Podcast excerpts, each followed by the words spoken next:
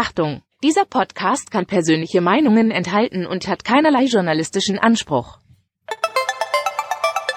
Lassen wir nicht absprechen, dass ich ein Herz für den VfB habe. Sverrisson, dann wieder Kügel, gewinnt sein Dribbling gegen Wörns und Guido Buchwald und der Ball ist im Tor.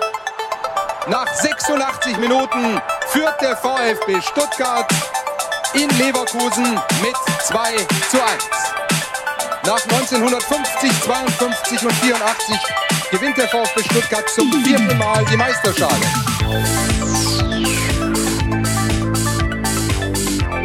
Jetzt müsste der Ball endlich noch einmal hereinkommen. Jetzt kommt er weit nach hinten. Hitzelsberger!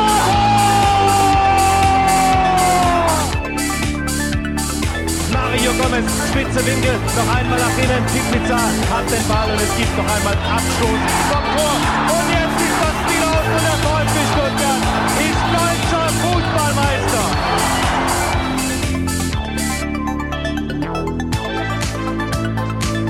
Herzlich willkommen bei STR. Mein Name ist Ricky und mit mir in der Leitung der Sebastian. Guten Abend, Sebastian. Schönen guten Abend, Ricky. Sebastian, ich sag's wie es ist. Ich gehe am Stock. Dritte Woche Suppendiät und äh, mein Energielevel ist bei null angekommen. Ich muss sagen, rein körperlich fühle ich mich eigentlich gar nicht so schlecht. Mir fehlt's nur an Energie. Deswegen gleich die Frage an dich. Wie schaffst du es eigentlich, dass du jetzt gefühlt jeden Tag 20 Kilometer laufen gehst und 40 Kilometer Rad fährst? Du, ich, ich, ich täusche das ja eigentlich nur vor. Also in Wirklichkeit, äh, also heute habe ich äh, zum Beispiel keinen Sport gemacht. Gestern bin ich tatsächlich mit dem Rad äh, äh, ins Büro gefahren und wollte am Abend auch eigentlich wieder zurückfahren, aber dann ging mir irgendwie die Zeit aus. Dann bin ich äh, nur noch bis zur nächsten S-Bahn-Haltestelle gefahren. Also äh, tatsächlich mache ich nicht so viel Sport, äh, wie ich das gerne hätte und äh, so ernährungsmäßig bin ich auch noch nicht auf dem äh, Level, auf das du dich da runtergefahren hast, muss ich gestehen. Ja, diese Woche kam zum ersten Mal Rohkost wieder mit dazu. Ich esse jetzt drei Karotten und drei Gurken am Tag. Aber also kleine Gurken, muss man dazu sagen, nicht so riesen Dinger. äh, sonst würde ich also wahrscheinlich platzen. Also das wäre dann viel zu viel mit einmal. Ähm, ich kann noch von meiner Radtour berichten, die ich am äh, Montag, also gestern, ähm, absolviert habe. Und zwar dachte ich mir, jetzt greifst du es an, das Lenninger Tal. Ja, dann bin ich ja ins Lenninger Tal gefahren und wollte dann, ähm, ist das die Gutenbergsteige? Ich weiß es nicht genau. Also auf, irgendwie würde ich einen Berg hochfahren. Das war der Plan. Und ähm, dann äh, wurde mir relativ schnell klar, dieser Plan lässt sich nicht umsetzen, denn die Steige, die ich hochfahren wollte, die ist gesperrt. Oh. So. Und was dann immer ja eine schlechte Idee ist, ist sich dieser Sperrung zu widersetzen, vor allem mit einem Rennrad mit dünnen Reifen und einfach versuchen da trotzdem irgendwie hochzukommen. Ich dachte mir halt so, okay, die ist zwar gesperrt für den normalen Verkehr, aber es wird ja irgendwie noch zehn Zentimeter Asphalt geben ähm, und ich kann da irgendwie hochfahren, aber das das das das ging nicht gut. Also ich wurde dann von einem Baustellenmitarbeiter gebeten, doch jetzt hier die Baustelle zu verlassen. aber aber äh, ähnliches äh, ist uns am Sonntag passiert, weil wir haben ähm, seit langem mal wieder eine Familienwanderung gemacht. Wir haben es ja eine Zeit lang während des Lockdowns eigentlich ähm, ständig gemacht, weil die Kinder ja dann ähm, weder beim Fußball waren noch äh, beim Taekwondo. Und haben gesagt, hey, wenn ihr gar nichts macht, dann wird aber gewandert. Und das haben wir jetzt Monate eigentlich schon nicht mehr gemacht. Und am Sonntag war es mal wieder soweit. Und wir waren in der Nähe von äh, Welzheim und sind unter anderem durch die äh, Wieslauch so heißt sie, ähm, gewandert. Und es war wunderbar. Und wir hatten halt die Route tatsächlich auf dem Handy ähm, und dann ähm, ja, gingen wir durch den Wald und irgendwann stand da ein großes Schild, ähm, ja, Durchgang gesperrt, Baumfellarbeiten, ähm, Lebensgefahr. Und normalerweise geht man natürlich nicht durch, aber es war ja mitten am Sonntag und man hörte überhaupt nichts. Und es gab halt auch tatsächlich dann, äh, wie die Karte ähm, sagte, keinen wirklichen Ausweichweg drumrum. Und da haben wir uns gedacht, äh, du, die werden ja hier am Sonntag nichts machen und wir hören auch keine Motorsäge, wir hören keine Maschinen, wir hören gar nichts. Weil die sprengen, Sebastian. Das ja, ja, genau. meine wir, Idee gewesen. Und, und, und wir gehen jetzt einfach mal weiter und haben das auch gemacht. Und ähm, dann ja, wollten wir dann so da quer durch und auf einmal liefen wir dann mitten in solchen Harvester-Spuren rum. Und als wir dachten, jetzt sind wir genau da, wo sie gestern gefällt haben, dann begann auf einmal wieder der Maschinenlärm und haben gesagt, okay, ähm, hier sind wir jetzt nicht gut aufgehoben, haben dann schnell wieder kehrt gemacht, haben uns dann äh, ja wirklich quer durch den Wald geschlagen, um irgendwie wieder auf die Route zu kommen. Also es war sehr, sehr abenteuerlich. Und ich, ich habe gesehen, ähm, auf Instagram hast du angeteasert, äh, dass du eine Ente, meine ich, touchiert hast, möchte ich es mal sagen. Ne, ich hatte Vorfahrt, also sie kam von links, ich kam von rechts. Äh, aber tatsächlich hatte ich gestern äh, zum ersten Mal, äh, seit ich durch den Stuttgarter Stadtpark pendle mit dem Rad, was ähm, eigentlich seit Ende 2016, Anfang 2017 der Fall ist, fahre ich eigentlich, wenn ich mit dem Rad fahre, immer durch den Stadtpark und ich bin noch nie mit irgendjemandem kollidiert. Also nicht mit Fußgängern, nicht mit anderen Radfahrern, nicht mit Joggern, nicht mit irgendwelchen Tieren. Aber am Montag war es soweit und äh, tatsächlich hatte ich eine Kollision mit einer fliegenden Ente. Also lief nicht zum Glück, sonst wäre sie mir ins Rad gefahren. Das wäre für sie, glaube ich, nicht so gut ausgegangen. Nein, äh, sie flog und ähm, das war auf der Höhe des, ähm, des Kiosks und äh, ich fuhr da halt Richtung Hauptbahnhof.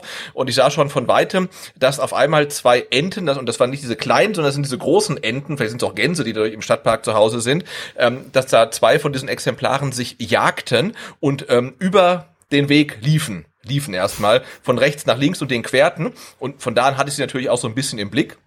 Und äh, zwei, drei Meter bevor ich sie dann passieren wollte, sie waren dann zu meiner linken Seite, hat dann die aggressive Ente oder Gans wieder versucht, die andere zu beißen, zu jagen, sich zu paaren, ich weiß es nicht. Und dann passierte das, was nicht passieren sollte, und zwar ähm, die äh, eine Ente, die sich irgendwie äh, dann ähm, belästigt fühlte, hob ab ja? und hatte natürlich keine Augen für mich, der ich da angerauscht kam, dann doch relativ zügig und flog dann wieder quer über den Weg und wirklich so in 1,50 Meter Höhe und ist mir dann tatsächlich äh, gegen den Arm geflogen.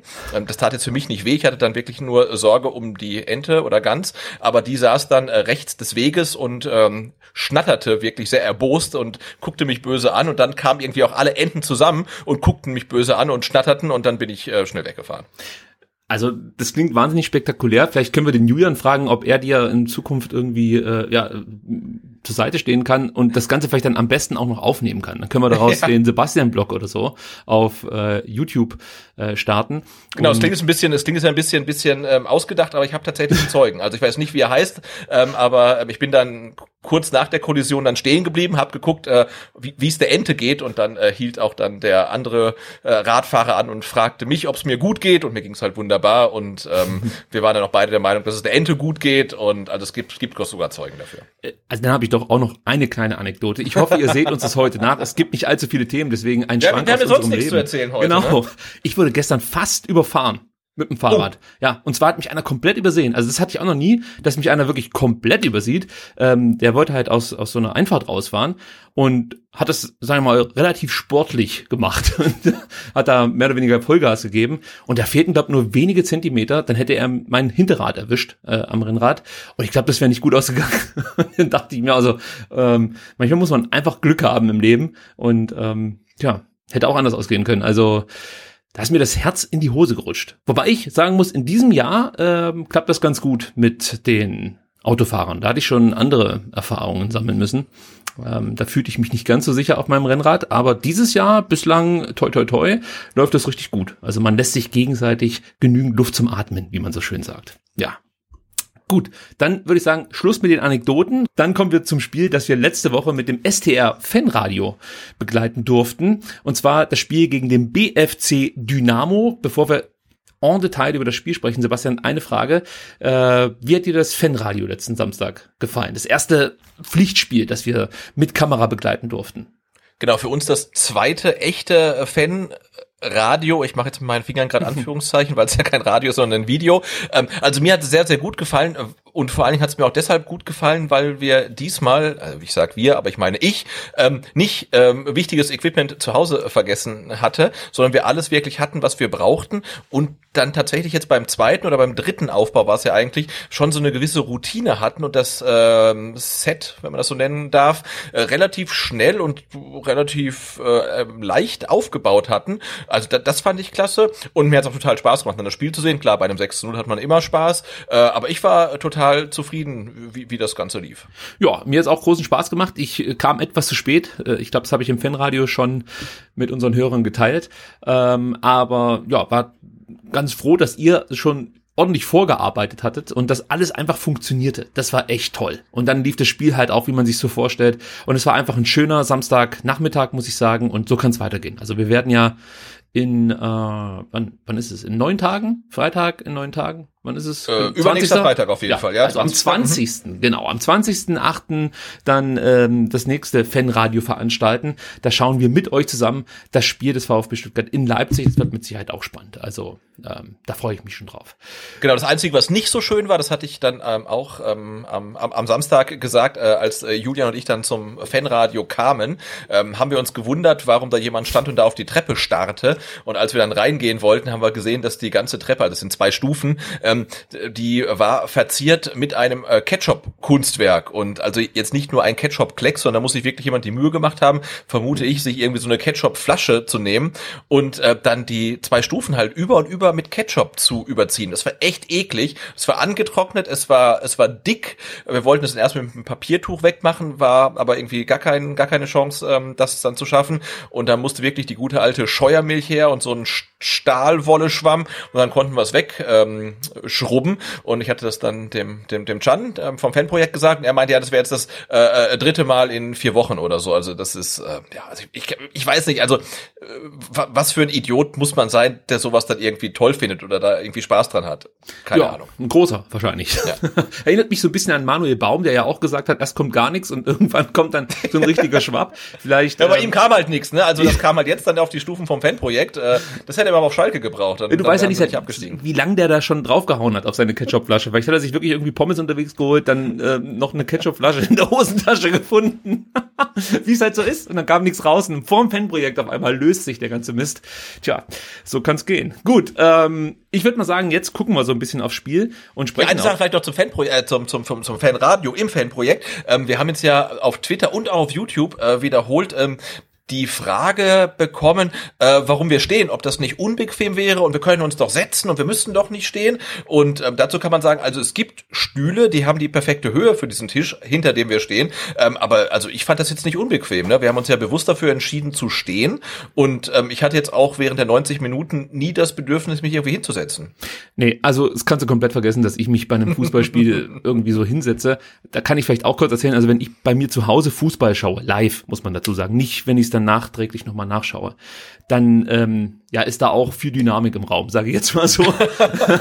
und äh, also ich, ich bleib da nicht ruhig sitzen und und äh, hau mir da irgendwie eine Tüte Chips währenddessen rein oder so. Nee, da ist schon da ist schon eine Menge Bewegung im Spiel und das liegt natürlich daran, dass ich wahnsinnig nervös bin und mir gefällt es eigentlich ganz gut, dass ich stehen kann. Ab und zu wackel ich mal hin und her, äh, bin aber so ein Stück weit an den Tisch gebunden. Ähm, trotzdem habe ich es mir mal rausgenommen, zum Julian zu laufen und eigentlich habe ich nur so getan, als würde ich mich gerade für irgendwas interessieren, was der Julian macht. Dabei musste ich mir einfach nur mal kurz die Füße vertreten, weil ich, ich brauche das dann so ein Stück weit. Also ich bin mal gespannt, wie ich das jetzt am Samstag hinbekomme, weil ich jetzt schon relativ lang nicht mehr im Stadion war. Da bist du ja so ein Stück weit an deinen Platz gebunden, ja, äh, und kannst nicht die ganze Zeit aufstehen, beziehungsweise nicht die ganze Zeit umherlaufen. Aber ja, vielleicht gelingt es mir ja doch, ab und zu mal die Beine zu vertreten. Ihr seht's dann, wenn irgendwo so ein großer Mann ähm, ungeduldig auf und ab läuft. Das bin ich, ja. Ich wink dann natürlich auch, wenn ihr ruft.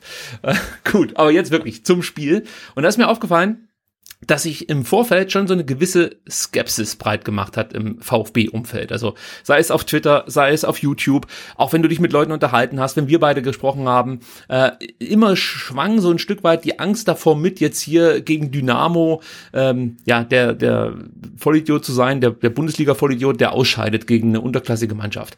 Ähm, Sebastian, da frage ich gleich mal, Findest du, das ist zu Recht, dass der VfB sich da immer noch so viele Sorgen macht oder ähm, weiß ich nicht, also wie, wie schätzt du das ein? Warum macht man sich da im Vorfeld so klein und geht nicht mit so einem Selbstbewusstsein an die Sache ran, ähm, dass man eigentlich haben dürfte nach einer guten Vorbereitung, nach einer guten Saison, guter Kader? Äh, ja, wo kommt es her? Äh, also ich finde das komplett berechtigt, weil du nie so genau weißt, äh, wo du stehst, also was die Vorbereitung dann wirklich wert war. Du triffst auf einen Gegner, klar, der aus der ähm, äh, vierten Liga kommt, aber der halt schon drei Spieler gespielt hat und die auch alle gewonnen hat. Und ähm, ich finde, dass die Bedenken auch äh, schon äh, rein historisch berechtigt sind, weil ähm, wir, wir hatten es ja ähm, auch davon, äh, der VfB hat jetzt äh, letzten drei Male gegen Hansa Rostock in der ersten Runde gespielt. Einmal ist er ausgeschieden, einmal hat er 2-0 gewonnen, einmal hat er 1-0 gewonnen, also es waren nie irgendwie ganz klare Geschichten. Und in dem Jahr davor äh, hat man ähm, gegen Energie Cottbus gewonnen im Elfmeterschießen. Also man kann sagen, die letzten vier Jahre zum Pokalauftakt, die waren alle nicht souverän. Äh, und deswegen finde ich, kann man allein schon dann aus der Historie begründet ein paar Sorgen haben, dass das ein knappes Spiel werden könnte, wenn man auf einen eingespielten Gegner trifft, von dem man weiß, der ist körperlich sehr robust, äh, kleines Stadion, da wird Stimmung sein, wo du genau weißt, hey, da muss man von Anfang an wirklich äh, fokussiert sein. Und äh, deswegen waren finde ich so die Sorgen, dass das schief gehen könnte, berechtigt, zumal man ja auch sieht, ne, ähm, Mainz ging, musste ins Elfmeterschießen, Köln musste ins Elfmeterschießen, äh, Frankfurt ist ausgeschieden, Berlin hat, glaube ich, in der 95. erst den Siegtreffer gemacht, also es gab ja einige Bundesligisten, die sich sehr, sehr schwer getan haben. Übrigens das erste Mal, dass ich äh, Davy Selb, Selke Respekt zolle. Also wie er sich da äh, in die Bierdusche gestellt hat, das, das hat mich beeindruckt, muss ich ganz ehrlich also sagen. das war echt, echt ein ikonisches Bild halt, ne? also wirklich Ja. reingeht, die Bierbecher fliegen schon, er stellt sich mitten rein, also, ich- also ich glaube, wenn Hands of Gott davon ein Poster machen würden, ich, ah, ich würde es mir, nein, ich würde es mir nicht kaufen, Nein, ich würde es mir fänd's auch nicht kaufen. Ja, genau. Ich fand es halt einfach cool, dass er nicht umdrehte oder am besten den noch den Vogel gezeigt hat, sondern so ein Andy Möller-Manier fast schon. Ja, also ja, sich ja, einfach ja. diesem Sturm stellte und äh, sich dachte, dann bewerft mich doch mit euren Bechern. Ähm, also das war das erste Mal, als ich, äh, da, wo ich persönlich jetzt das Gefühl hatte, Mensch, der Selke kann ja auch manchmal ganz unterhaltsam sein. Gut, äh, wir haben gerade über Skepsis im Vorfeld des Spiels gesprochen. Äh, das hing natürlich auch damit zusammen, dass der VfB einige Ausfälle äh, zu beklagen hatte und auch weiterhin hat. Äh, ganz überraschend fiel noch Waldemar Anton aus, der hat sich irgendwie erkältet, ähm, konnte nicht mitspielen. Wir haben natürlich dann sofort schon vermutet, Mensch, ist das wirklich nur eine Erkältung? Oder eine Erkältung mit Anführungszeichen. Ja, also aber er war heute wieder im Training. so ein Stück weit, also, es könnte ja. mehr sein. Ja, Ja. aber es, es war es Gott sei Dank nicht. Ja, genau. Aber heute im Training, du hast es schon gesagt. Ähm, das scheint ausgestanden zu sein. Wer halt auch wieder mit dabei war im Training, da habe ich mich sehr gefreut, war Clinton Mola. Der hat ja diesen Schlag auf den Beckenkamm bekommen, äh, stand heute zumindest auf dem Platz. Aber da kann man auch sagen, das ist jetzt noch nicht ganz safe. Also da müssen wir noch abwarten. Ich glaube, Clinton Mola wird uns in den nächsten Wochen ähm, häufiger als Wackelpersonalie begleiten. Er ist einfach zu lang ausgefallen und ich habe auch nicht das Gefühl, dass der VfB schon, ja, also 100% darauf vertraut, dass er vollständig genesen ist. Also so ein bisschen Vorsicht lassen sie immer noch walten, das ist wahrscheinlich auch richtig so. Aber er stand heute zumindest mal wieder auf dem Platz. Und dann kam natürlich Wataru Endo zurück. Auch er trainierte heute zum ersten Mal wieder mit der Mannschaft, nachdem es für ihn ja leider nicht mit einer Medaille in Tokio klappte. Aber da haben wir schon mal drei, die wieder zurück sind, aber eben am vergangenen Samstag noch nicht eingesetzt werden konnten. Die fehlten dann schon. Und Sebastian, ich würde sagen, wir gehen mal die Verletztenliste weiter durch und können vielleicht zu dem einen oder anderen Spieler auch noch ein Update geben. Du hast, glaub ich, Sorge, dass die Folge heute zu kurz wird und deswegen äh, trägst du jetzt mal die ganzen Verletzten vor. Ja, genau. Mit Diagnose, also, ne? Man muss ja hier dem Hörer auch äh, äh, den gewohnten Umfang bieten. Stell dir mal vor, wir liefern hier eine Folge ab, die unter eine Stunde geht. Ich könnte mir vorstellen, der eine oder andere denkt sofort, oh Gott, das ist das nächste Ende. Also, nein, Ich fand es auch total, nicht. total ähm, klasse, als ähm, im der Rasenfunk äh, äh, Max dann die äh, Ab- und vor allen Dingen die Neuzugänge von Union Berlin vorgelesen hat. Ich glaube, das hat fünf Minuten gedauert. Das ist ja irre. Also Wahnsinn. Ja, ähm, Union Berlin, auch so ein Thema. Aber gut, ähm, also fangen wir mal an mit Silas, Kreuzbandriss. Wisst ihr natürlich, macht aktuell in Mönchengladbach äh, seine Reha, beziehungsweise einen Teil seiner Reha, denn er wird in drei Wochen hier wieder in Stuttgart erwartet und wird dann ja auch im Kreise der Mannschaft äh, äh, mit der Reha weitermachen. Äh, machen. ich denke mal, ab und zu kann er dann vielleicht auch schon laufen. Ich weiß es natürlich nicht hundertprozentig, aber es hieß halt, er wird jetzt dann wieder zur Mannschaft stoßen und das wird mit Sicherheit noch nicht bedeuten, dass er mit der Mannschaft trainieren kann. Deswegen gehe ich mal davon aus, dass es ab und zu dann ähm, ja Treffen gibt im Fitnessraum oder so. Äh, was mich noch ein bisschen stört, das habe ich schon im Fanradio angesprochen, ist, dass sie das aktuell in Mönchengladbach seine Reha macht. Also das, das macht mich wiederum sehr nervös. Also Gladbach wäre halt so ein klassischer Abnehmer für Silas. Äh, und mir wäre es doch ganz recht, wenn er, wenn er hier dann sch- möglichst schnell wieder äh, aufschlagen könnte. Ich weiß nicht, ob du da ähnliche Sorgen hast. Äh, ja, absolut. Also keine, keine, keinen Spieler nach Gladbach lassen. Mhm. Okay, also bei Silas bleibt es, äh, was die Prognose angeht, ähm, bei dem, was wir eigentlich die letzten Wochen immer wieder gehört haben, Ende November, Ende Dezember irgendwie so in diesem Rahmen äh, soll er zurückkehren und da muss man natürlich mal abwarten, ähm, ja, wie weit er dann schon ist, ob er dann wirklich schon wieder an die Leistungen anknüpfen kann, die er vor seiner Verletzung gezeigt hat, ähm, oder ob er noch eine Weile braucht. Wahrscheinlich wird es ein bisschen dauern, bis er wieder der alte Silas ist, aber zumindest kann er dann wieder mit der Mannschaft trainieren und auch spielen. Das wäre ja schon mal was. Chris Führig, Schlüsselbeinbruch, der wird zurückerwartet für Ende September. Und da fand ich die Äußerung von Materazzo ganz inter interessant, Sebastian. Der meinte nämlich, äh, dass man da so ein bisschen drauf achten muss, wie sehr er seinem Körper wieder vertraut. Ist immer so ein Thema, wirfst du dich nach einem Bruch, egal wo, Mhm. genauso in Zweikämpfe wie vor dem Bruch. Oder bei Sascha hatten wir das Thema. Ja, kann der jetzt äh, zum Ball oder in den Ball so reingehen, wie er das vor seiner schweren Knieverletzung konnte?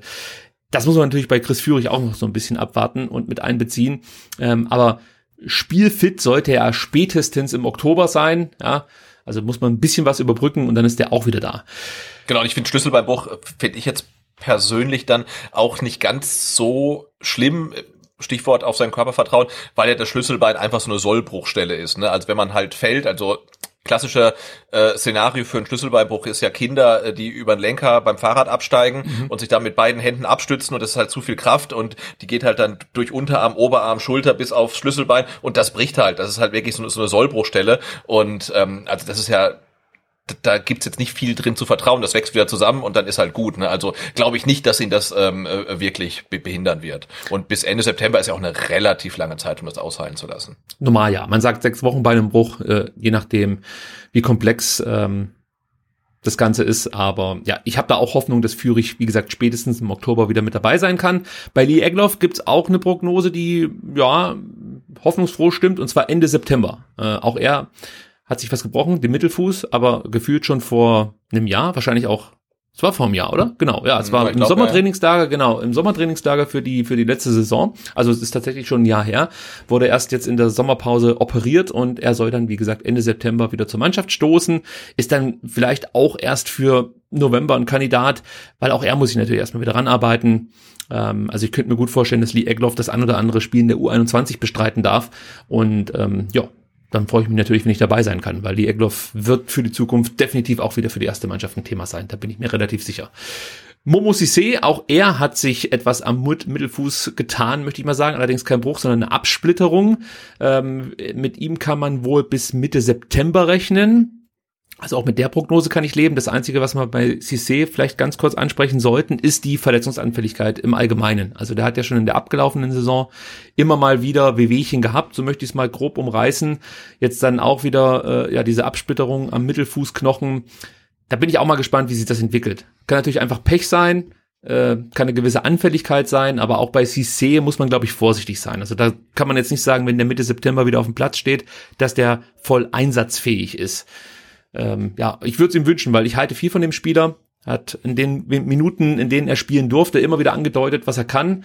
Äh, bringt enorm viel Tempo mit, Ballsicherheit, ist ein cooler Spielertyp. Also dem würde ich es einfach mal gönnen, dass er jetzt eine Weile äh, verletzungsfrei durchkommt und dann bin ich mir relativ sicher, wird er auch Einsatzminuten bekommen. Also den schreibe ich noch lange nicht ab.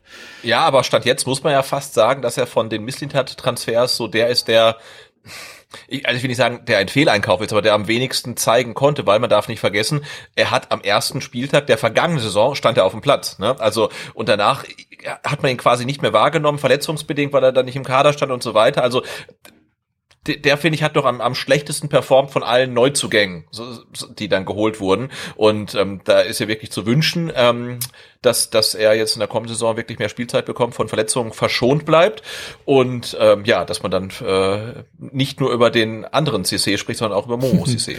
ja, hoffentlich. Auch bei dem anderen CC könnte ich mir vorstellen, also jetzt bei Momo CC, da kommt man wirklich durcheinander, dass der auch mal bei der U21 aushelfen darf, wenn es da überhaupt noch Platz gibt, muss man sagen. Die haben ja selbst schon genug gute Spieler und ein weiterer Spieler könnte vielleicht sich auch das ein oder andere Mal bei der U21 Spielpraxis abholen. Das ist Naui Ahamada, der ja mit einem Sehnenriss in der Wade aktuell auch ausfällt. Ähm, bei ihm sieht es wohl so aus, dass er Anfang September wieder auf dem Platz stehen soll. Ähm, aber wir haben ja schon ein paar Mal gesagt, bei diesen, bei diesen äh, ja, muskulären Verletzungen ähm, sollte man vielleicht auch so ein bisschen darauf aufpassen, dass man nicht zu früh zurückkommt. Also der VfB hat ja in der letzten Zeit häufiger das Problem gehabt, dass Spieler zurückkamen und dann ein paar Tage später sich wieder in den Krankenstand verabschieden mussten. Jetzt weiß ich nicht, wie das bei einem Sehnenriss ist, ob man da auch nochmal besonders vorsichtig sein muss. Da fehlt mir die Expertise. Aber ich denke mir so, bei dem anderen Spieler, lasst euch lieber eine Woche mehr Zeit. Ja, also das kriegen wir jetzt auch noch irgendwie gebacken. Und ja, klar, für Naui Ahamada ist es ein bisschen blöd gelaufen, weil er wäre vielleicht so ein Kandidat, der jetzt in die Mangala-Rolle hätte schlüpfen können, sich ja. nochmal Spielzeit abholen können und jetzt nutzt das vielleicht ein Karasor, vielleicht ein Nate, wenn er wieder fit ist. Ähm, also da gibt's halt andere Kandidaten, die jetzt äh, diese, diese Chance für sich vielleicht nutzen können und er muss dann neu angreifen. Aber er ist jung und äh, da bin ich auch ganz optimistisch, dass, dass Hamada äh, im Laufe der Saison noch wichtig werden wird für den VfB. Also Anfang September ist der zurück und dann schauen wir mal weiter. Wie gesagt, für mich erstmal ein Kandidat ähm, der dann auch bei der U21 das ein oder andere Wochenende aushelfen darf. Orel Mangala, Muskelbinderiss, da ist es natürlich ganz, ganz schwer mit Prognosen. Die Belastung wird aktuell immer mal wieder gesteigert, dann wird kontrolliert, wie verkraftet Orel das Ganze. Ähm, es sieht wohl ganz gut aus, man plant mit der Rückkehr für Ende August, Anfang September, aber alles unter Vorbehalt, weil man eigentlich fast wöchentlich mit einer Erinnerung rechnen muss fast schon. Also bei Mangala, das ist für mich wirklich der Spieler, wo man jetzt absolut kein Risiko mehr eingehen darf. Der schlägt sich jetzt so lang mit seinen Muskelverletzungen rum ähm, was mir noch viel wichtiger wäre, ja, äh, außer dass er dann irgendwann mal wieder fit ist, ist, dass man die Ursache für diese hm. häufigen Probleme, äh, Probleme mit der Muskulatur gefunden hat. Weil wir haben ja schon mal darüber gesprochen, vielleicht ist es irgendwie, was weiß ich, eine, eine Wurzelbehandlung, die anstehen sollte, ja. die dann ähm, die Ursache ist für die muskulären Probleme, die er so hat. Also praktisch Entzündungen im Körper, die so dem Spieler gar nicht auffallen und im Stuff. Ich hoffe natürlich, dass man da Untersuchungen vorgenommen hat und herausgefunden hat, warum es ausgerechnet Uriah Mangala jetzt so häufig getroffen hat. Und dann drücke ich einfach die Daumen, dass der wirklich spätestens im September wieder voll einsatzfähig ist. Wenn es Oktober ist, auch okay. Wir brauchen Orel Mangala, vor allem in äh, guter Verfassung. Dann ähm, hat der VfB aus meiner Sicht äh, die beste Doppelsechs der Liga. Äh, und ja, ganz wichtig für den Klassenhalt, dass Orel schnell wieder fit wird. Genau, er hat jetzt auch monatelang kein Pflichtspiel mehr bestritten. Ne? Also selbst ja. wenn er dann wieder komplett fit ist, äh, dann, dann wird es einfach ein bisschen dauern. Aber ich glaube, Orel Mangala ist halt genau wie auch ein Silas oder ein Lee Eckloff so eine Personalie, wo du dann wirklich äh, lieber noch mal zwei, drei Wochen mehr einplanst, um kein Risiko äh, einzugehen. Also bevor du die Leute halt wirklich dann zu früh wieder auf den Platz schickst und dann einen Rückschlag äh, riskierst.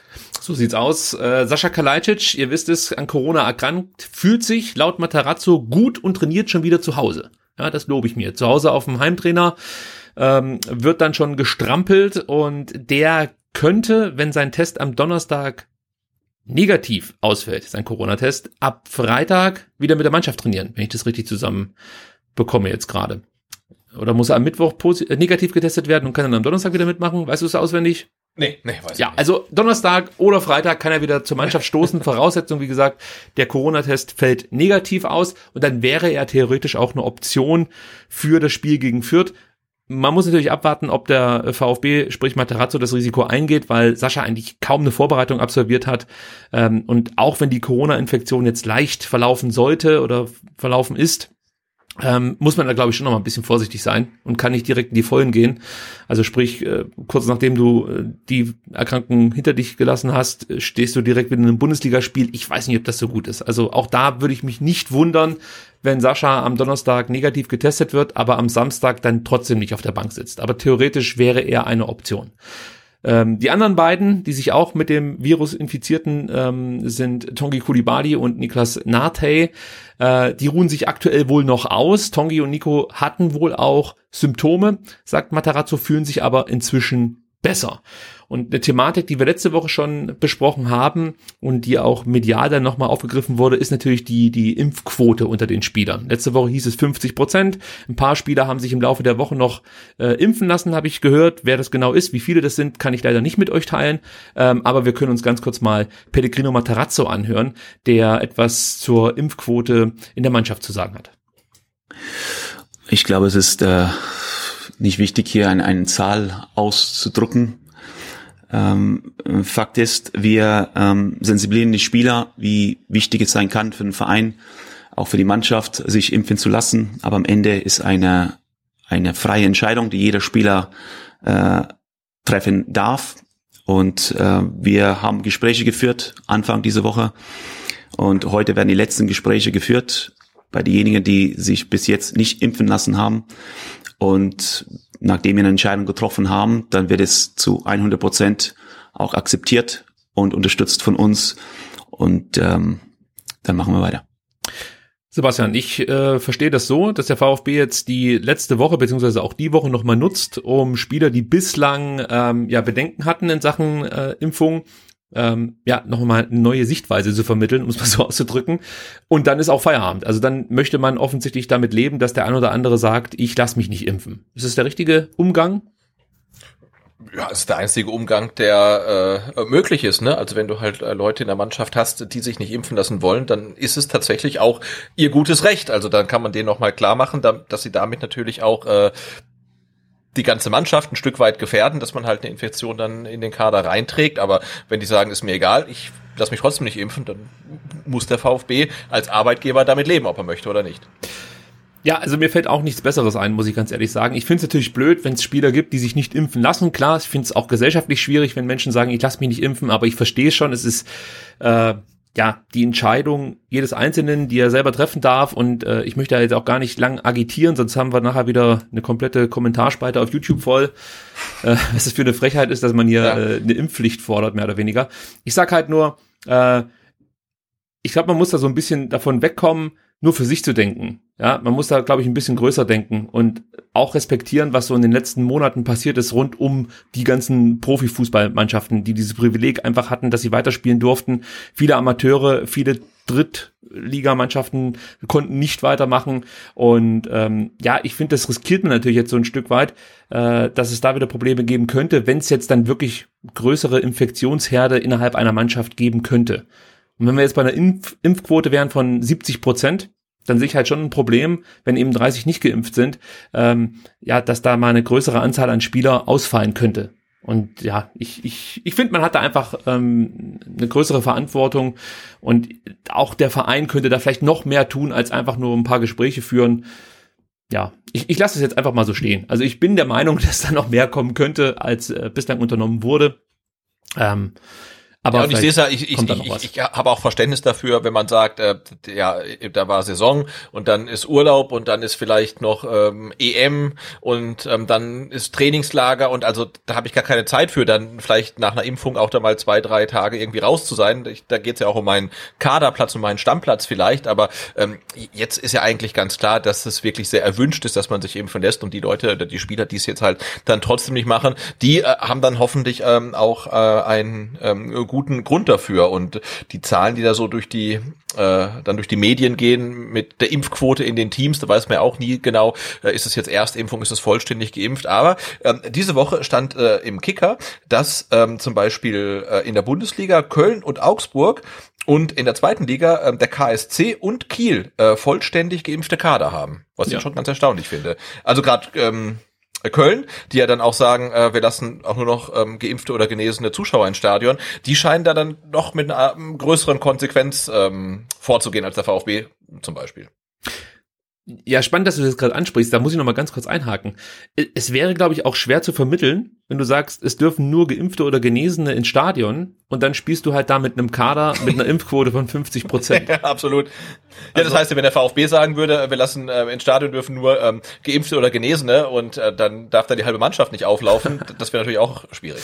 Ja, das stimmt. Äh, ja, müssen wir mal gucken, wie das jetzt weitergeht. Ich gehe davon aus, die, die sich halt bislang nicht impfen lassen wollten und sich auch nicht impfen lassen werden, dass die irgendwann dann halt äh, Corona-bedingt ausfallen werden und dann muss man einfach hoffen, dass es den VfB äh, nicht richtig hart erwischt, dass dann vielleicht auch die ganze Mannschaft irgendwie nochmal in Quarantäne muss oder so. Auch das ist ja möglich. Also wenn, wenn du halt eine große Anzahl an Nicht-Geimpften in deiner Mannschaft hast, ist es ja durchaus auch möglich, dass man dann vom Gesundheit, Gesundheitsamt die Auflage bekommt, so, jetzt geht ja mal alle in Quarantäne, weil, keine Ahnung, innerhalb der Mannschaft haben sich acht Leute angesteckt. Äh, das ist uns jetzt hier zu heiß.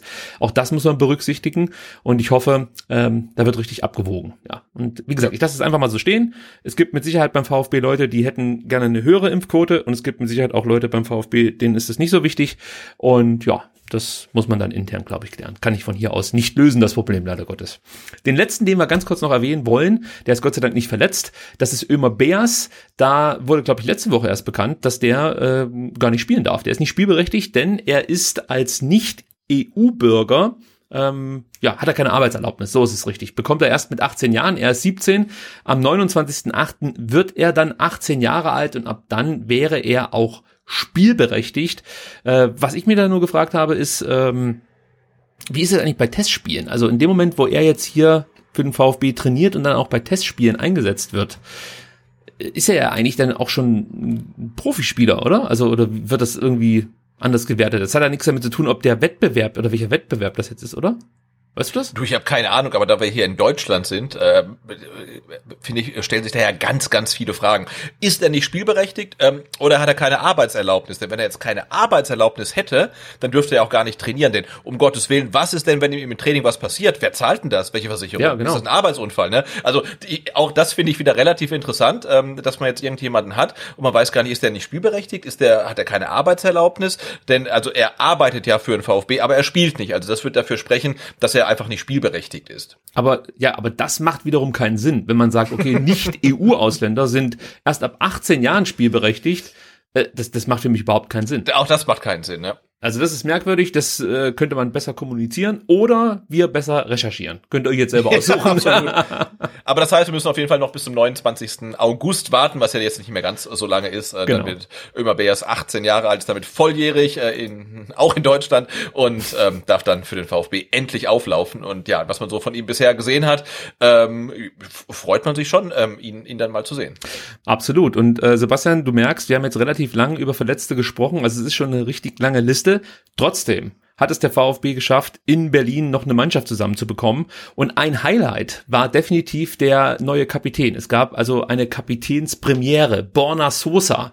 Ähm, ja, wie überrascht warst du davon, dass Sosa plötzlich als Kapitän auflief? Und äh, ja, mal so ein kurzes Fazit. Wie fandst du, hat er seine Rolle als Kapitän äh, ausgefüllt?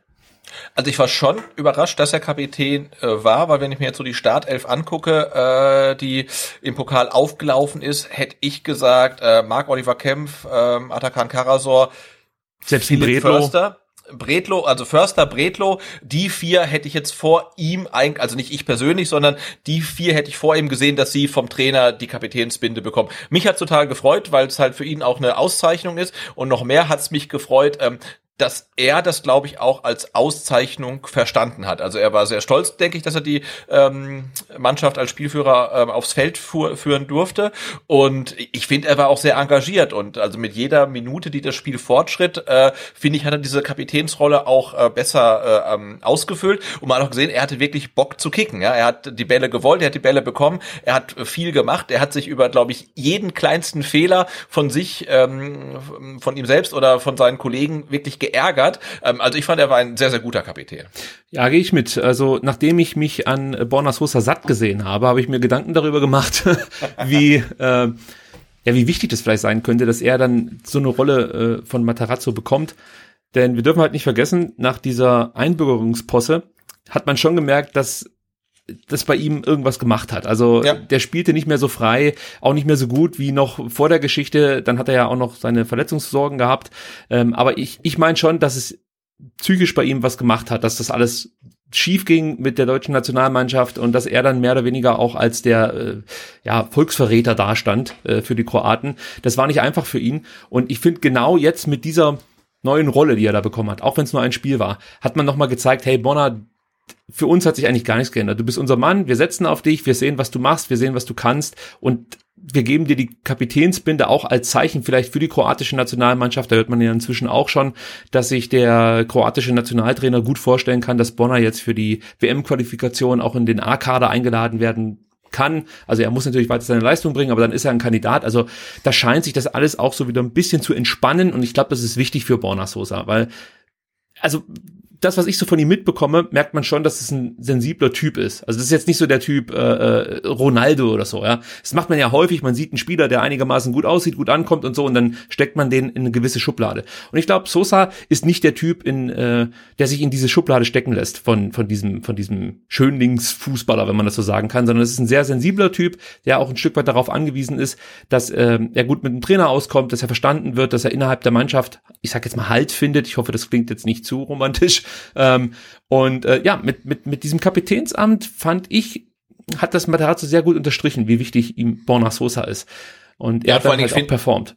Genau, und ich finde halt, du brauchst, äh, also nicht nur äh, ist das gut für Borna Sosa, sondern es ist auch gut für den VfB, weil der VfB ist wirklich darauf angewiesen, einen äh, Borna Sosa in Bestform zu haben, weil er dann wirklich einer der besten äh, linken Wingback der, der Liga sein kann. Und wenn er sich wohlfühlt und gut kickt, ist es dann noch gut für den VfB. Und ähm, das ist ja mein Lieblingsthema. Ich glaube auch so in der Mannschaftshierarchie äh, braucht es jetzt Leute, die da auch äh, nochmal einen Schritt vorangehen im Vergleich zur letzten Saison. Ne? Du hast da das Problem, das Problem, also du hast da ein bisschen das Vakuum, dass Castro weg ist, Mangala fällt noch aus, Endo war jetzt nicht dabei und da müssen dann natürlich ähm, Spieler wie Borna Sosa, auch wie Atakan Karasor oder ein Philipp Förster auch äh, mehr Verantwortung übernehmen. Gar nicht spielerisch, sondern halt einfach hierarchisch. Und ich finde, das haben die drei ähm, alle relativ äh, gut gemacht. Ja, gehe ich absolut mit.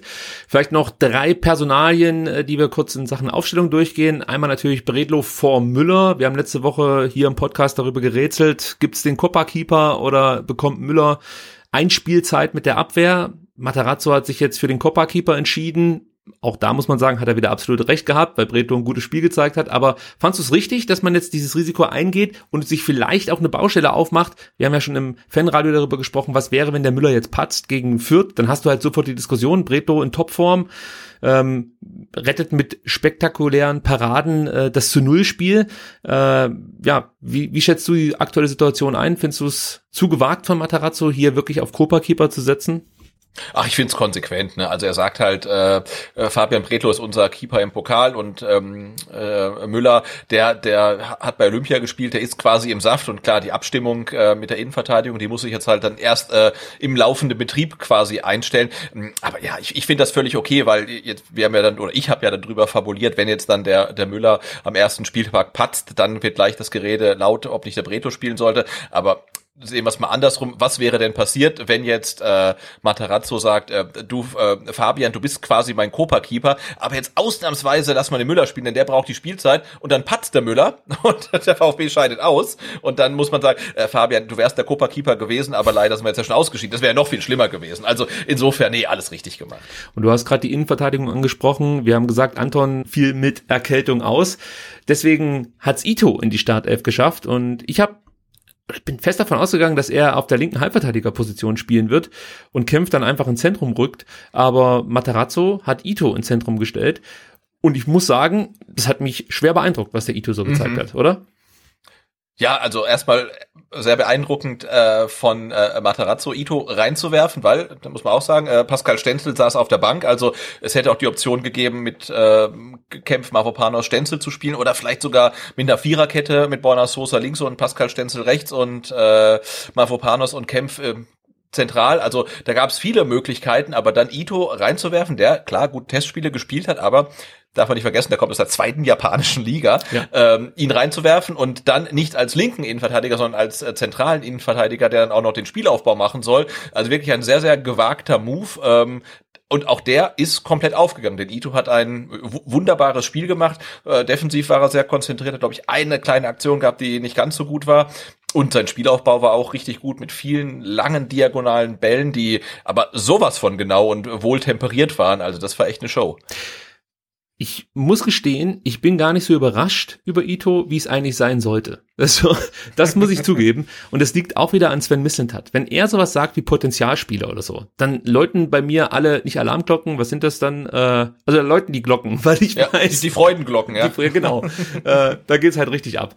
Ähm, weil natürlich Mislintat ein absoluter Fachmann ist absoluter Profi ist und äh, ein Kenner der Szene, möchte ich mal so sagen. Und wenn er solche äh, Vokabeln benutzt, gehe ich halt direkt davon aus, dass hier ein Spieler kommt, der deutlich besser ist, als wir zunächst annehmen. Man hört halt so die Parameter, zweite japanische Liga, da denkt man so, ach du Scheiße, das ist dann wahrscheinlich so, weiß ich nicht, äh, Fünftliganiveau oder so. Äh, Quatsch. Dann kommt der Ito hierher und spielt eigentlich wie ein gestandener mindestens Zweitligaspieler, wenn nicht sogar mehr. Äh, und also er hat das jetzt nochmal unterstrichen, klar, gegen einen unterklassigen Gegner, aber die, die, die langen Bälle, die er schlägt, wir kommen da nachher nochmal präzise drauf zu sprechen, äh, das ist halt, das, das, das ist ja nicht einfach nur Zufall oder liegt am Gegner, sondern das ist halt auch absolut Können. Auch sein Zweikampfverhalten, ich möchte noch gar nicht so viel verraten, wir werden nachher ausführlicher darüber sprechen. Das ist halt einfach richtig stark. Punkt. Letzte Personalie in Sachen Aufstellung, Klimowitz vor Didavi, etwas überraschend, oder?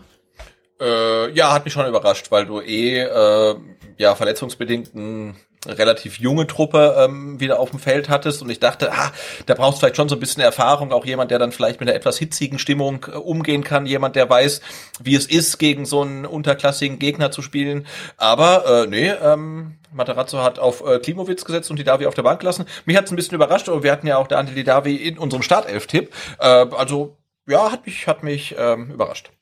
Dann kommen wir zur ersten Halbzeit, äh, die ich überschrieben habe bei mir im Sendungsblog mit im Stile einer Spitzenmannschaft. Und das freut mich immer, wenn ich sowas über den VfB schreiben kann, weil sonst musste ich äh, solche Sätze immer für die Gegner verwenden. Jetzt kann ich sie für den VfB nutzen, das ist toll. Also der VfB dominiert die erste Halbzeit, hat 70 Prozent Ballbesitz, er spielt sich sieben Torabschlüsse und lässt sich auch von der teilweise harten, aber nicht überharten Spielweise der Berliner äh, nicht verunsichern. Im Gegenteil, man hält dagegen, und kauft dem BFC ähm, dann auch ein Stück weit den Schneid ab. Also das hat mir gut gefallen, hat mich auch beeindruckt, dass der VfB da jetzt sich nicht ins Boxhorn, wie man so schön sagt, jagen lässt, mhm. sondern wirklich dagegen gehalten hat. Äh, vielleicht zwei Sätze von dir dazu, wie du das ein, einschätzt, ob das für dich auch schon ähm, vielleicht ein Zeichen ist und auch äh, eine Richtung vorgeben könnte für das Spiel jetzt gegen Fürth am kommenden Samstag. Ich hoffe, ich hoffe das sehr, denn wir haben schon in der Vergangenheit äh, sehr oft einen VfB gesehen, der dann gegen äh, vermeintlich äh, schlechtere Mannschaften angetreten ist. Und man hat genau gesehen, dass die Mannschaft das auch so denkt, dass der Gegner schlechter ist und man deshalb vielleicht nicht alles geben muss. Und also das war für mich sehr beruhigend zu sehen, dass ähm, das Team wirklich vom Anpfiff weg total konzentriert war, in jeder Aktion äh, drin war äh, und dass ich gar keine ja, Nachlässigkeiten erlaubt hat und da war klar, hey, wenn sie das so durchhalten, ähm, dann, dann, dann geht da auf jeden Fall was und dann äh, hat man sehr, sehr gute Chancen, auch einen überzeugenden Sieg einzufahren. Das ist eigentlich nur eine Frage der Zeit, bis man sich dann äh, klare Chancen erarbeitet. Also man hat die Berliner gar nicht erst ins Spiel kommen lassen und die haben es versucht, du hast gesagt, äh, mit, mit einer robusten Gangart, die auch völlig okay war. Ich denke, so musste halt auch spielen ja. gegen den Bundesligisten. Ähm, aber der VfB hat es echt geschafft, dagegen zu halten und auch das, äh, das Publikum, die Fans gar, äh, der Berliner gar nicht so richtig mit äh, reinzuholen weil man das doch sehr, sehr abgeklärt einfach gemacht hat. Ja, perfekt zusammengefasst. Also gerade das Publikum, das äh, in den ersten Minuten äh, wirklich jeden Ballgewinn frenetisch bejubelt hat, zu Recht natürlich, äh, wurde dann immer ruhiger, weil es halt auch kaum noch was zu bejubeln gab. Und der VfB hat sich zum Beispiel auch nicht davon aus der Ruhe bringen lassen, dass äh, Dynamo ja viel höher angelaufen ist, als man das eigentlich erwartet hat zunächst. Ja, also man hat es relativ nicht locker runtergespielt, sondern erwachsen, reif runtergespielt, muss man sagen. Und gerade was die, der, den Umgang mit Hertha angeht, fand ich, hast du eine extreme Weiterentwicklung erkennen können. Im Vergleich auch zur letzten Saison. Mir fiel sofort das Hinrundenspiel gegen Köln ein, als mhm. der VfB gut im Spiel war und Köln dann mit einer sehr rustik rustikalen Spielweise äh, sich immer mehr Spielanteile erkämpft hat, muss man ja fast schon sagen. Und noch schlimmer war es natürlich in der Zweitligasaison beim VfB. Da gab es ja ganz oft Spiele, da fehlte äh, dem VfB so ein Stück weit die Bereitschaft, sich Punkte auf dem Platz zu erkämpfen, wirklich im Sinne von Kampf. Äh, und das war jetzt ganz anders. Ich möchte jetzt nicht sagen, dass der VfB da überhart gespielt hat, keine Frage. Das war nicht so, aber man hat dagegen gehalten. Also man hat sich davon nicht beeindrucken lassen und hat auch nicht damit gehadert, wenn der Schiedsrichter mal nicht gleich gepfiffen hat, ja, wenn es mal ein bisschen härter wurde. Man hat das einfach angenommen und man hat dagegen gehalten und irgendwann ähm, fand ich, hat auch ja Dynamo gemerkt, okay, so kriegen wir sie hier nicht, ja. Wir müssen es irgendwie anders versuchen. Äh, da kommen wir vielleicht auch noch äh, drauf zu sprechen. Und äh, was das Thema Weiterentwicklung angeht, möchte ich auch noch ein paar Spieler hervorheben, im Vergleich zum letzten Jahr vor allem. Da siehst du halt bei Kempf, Mafropanus, Förster, Karasor, Clement oder auch Sosa, wie vorhin schon angesprochen, dass die sich nicht mehr einfach nur auf den Rest verlassen, ja, sondern dass die selber führen wollen. Das gelingt dem einen mal mehr, dem anderen mal weniger, aber man ergänzt sich da so ein Stück weit. Du hast äh, in, in manchen Spielphasen auch wieder eher in der Zweitligasaison, aber auch noch in der Bundesliga, in der abgelaufenen Bundesliga-Saison immer mal wieder so Phasen gehabt, da haben sich Spieler, fand ich, zu sehr auf die anderen Mitspieler verlassen. Gerade auf so gestandene Spieler wie Castro oder vielleicht auch auf dem Endo. Und das hast du jetzt nicht gehabt, sondern jeder hat versucht, ähm, im, also die richtigen Dinge zu machen, so möchte ich es mal so sagen, und Verantwortung zu übernehmen. Da hat sich keiner versteckt. Auch das ist ein Gesicht, das mir sehr, sehr gut gefällt vom VfB Stuttgart. Ähm, und wenn sich das so durchziehen lässt, kannst du halt auch mal schwächere Spieler von Leistungsträgern kompensieren, weil du dahinter Leute hast, die das auffangen können. Ähm, das hat mir, wie gesagt, sehr, sehr gut gefallen. Ja, und äh, vielleicht noch ein paar Sätze zu den Berlinern ohne sich jetzt klare Torchancen zu erspielen, traten die Berliner zu Beginn der ersten Halbzeit sehr mutig auf. Gutes, frühes Pressing. Das haben sie richtig toll gemacht. Äh, der VfB gewann aber oft die zweiten Bälle und somit griff Plan A von BFC-Trainer Christian Benbenek äh, nicht mehr so wirklich. Also das war schon so die Marschroute, die man halt äh, eigentlich sich ausdachte. Man schlägt lange Bälle vorne auf ähm, Christian Beck und der legt die dann ab, was er auch gut kann, oder dreht sich auf und, und, und geht dann Richtung Tor und, und, und versucht irgendwie einen Abschluss zu schaffen. Das klappte nicht so gut. Plan B waren dann scharfe Hereingaben. Da haben wir ja auch letzte Woche drüber gesprochen, vornehmlich von Steinborn oder Boliki über äh, die Außenpositionen. Aber auch da war der VfB darauf vorbereitet. Kempf blockte einige Flanken und klärte insgesamt sechsmal, also eine richtig gute Quote. Und da sind wir gleich schon bei einem Spieler, den ich ganz kurz hier mit dir besprechen möchte. Marc Oliver Kempf wurde so ein bisschen ja, von den einen schwach eingeschätzt in diesem Spiel. Andere haben gesagt, es war ganz okay. Ich fand ihn eigentlich richtig gut, muss ich sagen. Ja, er hat eine Passquote von 87 Prozent. 41 seiner 47 Passversuche kamen an. Äh, insgesamt hat er neun seiner zehn Zweikämpfe gewonnen, hat alle Luftzweikämpfe gewonnen, das waren vier. Und die von mir gerade angesprochenen sechs Klärungen sind der Bestwert aller Spieler. Also für mich hat Marc Oliver Kempf bis auf ganz kleine Wackler, die er mal drin hatte, muss man auch sagen, hier eine richtig gute Partie gezeigt. Wie siehst du's? Ja, total. Also wenn du äh, so einem Innenverteidiger so ein Fehler, fast fehlerfreies Spiel attestieren kannst, das ist schon mal viel wert. Und er war immer, immer da, äh, wenn er da sein musste. Er hat jetzt vielleicht dann offensiv nicht so die Akzente gesetzt wie äh, Ito, der das 1-0 so den, den, vorletzten guten Pass gespielt hat. Äh, Mafropanos hat sogar ein Tor geschossen. Also da konnte er natürlich offensiv dann nicht so glänzen. Aber also in der Defensive fand ich ihn bockstark. Der hat da wirklich alles äh, geklärt, was es zu klären gab. Ja, der VfB spielte das geduldig, das hast du vorhin schon angesprochen, richtigerweise. Ähm, die Berliner Verteidiger, das äh, fiel auch auf, ließen ihren Gegenspielern oft einen Schritt zu viel Platz. Ähm, und so konnte der VfB sich dann über Pass und, und Ballsicherheit ja immer mehr immer mehr Räume eröffnen, möchte ich mal so sagen, mehr Druck ausüben. Also es lief dann irgendwie äh, für den VfB einiges zusammen, muss man sagen. Und was du auch schon angesprochen hast, richtigerweise, waren die starken Verlagerungen. Zum einen von Ito, zum anderen von Clement. Das sind dann die nächsten beiden Spieler, die ich kurz hier umreißen möchte. Also Hiroki Ito, es ist eigentlich wirklich unfassbar, was der Junge hier zeigt, strahlt eine unglaubliche Ruhe und auch viel Sicherheit aus, hat die zweitmeisten Ballaktionen gehabt mit 76, 91-prozentige Passquote, auch das ist ein, ein starker Wert, jetzt für einen Innenverteidiger kein wahnsinniger Wert, aber es ist, ist schon mal gut, dass er die Pässe anbringt. Also wenn der Wert schwächer wäre, würde ich mir mehr Sorgen machen. Aber dann kommen wir zu einer Zahl, die mich wirklich beeindruckt hat. Neun seiner zwölf langen Bälle kamen an. Also das waren halt viele Verlagerungsbälle, nicht nur, aber trotzdem viele und das kann halt echt eine Waffe sein. Also damit kannst du dir halt Räume eröffnen. Ähm, also es gibt dir halt nochmal eine Möglichkeit, äh, wenn vielleicht Plan A von Matarazzo gegen den Gegner nicht greift, dann kannst du mit solchen Verlagerungsbällen, wie gesagt, dann immer für Gefahr sorgen. Das war auch eine Gangart, die der VfB in der abgelaufenen Saison oft gewählt hat und damit konnte man dann gerade Borna Sosa oft gut freispielen, der dann halt hervorragend flanken kann. So war es ja dann auch beim 1 0, da kommen wir gleich noch drauf zu sprechen. Und jetzt kommen wir auf einen äh, Punkt zu sprechen, den, den ähm, wollte ich vorhin so ein bisschen umgehen, weil ich mir extra für jetzt aufheben wollte, Sebastian. Und da geht es um die Tacklings von Ito. Der hat nämlich im gesamten Spiel nicht einmal getackelt. Und dann habe ich mir die Mühe gemacht, das, ich erzähle es lieber nicht, da wackeln wieder alle mit dem Kopf. Äh, auf jeden Fall habe ich mir Ito genauer angeschaut. und wenn du siehst, wie er diese Situation löst, dass er nicht ins Tackling gehen muss, da muss ich einfach sagen, ist das ein Spieler, der, also es ist einfach unfassbar, dass der in der zweiten Liga in Japan spielen äh, konnte bislang. Der löst halt enorm viel über gute Stellungsspiel, Antizipation, Tempo und Technik. Und diese Combo zusammen zeigt halt eine extrem reife Spielanlage, wenn man das so sagen kann. Und es ist mir wirklich ein Rätsel, wie, wie niemanden auffallen konnte, was für ein Talent das eigentlich ist. Weil das sind so Attribute, die ich jetzt aufgezählt habe, die, äh, also die kannst du nicht mehr mit 22, 23 erlernen, bin ich der Meinung, sondern die hast du halt einfach und, und mm. das ist auch so Veranlagung und wahrscheinlich auch Talent, was damit reinspielt. Äh, und, und das spielt ja komplett aus in dieser Rolle als zentraler Innenverteidiger. Das hat mich so beeindruckt, muss ich sagen.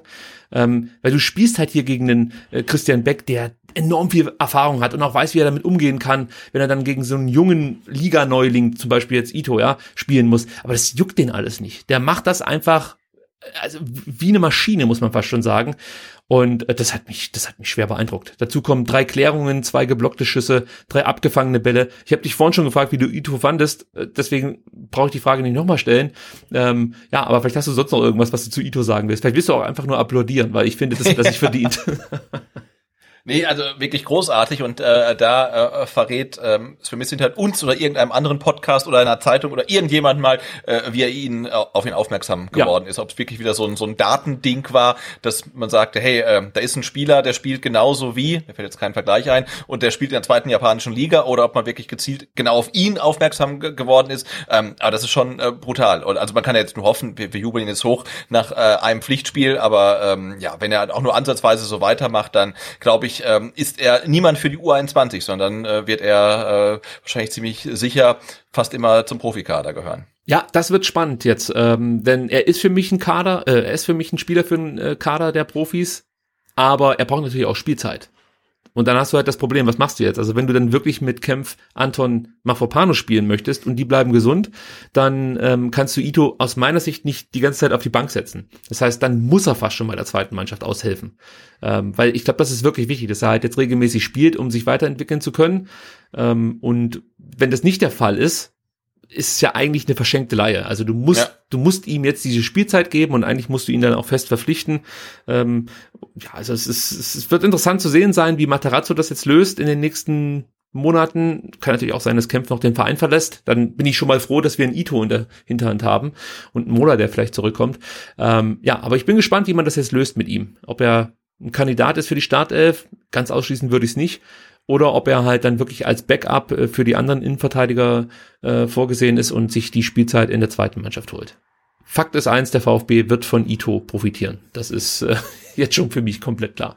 Und Philipp Clement möchte ich auch ganz kurz nochmal thematisieren. Das habe ich ja gerade eben schon gesagt. Diese Verlagerungen kamen nicht nur von Ito, sondern auch von Clement, der eine gute Partie gemacht hat. Eine Vorlage, zwei Torschussvorlagen, eine Großchance rausgespielt. Philipp Clement ist so ein bisschen der Gewinner der Vorbereitung, muss ich sagen, im, Nach im Nachhinein nach der Vorbereitung und auch nach diesem Erstrunden-Pokalspiel. Also Stand heute würde ich sagen, Mensch, der Clement, der darf ruhig nochmal bleiben, oder? Ja, das auf jeden Fall. Und äh, vor allem, wenn er sich jetzt äh, auch auf der äh, Doppelsechs äh, beweisen konnte, das äh, spricht ja dann dafür, dass er auch da eventuell dann Spielzeit bekommt. Also er hat sicherlich kein, kein schlechtes Spiel gemacht, aber ja, gegen einen, einen Viertligisten halt. Also mal gucken, ob er gegen Kräuter Fürth dann nochmal die Chance bekommt, äh, ob ähm, oder ob dann ähm, Karasor neben Endo auflaufen wird oder nochmal äh, Karasor und Clement. Aber ja, also auf jeden Fall ist es jetzt kein Spieler, ähm, den man irgendwie weiß ich, wie soll ich sagen, dass man sich freut, wenn er weg ist. Also ja. er, spielt halt immer sehr solide. Man denkt immer, ah, da wäre noch ein bisschen mehr drin, ähm, aber das geht ja auch bei uns bei Klimowitz und bei äh, Massimo so. Aber nee, also auf seinem Niveau spielt er jetzt richtig gut, finde ich. Ja, bei Clement habe ich mir halt in der abgelaufenen Saison oft die Frage gestellt, ob er dem VfB was geben kann, was der mhm. VfB so bislang nicht hat im Kader. Also sprich, du wechselst ihn ein oder er spielt mal von Anfang an und dafür steht dann Clement. Und da fielen mir halt immer nur die Standards ein. Und ja. äh, jetzt in der Vorbereitung Vorbereitung und auch gegen Dynamo ist mir halt aufgefallen, dass er eben sich da deutlich nochmal weiterentwickelt hat. Das kann natürlich auch an, an der Qualität der Gegner liegen, gar keine Frage. Äh, aber es fällt halt auf, dass er äh, ja auch ein Spiel lenken kann, dass er auf dieser Sechserposition äh, ganz hilfreich sein kann, auch so als, ich sag mal, Scharnierspieler zwischen Offensive und Defensive. Ähm, in, in Sachen Zweikampfverhalten, finde ich, hat er sich auf jeden Fall weiterentwickelt, spielt deutlich robuster ähm, und das ist, das ist der Punkt, wo ich jetzt nochmal Hoffnung geschöpft habe, so ein Stück weit. Weil bei Clement habe ich schon so ein bisschen den Abgesang oder in den Abgesang eingestimmt, weil ich dachte so, hm, vielleicht doch nur ein guter Zweitligaspieler, mhm. der dann auch den richtigen Trainer braucht. Und diese Vorbereitung und das Spiel jetzt gegen Dynamo äh, geben mir nochmal Hoffnung, dass von Clement vielleicht doch noch was Entscheidendes kommen kann. Ähm, und wir ganz froh sind, dass wir ihn im Kader haben. Also ich, ich tendiere dazu, möglichst den Clement zu halten, ähm, weil du natürlich auch so eine gewisse Mindestleistung bekommst. Also er ja. schwankt nicht so extrem wie vielleicht junge Spieler. Ähm, also von daher, äh, ja, Clement hat mir gut gefallen. Dann äh, erste Halbzeit, ja, Chancenplus müssen wir auch noch ganz kurz thematisieren. Der VfB war natürlich die Mannschaft, die am Drücker war. Wir haben es vorhin schon gesagt, 70 Prozent Ballbesitz, viele Torabschlüsse und los ging es ja eigentlich dann direkt in der Anfangsphase. Und da muss ich vielleicht noch was erzählen. Ich werde jetzt hier keine Minuten präsentieren können, denn VfB TV hat leider ähm, im Gegensatz zum STR Fanradio ja. keine Spieluhr eingeblendet oder irgendwie kriegen sie das technisch nicht hin.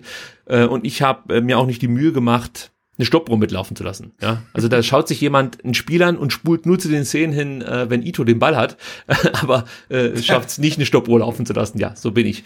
Ähm, aber ich habe es mir dann so notiert, dass ich halt äh, äh, zum Beispiel jetzt wie hier schreibe, zu Beginn der ersten Halbzeit oder Mitte der ersten Halbzeit, also ich hoffe, ihr seht mir das nach, dass ihr euch jetzt nicht die einzelnen Spielszenen nochmal raussuchen könnt. Ich mache es dafür auch relativ kurz. Also los ging es, wie gesagt, mit Mafropanos, der in der Anfangsphase der ersten Halbzeit nach einem Clemen-Freistoß gleich eine gute Kopfballmöglichkeit hatte, Sebastian.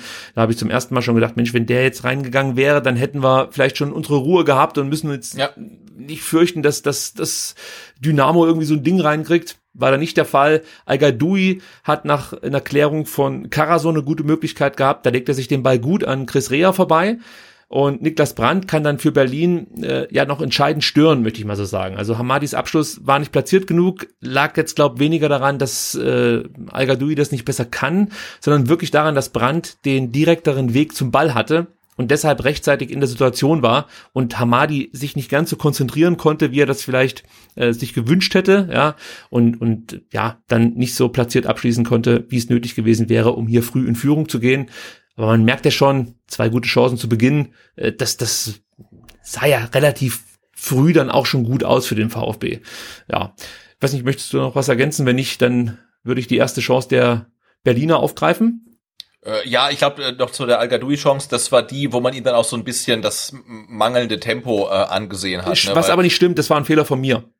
Ähm, ich habe, ich habe, das war eine verzerrte äh, ja, Perspektive, die den Eindruck ähm, widerspiegelte, dass dass al jetzt gerade von seinem Gegenspieler äh, wer war das nochmal, Niklas Brandt äh, eingeholt wird. Aber es lag einfach nur daran, dass Niklas Brandt den direkteren Weg zum Ball hatte und ähm, al so einen Bogen laufen musste um äh, Chris Rea herum. Aber wenn du das halt so ja, von der Kamera eingefangen direkt drauf gefilmt siehst, dann wirkt es so, als ob beide auf gleicher Höhe sind und der, der Brand halt dem al Meter um Meter abnimmt, was aber nicht der Fall war. Also nee, nee, das nicht, aber man sieht halt schon, ähm, dass natürlich ein al dann auch schon weiß, er muss noch mal quasi in diesen Zweikampf rein und macht das ja auch gut. Er ist halt kein äh, Mosanko oder ein Timo Werner, der dann halt den Ball nimmt und weiß, äh, hey, ich, ich, ich renn jetzt einfach und dann holt mich eh niemand mehr an und ich kann abschließen. Also da hat man halt gesehen, dass er halt ein Stürmertyp ist, der dem dann ein bisschen einfach dann gerade auch in der Bundesliga das, das Tempo fehlt, der dann andererseits aber auch clever genug ist, um das zu wissen und es gar nicht erst zu versuchen, sondern halt sich gleich darauf einzustellen, okay, ich muss mir den Ball nochmal vorbeilegen und das hat er ja auch gut gemacht. Ja, er hat eine andere Übersetzung, so können wir es, glaube ich, ja, zusammenfassen. Weil wir haben auch gesehen, wenn er, wenn er mal ins Rollen kommt, dann ist er echt schnell, aber so die ersten fünf bis zehn Meter, das, das dauert halt einfach. Ne? Das ist halt irgendwie wie Anfahren im zweiten oder vielleicht sogar dritten Gang. Das stimmt. Ähm, dann äh, Dynamo mit der ersten größeren Chance. Steinborn läuft bis zur Grundlinie. Das war ja dann das Mittel, das man gewählt hat, nachdem man gemerkt hat, okay, die zweiten Bälle, das bringt nix. Kempf und Sosa verteidigen den 16er. Das war auch in der abgelaufenen Saison immer das oberste Gebot, dass man erstmal den 16er verteidigt und praktisch nicht rausrückt auf den Außenbahnspieler. Ähm, ihn eher flanken lässt, weil man das dann besser verteidigen kann. So ist offensichtlich die Denkweise von Materazzo und ich würde da auch mitgehen.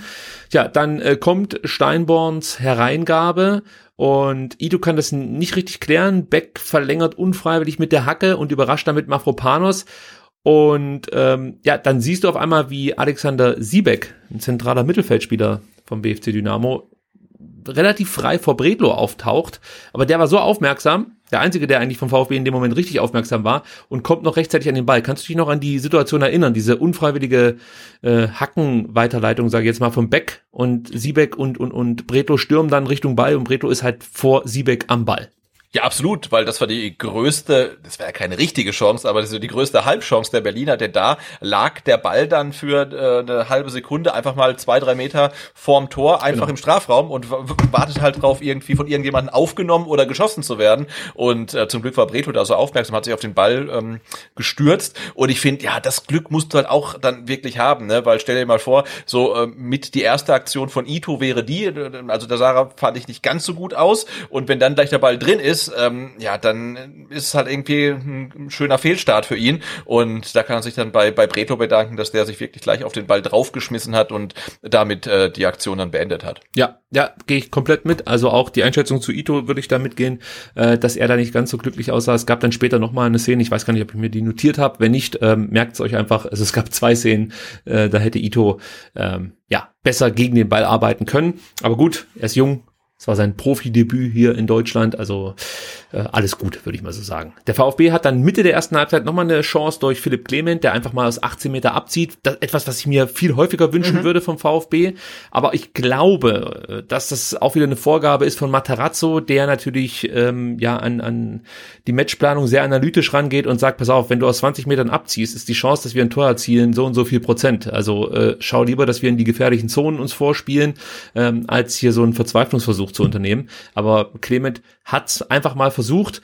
Äh, der Ball wurde dann noch von Niklas Brandt abgefälscht. Der Schiedsrichter hat allerdings ähm, ja das Ganze so ein bisschen übersehen. Es gab keine Ecke, macht aber nichts, denn in der 26. Minute hat der VfB dann sowieso getroffen und wir müssen uns nicht über nicht gegebene Ecken unterhalten. Hamadi al trifft nach Sosa-Vorlage und dann sind wir wieder bei Ito, und sind wieder bei den fantastischen Verlagerungsbällen. So lief's dann halt einfach. Er spielt diesen Verlagerungsball auf den linken Flügel, passt genau. Sosa hat viel Platz, zu viel Platz, weil äh, Joey Breitfeld einfach viel zu behäbig antrabt. Also das hat mich, die komplette Körperhaltung hat mich fast schon irritiert. Also das sah wie kein Bock aus. War es natürlich nicht, aber ich hätte halt ein bisschen mehr Dynamik von Breitfeld in diesem Moment erwartet, aber das hat man irgendwie offensichtlich so ein bisschen unterschätzt, warum auch immer. Ja, aber das war auf jeden Fall ein klares äh, Mismatch auf der Stuttgarter ja. linken Seite, ne? Also äh, Borna Sosa gegen mit seinem Gegenspieler, der irgendwie entweder einen schlechten Tag hatte oder ich kenne ja nicht oder kein guter Spieler ist, aber ähm, also Borna Sosa hatte, glaube ich, in, in, der Bundesliga wird er nicht so viel Platz haben. Das kann man auf jeden Fall schon mal feststellen. Hamadi al übrigens auch nicht. Ja. Sosa nimmt dann kurz den Kopf hoch, visiert Hamadi an und ja, Hamadi wird mehr oder weniger nicht gedeckt. Was heißt mehr oder weniger? Er wird nicht gedeckt und das ist für mich komplett unverständlich. Ja, also sobald Sosa auf dem Flügel den Ball hat, muss das für die gegnerische Abwehr eigentlich heißen, Spieler im Strafraum eng markieren, ja. Aber das macht man nicht. Man lässt den größten Spieler im Strafraum ungedeckt und ja, also so ein einfaches Tor wird al wahrscheinlich jetzt nicht mehr so schnell schießen können. Ähm, da muss man echt dankbar sein, dass die, die, die Zuordnung oder beziehungsweise überhaupt die Verteidigung des Strafraums von Dynamo nicht besonders gut funktionierte und so ging der VfB in der 26. Minute verdient in Führung. Ähm, für uns war es, glaube ich, sehr erleichternd, dass man dann nicht lange warten musste, bis der VfB endlich mal traf. So wusste man, okay, jetzt muss man nicht mehr ganz so viel Risiko gehen. Ja.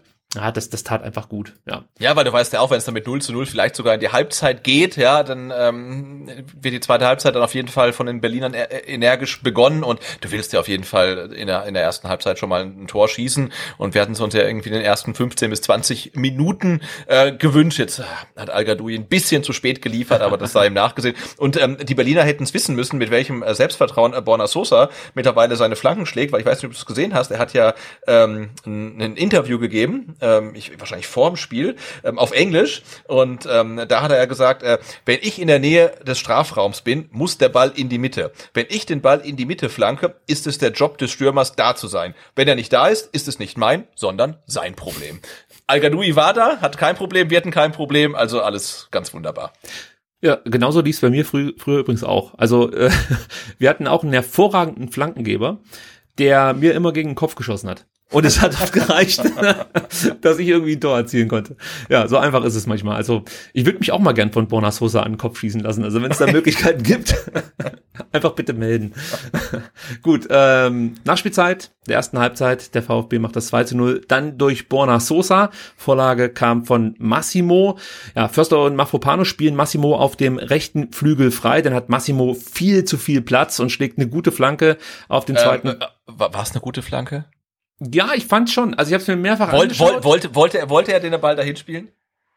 Du meinst, der Ball rutschte ihm so ein bisschen über den Spann und deswegen flog der so. Ja, eigentlich, eigentlich geht die Flanke ja auf, auf einen zweiten Pfosten und ist eigentlich viel zu lang, weil sie auch zu nah schon an der Auslinie ist. Also ich, ich weiß echt nicht, ob er die so spielen wollte. Also was man sehen kann, ist, dass ähm, Sosa relativ früh vom Flügel dann einrückt. Was heißt früh? Also er erkennt halt, okay, Massimo hat den Ball, ich habe Raum vor mir, also gehe ich da jetzt rein. Das hat er aber früher oft auch nicht gemacht. Da ist er dann eher am Halbfeld stehen geblieben. Ja. Diesmal geht er in den Strafraum und entweder war es wirklich Glück von Massimo, dass die Flanke so kam, oder es war was einstudiertes. Also das kann ich mir auch vorstellen, dass, dass man sowas äh, einfach einstudiert und, und Sosa darauf trimmt und auf der anderen Seite natürlich Massimo, der das aber von sich aus äh, auch sonst schon gemacht hat, aber Sosa eben nicht so oft in der abgelaufenen Saison.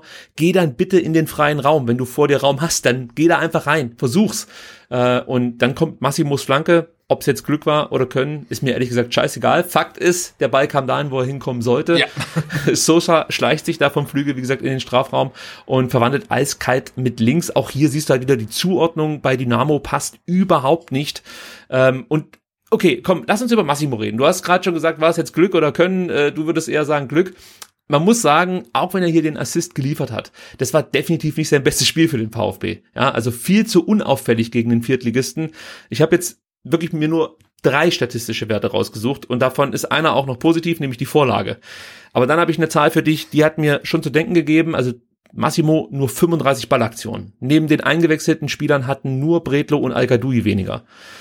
Das ist zu wenig für eigentlich eine flügellastige Mannschaft oder beziehungsweise ein flügellastiges Spiel, meiner Meinung nach. Dazu vier Dribbling-Versuche, keiner erfolgreich ich erwarte mir einfach mehr von Massimo, wenn es gegen so einen Viertligisten geht, äh, äh wenn es gegen so einen Viertligisten geht. Dass andere Spieler diese diese Freiheiten nutzen, die man definitiv hatte, hat man gesehen. Also es gab halt einfach Spieler, die konnten ein bisschen mehr zeigen als sonst.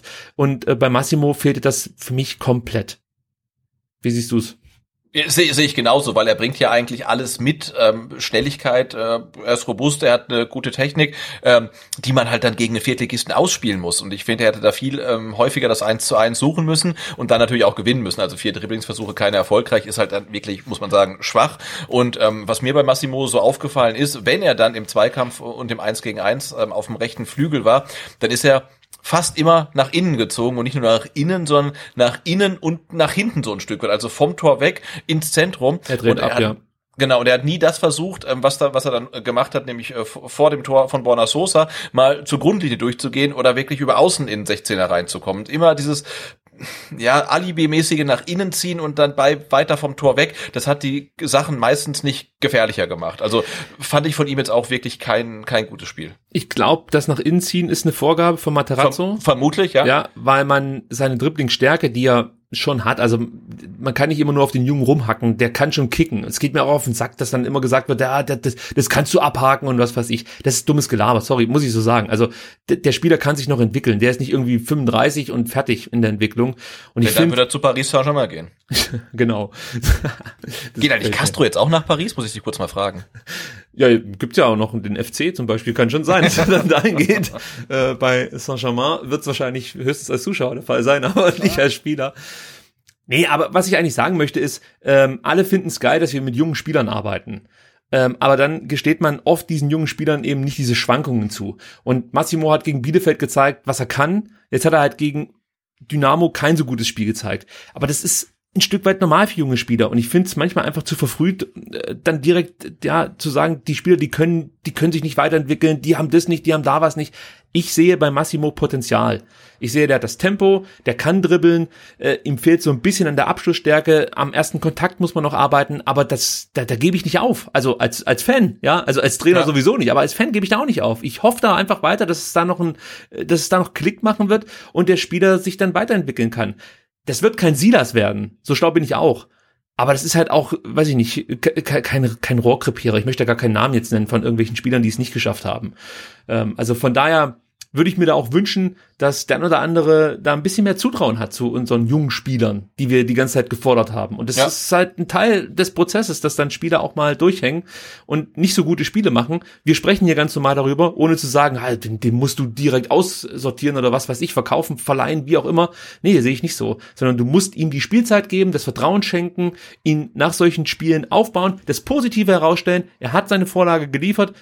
Das ist also daran wird er halt gemessen, ja. Also der, der hat halt jetzt, bei Massimo steht halt jetzt ein Spiel, ein Pflichtspiel, äh, ein Assist. So, das ist erstmal eine gute Quote, würde ich mal sagen. Also wenn er die beibehält, ist mir das egal, ob er davor äh, mehrfach irgendwie Bälle verstolpert oder so. Das ist erstmal eine geile Quote. Und äh, so sehe ich es dann halt. Trotzdem, wie gesagt, möchte ich es hier ansprechen, wenn was nicht ganz so gut lief. Ja, also. Ja, werden Sie auch am Samstag erwähnt, ne? Also, was wir jetzt über Massimo gesagt haben, das galt zumindest am Samstag eigentlich auch eins zu eins für Matteo Klimowitz. Und ich glaube, wir sind beide große Klimowitz und Massimo-Fans. Ja. Ähm, aber äh, trotzdem kann man ja sagen, wenn sie kein gutes Spiel machen, ohne dass es halt irgendwie gleich dann ein, ein, ein, ein Bashing werden soll. Ich glaube, beide haben noch viel Potenzial. Bei Massimo kann man sagen, okay, der ist schon relativ lange dabei, ne? also nicht vergessen, äh, Reschke-Transfer. Ähm, wann kommt dieser Schritt? Ne? Und kommt er dann überhaupt noch mit jedem Spiel oder mit jeder Spielzeit, in denen er diesen Schritt, äh, der den Schritt nicht macht, werden die Zweifel natürlich größer, gar keine Frage. Aber ich glaube, sowohl bei ihm äh, wie auch bei Klimowitz ähm, da darf man oder sollte man auf jeden Fall noch Geduld haben. Er ist lange dabei, da gebe ich dir recht, aber er ist 20. Absolut, ja. Also das, das äh, ja. Das ist halt auch, also das sollte man nicht vergessen. Also es ist ein 20-Jähriger, der da auf dem Platz steht.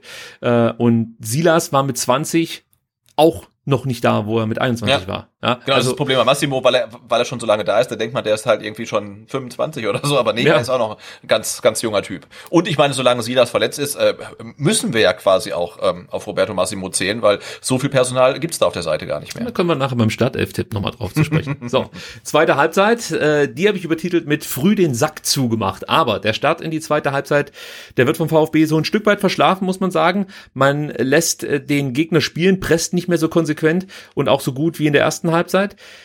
Hier der VfB Glück meiner Meinung nach, dass Dynamo nicht mehr aus den erkämpften Spielanteilen machen kann. Also da fehlt es dann an der Qualität, muss man so sagen, aber Dynamo wollte rauskommen aus dieser äh, Halbzeitpause und einfach nochmal alles versuchen. Das hast du gemerkt. Sie ja. haben mehr riskiert und da muss ich sagen, ich, ich war so stolz auf mich, dass ich was erkannt habe, was überhaupt nicht thematisiert wurde.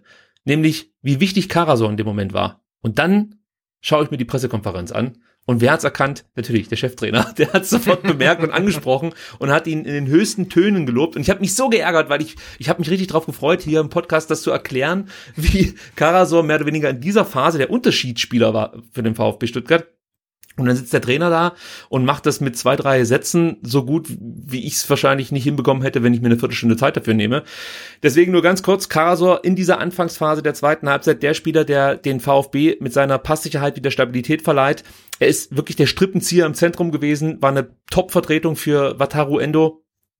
Auch er hat gute Verlagerungsbälle gespielt, gute Pässe gespielt, war immer Anspielstation, läuft Räume zu, fängt Bälle ab. Also wirklich eine fantastische Leistung von Carasor. Und auch hier kann man natürlich sagen, ja, es war ja nur ein Viertligist.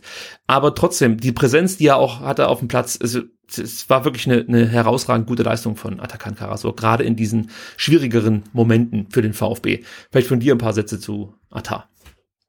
Nee, er hat, glaube ich, äh, so gespielt, äh, wie Tim Walter sich das gewünscht hätte, als er ihn nach Stuttgart geholt Nur vertikaler hat. Ne? Also, in seinen Pässen. Genau, vertikaler. Also ich habe es ja auch mal aufgerufen, aber ich meine 96 äh, Prozent äh, Passgenauigkeit, äh, 92 äh, Ballkontakte, aber natürlich auch diese sechs äh, langen Bälle, von denen fünf ankamen, die es nur Tim Walter nicht gegeben hätte. Also er hat nicht nur sich seine Passgenauigkeit erarbeitet, indem er äh, den Ball äh, quer zu äh, Clement oder Massimo geschoben hat, sondern er hat auch wirklich ähm, ja ein paar lange Bälle geschoben, äh, geschossen draußen und war halt auch wirklich sehr, sehr äh, präsent. Und die, die Phase war halt schon so ein bisschen kritisch ähm, nach ähm, Anpfiff der zweiten Halbzeit, weil du hast gesagt, ne, die Berliner wussten genau, also wir müssen jetzt rausgehen und möglichst schnell einen Anschlusstreffer erzielen, weil wenn wir das nicht schaffen, ist das Ding vermutlich durch. Und genau das haben sie versucht. Und da schien der VfB ja, so ein bisschen überrascht. Ne? Also es hat wirklich, ich würde sagen, knapp zehn Minuten gedauert, äh, ja gut, acht Minuten dann halt, ähm, bis man aus dieser Phase dann wieder rausgekommen ist. Ja, also da war es durch durch,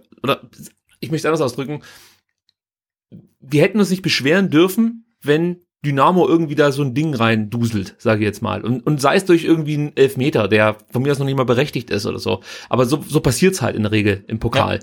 Und da war Kara so derjenige, der halt wirklich dann mit das Ruder rumgerissen hat, auch durch seine Zweikämpfe, die er halt einfach sehr entschlossen geführt hat, war auch der Spieler, der die meisten Zweikämpfe ähm, geführt hat an diesem Nachmittag, also in, in Reihen der Stuttgarter, gewann acht seiner 14 Zweikämpfe, das ist ein okayer Wert, würde ich sagen, für einen zentralen Mittelfeldspieler.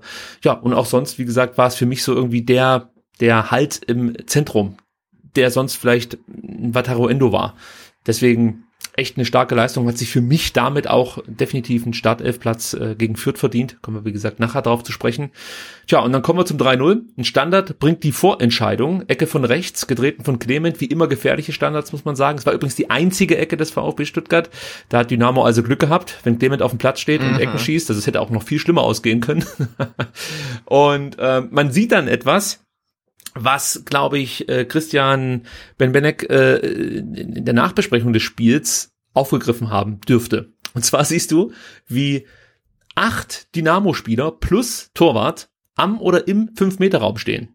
Ja, also da ist eigentlich kaum noch Platz. Und trotzdem kann Dinos mehr oder weniger ungehindert in den Fünfer laufen und setzt dann einen großartigen unhaltbaren Kopfball, muss man einfach sagen, und steht 3-0. Also das war so schlecht verteidigt, wie grundsätzlich alles, was von außen, äh, also ob es jetzt Flanken waren oder eben diese eine Ecke ähm, von vom VfB kam. Also diese Strafraumbeherrschung, sage ich jetzt einfach mal, also der gesamten Mannschaft, muss man dazu sagen, nicht nur des Torwarts, das war fast schon katastrophal. Also da sind sie brutal anfällig und das hat jetzt nicht nur damit zu tun, dass der VfB im Bundesligist ist. Ich glaube, du wirst da auch in der vierten Liga Probleme bekommen, wenn du so verteidigst. Ja. Ja, Mavropanos war ja komplett frei, also hat sich um ihn ja gar niemand gekümmert und also ich habe diese Raumverteidigung, die beim VfB ja dann bei Standards auch irgendwie für mich nicht so richtig funktioniert, äh, der hat da ja auch nicht funktioniert. Ich denke, wenn doch der Innenverteidiger des Gegners für einen Standard mit nach vorne kommt, also warum nimmt man nicht in Manndeckung. Ist doch klar, dass der gesucht wird halt oder dass der auf jeden Fall ein Faktor ist. Und äh, klar, du kannst in das Kopfball immer noch verlieren gegen den Mavropanos, aber dass der halt komplett blank steht und wirklich eigentlich nicht mehr hochspringen muss. Also er, er wuchtet ihn natürlich schon sehr, sehr schön rein, den Ball, aber er müsste nicht mal. Ne? Er ist halt komplett frei. Ähm, und der sah ja, so toll war, dabei aus. Oh ja, das ist richtig. Also das fand ich schon cool. Also du kannst ihn natürlich äh, im, Rauf, äh, im Raum aufnehmen, ist klar, aber es fühlte sich ja von diesen, von diesen acht Personen, fühlte sich kein Mensch zuständig, den Mafropanos jetzt zu übernehmen. Und das ist das, was ich nicht verstehe. Also Ja, aber, aber, das, führt, aber das führt ja auch beim, beim VfB in der Defensive immer zu, zu Irritation, dieses im Raum aufnehmen, weil dann bewegt sich halt ein Spieler zwischen zwei Spielern, die ihn aufnehmen können. Und also ich verstehe tatsächlich als äh, Taktikleier nicht, warum man das so kompliziert macht und dann nicht sagt, äh, weiß ich nicht, jetzt hier ähm, äh, Christian Beck, wenn der Mavropanos mit nach vorne geht, dann deckst du den halt. Ne? Also das ist doch das Einfachste der Welt. Und anstatt macht man so kompliziert und es funktioniert dann nicht mal. Ja, unter anderem liegt es halt daran, dass du da natürlich schnell umschalten möchtest. Und wenn du wirklich in Manndeckung die Spieler nimmst, dann kann es natürlich sein, dass es dann nicht so funktioniert. Aber es hat verschiedene Gründe. Wir haben das auch mal von Sven Missentat erklärt bekommen erzählen wir irgendwann anders mal. Also ich habe mir äh, oder ich habe mir das von Sven Missentat erklären lassen. Du wirst dich erinnern ans was war das Schweinemuseum? Äh, ja, Schwein, ja, ja. ja, heißt wirklich Schweinemuseum. Ich musste kurz überlegen. Ja. ja. Beim, beim Schlachthof halt, ne? Ja, klar. Genau, da hat er mir das erklärt. Ähm, und das war auch sehr schlüssig, was mich jetzt nicht überrascht. Also, dass er mir das besser erklären kann, als ich es verstehen kann, ist sowieso klar. Gut, ähm, noch ein paar Sätze zu Mafropanos. Ja, also da muss man hoffen, dass er gesund bleibt. Und dann ist für mich die Kaufoption, die der VfB ja, ähm, ja vereinbaren konnte mit Arsenal, ein absoluter No-Brainer. Wie viel der jetzt genau kosten wird, ist mir ehrlich gesagt scheißegal. Die einen sagen drei Millionen, die anderen sieben Millionen, ist mir echt wurscht. Der, der Spieler ist definitiv die sieben Millionen wert. Und ich hoffe einfach, dass äh, er, wie gesagt, gesund bleibt, sich weiterentwickeln kann. Jetzt am äh, vergangenen Samstag das Tor, dazu drei Torschüsse, übrigens genauso viel wie Hamadi Al-Gadoui. Passquote 89 Prozent, auch das ist wichtig. Und was man auch gesehen hat, es war ein hartes Spiel und da ist Mafropanos so ein Kandidat, der sich relativ früh eine gelbe Karte abholt. Das haben wir mhm. gerade in der letzten Saison häufiger gesehen. Hier kam er über 90 Minuten, nee, hat er überhaupt 90 Minuten durchgespielt? Natürlich nicht. Es waren, glaube 66 oder irgendwas. Ist egal. Auf jeden Fall kam er komplett ohne Foul aus. Was halt für mich auch nochmal bemerkenswert ist, muss ich ganz klar sagen. Also, ich bin wahnsinnig gespannt auf äh, Mafropanos jetzt in der anstehenden Saison, weil ich glaube, dass Mafropanos ein Spieler ist, der nochmal einen Schritt machen wird. Und zwar also einen deutlich spürbaren Schritt nach vorne. Ja, ja, genau. Und wir hatten ja vor einem Jahr dann noch oder auch zu Beginn der letzten Saison ähm, noch die Frage, ne, rechts in der Dreierkette, äh, Stenzel oder Mavropanos. Aber ich glaube, die Frage ähm, ist jetzt eigentlich beantwortet. Ja, ja. Also würde ich zu sehen. Was mir auch gut gefallen hat, wenn er sich so Lucio-artig den Ball genommen hat und dann Richtung gegnerischen Strafraum marschierte. Also gerade kurz nach dem 3-0 muss Dinos eigentlich das, das 4-0 machen, beziehungsweise dann al -Gadoui. Also er initiiert Dinos ja. ja die Chance selbst, ja, läuft von der Rechtsverteidigerposition mit viel Tempo in Richtung Strafraum, eben wie früher Lucio zu seinen besten Zeiten. Dann gibt's so einen verunglückten Pass auf al der Ball landet dann durch Zufall wieder bei Dinos, der zieht aus elf Metern ab und der BFC-Torhüter Stiala oder Stiala, ich weiß nicht genau, wie man ihn ausspricht, ist zur Stelle. Der Abpraller landet bei Hamadi, der nach einem kurzen Dribbling sich einmal dreht und dann äh, ja nur ganz knapp das Tor verfehlt. Äh, also das, das war so eine Situation, da muss eigentlich das 4-0 fallen, aber warum ich die überhaupt hier mit reingenommen habe, die Szene, war, weil Mafropanus mich brutal an Lucio erinnert hat. Das war äh, ein cooler Move vom Griechen, wie der Boulevardjournalist jetzt wahrscheinlich sagen würde oder schreiben würde. ja, al vielleicht noch ganz kurz, Sebastian. Wie hat er dir gefallen? Ich fand's äh, ordentlich. Was, was, was sagst du zu al als Kalajdzic-Ersatz? Er hat genau das geliefert, was man sich von ihm erwartet hat. Ne? Also vorne ähm, hat die Bälle gut äh, abtropfen lassen oder verarbeitet, hat äh, das, das wichtige 1 zu 0 ähm, geschossen. Also er hat, er hat geliefert, muss man sagen. Zwischendurch wurde es ja so ein bisschen hitzig in der ersten Halbzeit. Auch da war er ganz vorne mit dabei, hat mir sehr gut gefallen. Nee, also ich finde, er hat, ähm, also kriegt, kriegt von mir aufs Spieltagzeugnis eine 2 äh, oder vielleicht sogar eine 2 plus. Ja, also was mir gut gefallen hat in der von dir gerade angesprochenen Situation, als er da den, den, den Dynamo-Spieler zu Boden riss, muss man ja schon sagen, sich am Trikot festgehalten hat, wie er danach so schelmisch grinst. Also Gadui, Al-Gadui ist schon so ein Schlitzohr aber halt auch ein intelligenter, schlauer Spieler, der sowas äh, nicht ohne Grund macht. Also das ist ja. jetzt nicht so ein Hitzkopf, der das, der einfach wütend ist und deswegen irgendwie so eine Aktion bringt, sondern der, der, der weiß schon, was er tut. Und ich ja. mag den sehr. Also das ist ein richtig toller Typ. Ich, ich freue mich auch immer, wenn er interviewt wird, weil er viele schlaue Sachen sagt, sich auch grundsätzlich sehr gut ausdrücken kann. Also ich mag ihn sehr als Spieler und ich bin wirklich froh, dass der VfB nochmal mit ihm verlängert hat. Jetzt nicht nur wegen dem Tor, sondern weil er als Typ, glaube ich, auch wichtig ist für die Mannschaft. Also es ist echt ein richtig toller Mann, muss man einfach mal so sagen. Bin ich schon wieder dabei, die, die Spieler des VfB Stuttgart zu umschwärmen, möchte ich fast schon Nein, sagen. Nein, ich finde es auch, auch gut, dass man mit ihm nochmal verlängert hat und dass man weil dadurch hat man jetzt ja da vorne im Sturm eigentlich eine relativ witzige Situation ähm, mit dem Kalajdzic, so der er bleibt als klaren Stürmer Nummer eins und dahinter halt irgendwie ein Jungspund und einen alten Sack. Ja, also ja. das, das finde ich irgendwie relativ spannend. alten Sack. Also ja, ja das hört ja Madigan. Äh, sorry, ja. Und äh, ich denke, so ein Sanko, der kann von ihm auch noch wirklich viel lernen dann halt und äh, das könnte eine ganz gute äh, Konstellation sein. Ja, also klar, Algadui hat nicht die Qualität eines eines ähm, Kalajdzic, das ist schon klar. Aber ja, gegen, gegen auch Gegner wie Fürth oder so ist es definitiv ein ja. Spieler, der seine Tore machen kann. Und äh, was du schon richtig angesprochen hast, als Wandspieler funktioniert er mit Sicherheit auch gegen bessere Gegner als Fürth, kann man schon mal sagen. Äh, kann man schon mal sagen. Ähm, und ähm, er hat halt auch eine, eine, eine gute äh, Luftzweikampfquote, so ist es richtig. Ähm, hat jetzt am vergangenen Samstag 100 Prozent seiner Luftzweikämpfe gewonnen. Es waren drei insgesamt. Ähm, das ist schon alles gut. Also ich glaube auch, dass du mit al als Backup, so als Notfalllösung ganz gut über die Runden kommen kannst. Besser geht's immer, keine Frage. Aber in Zeiten von Corona bin ich froh, dass wir einen al haben, sage ich dir ganz klar. Also da trifft es andere Mannschaften, glaube ich, härter, wenn da der Stürmer Nummer eins ausfällt. Schau mal nach Frankfurt. Die haben überhaupt nichts, äh, was sie denn da mhm. reinstellen können. Ja, BFC hat da nochmal eine Chance durch Buliki, der profitiert von äh, Stuttgarter Zuordnungsproblemen. Sosa und Kempf sind sich da nicht ganz eins. Und äh, dann kommt Bulicki 16 Meter vor dem Tor zum Abschluss, verzieht da etwas, deswegen keine große Gefahr, möchte ich mal so sagen. Und dann war es Dynamo schlussendlich selbst, die dafür sorgen, dass das Spiel für den VfB relativ easy hinten raus ausging. 68. Minute 4-0 durch Klimowitz. Klimowitz setzt Philipp Schulz am Strafraum des BFC unter Druck und Schulz ist da, muss man ganz klar sagen, too clever for his own good. Also eigentlich muss er nur den Ball wegschlagen, ja, und versucht dann ganz lässig ähm, dann Matteo Klimowitz äh, auszuspielen. Äh, oh ja, und die Chance lässt sich Matteo nicht nehmen, schnappt sich die Kugel und macht das 4-0. Über die Szene an sich braucht man, glaube ich, nicht viel sagen. Das ist halt so ein, ist ein blöder Fehler und fertig. Aber über Klimowitz müssen wir ganz kurz sprechen, Sebastian. Den fand ich, muss ich ganz ehrlich sagen, noch schwächer als Massimo in dem Spiel. Es tut mir auch irgendwie leid. Auch hier kann man natürlich wieder sagen, er hat sein Tor gemacht, daran wird er gemessen. Scorerpunkt, äh, beziehungsweise ähm, ja, doch Scorerpunkt gesammelt, fertig. Äh, hat einen Torabschluss gehabt. Das war eben das Ding äh, zum 4 zu 0. Aber dann wird's dünn. Keine Torschussvorlagen, auch nur 35 Ballaktionen, ähnlich wenig äh, wie Massimo. Und das in dieser Position, die er da einnimmt, ja, als äh, offensive 8, sage ich jetzt mal, er fand kaum statt. Nur zwei Dribbling-Versuche, keiner erfolgreich. Neun Zweikämpfe geführt, nur einen gewonnen. Und was mir grundsätzlich nicht gut gefallen hat, war sein Zweikampfverhalten. Hat vier Fouls begangen und das nicht etwa, weil er rustikal spielt, sondern weil er sich ungeschickt anstellt oft. Ähm, und ja, ich habe in der abgelaufenen Saison oft gedacht, es ist wirklich nur eine Kopfsache, also dass er einfach sich äh, äh Fehler zu sehr zu Herzen nimmt. Das hat ja auch mal Matarazzo gesagt. Aber inzwischen habe ich auch manchmal das Gefühl, dass er zu unkonzentriert auf dem Platz ist. Und ich weiß nicht genau, warum das der Fall ist. Also du, du siehst ja, dass er, dass er unheimlich viel Qualität hat. Also es gibt Situationen, da merkst du einfach, was in ihm steckt. Aber dann wirkt er auch manchmal, kann man sagen, teilnahmslos. Also ich, es, es irritiert mich einfach. Also ein Spieler ja. mit dem Potenzial, der es halt einfach nicht schafft, über längere Zeit während eines Spiels abzurufen. Es irritiert mich irgendwie. Also wie, wie schätzt du Klimowitz ein? Wie fandst du das Spiel jetzt gegen Dynamo von Matteo?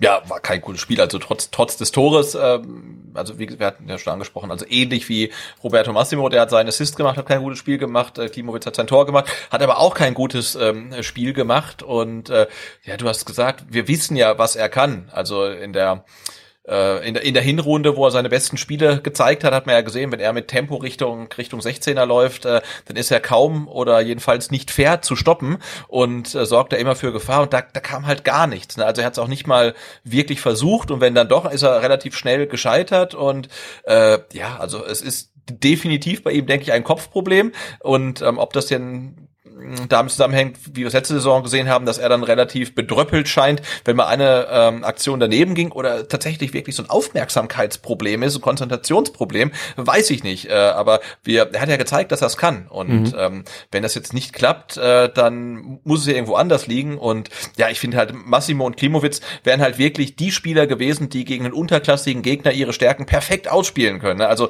gerade das Tempo und, äh, und die, die Dribbelstärke. Und beide haben es halt leider überhaupt nicht auf den Platz gebracht. Ja, fand ich auch sehr schade. Ähm, und da bin ich auch mal gespannt, was das dann für beide Spieler bedeutet, wenn wir dann nachher über Fürth sprechen werden. Ähm, ja, nach dem 4-0 wird's noch mal wild. Allerdings hat das Fabian Bredlow, glaube ich, genutzt, um sich auszuzeichnen. Also äh, da ging es dann damit los, dass nach Ballgewinn Dynamo äh, Buliki auf dem rechten Flügel angespielt wurde. Buliki flankt dann früh und scharf vor Stuttgarter Tor. Du wirst dich gleich erinnern an die Szene. Es war ein richtig guter Ball. Steinborn nimmt den Ball dann direkt und mit einer Weltklasse-Parade, anders kann ich es nicht sagen, lenkt Muss man so Bredlow, sagen, ja? ja, den Ball noch an die Latte, Beck bekommt den zweiten Ball und muss, muss eigentlich das 1 zu 4 machen, ganz klar. Er setzt den Ball aber neben den rechten Pfosten. Das war richtig gut gespielt vom BFC. Und ich muss ganz ehrlich sagen, ich hätte es denen da wirklich gegönnt, dass sie jetzt hier wenigstens dieses Tor erzielen. Weil ich nicht, ich nicht. Ich sag mal so, sie haben wirklich eine gute Partie gezeigt. Sie, sie haben, sie haben gut gespielt, aber ich äh, gönn, gönn dann äh, Bretlo ähm, mehr den, ähm, die, die weiße Weste als äh, Berlin, das Ehrentor. Okay, da, da bin ich vielleicht auch zu sehr BFC Dynamo-Fan. du, da lachst du jetzt einfach. Aber mich haben die Kommentare unter unserem letzten Video einfach umgestimmt. Ich habe einfach gesehen, dass das, was ich gesagt habe, alles Quatsch ist. Das ist eine sehr homogene Fanszene, finde ich. Und ich habe mich einfach damit abgefunden, dass ich das komplett falsch eingeschätzt habe. Also wahrscheinlich ist, ist das einfach ich würde fast schon sagen, eine linke Fanszene da in, äh, bei, beim BFC Dynamo. Ja gut, lassen wir den Quatsch. Ja. Ähm, Kempf äh, verspringt dann noch einen Ball im eigenen 16er. Das war noch ein Fehler, den müssen wir ansprechen. Also Kempf, wir haben ja vorhin gesagt, hat eine gute Partie gemacht, aber das äh, muss er besser lösen.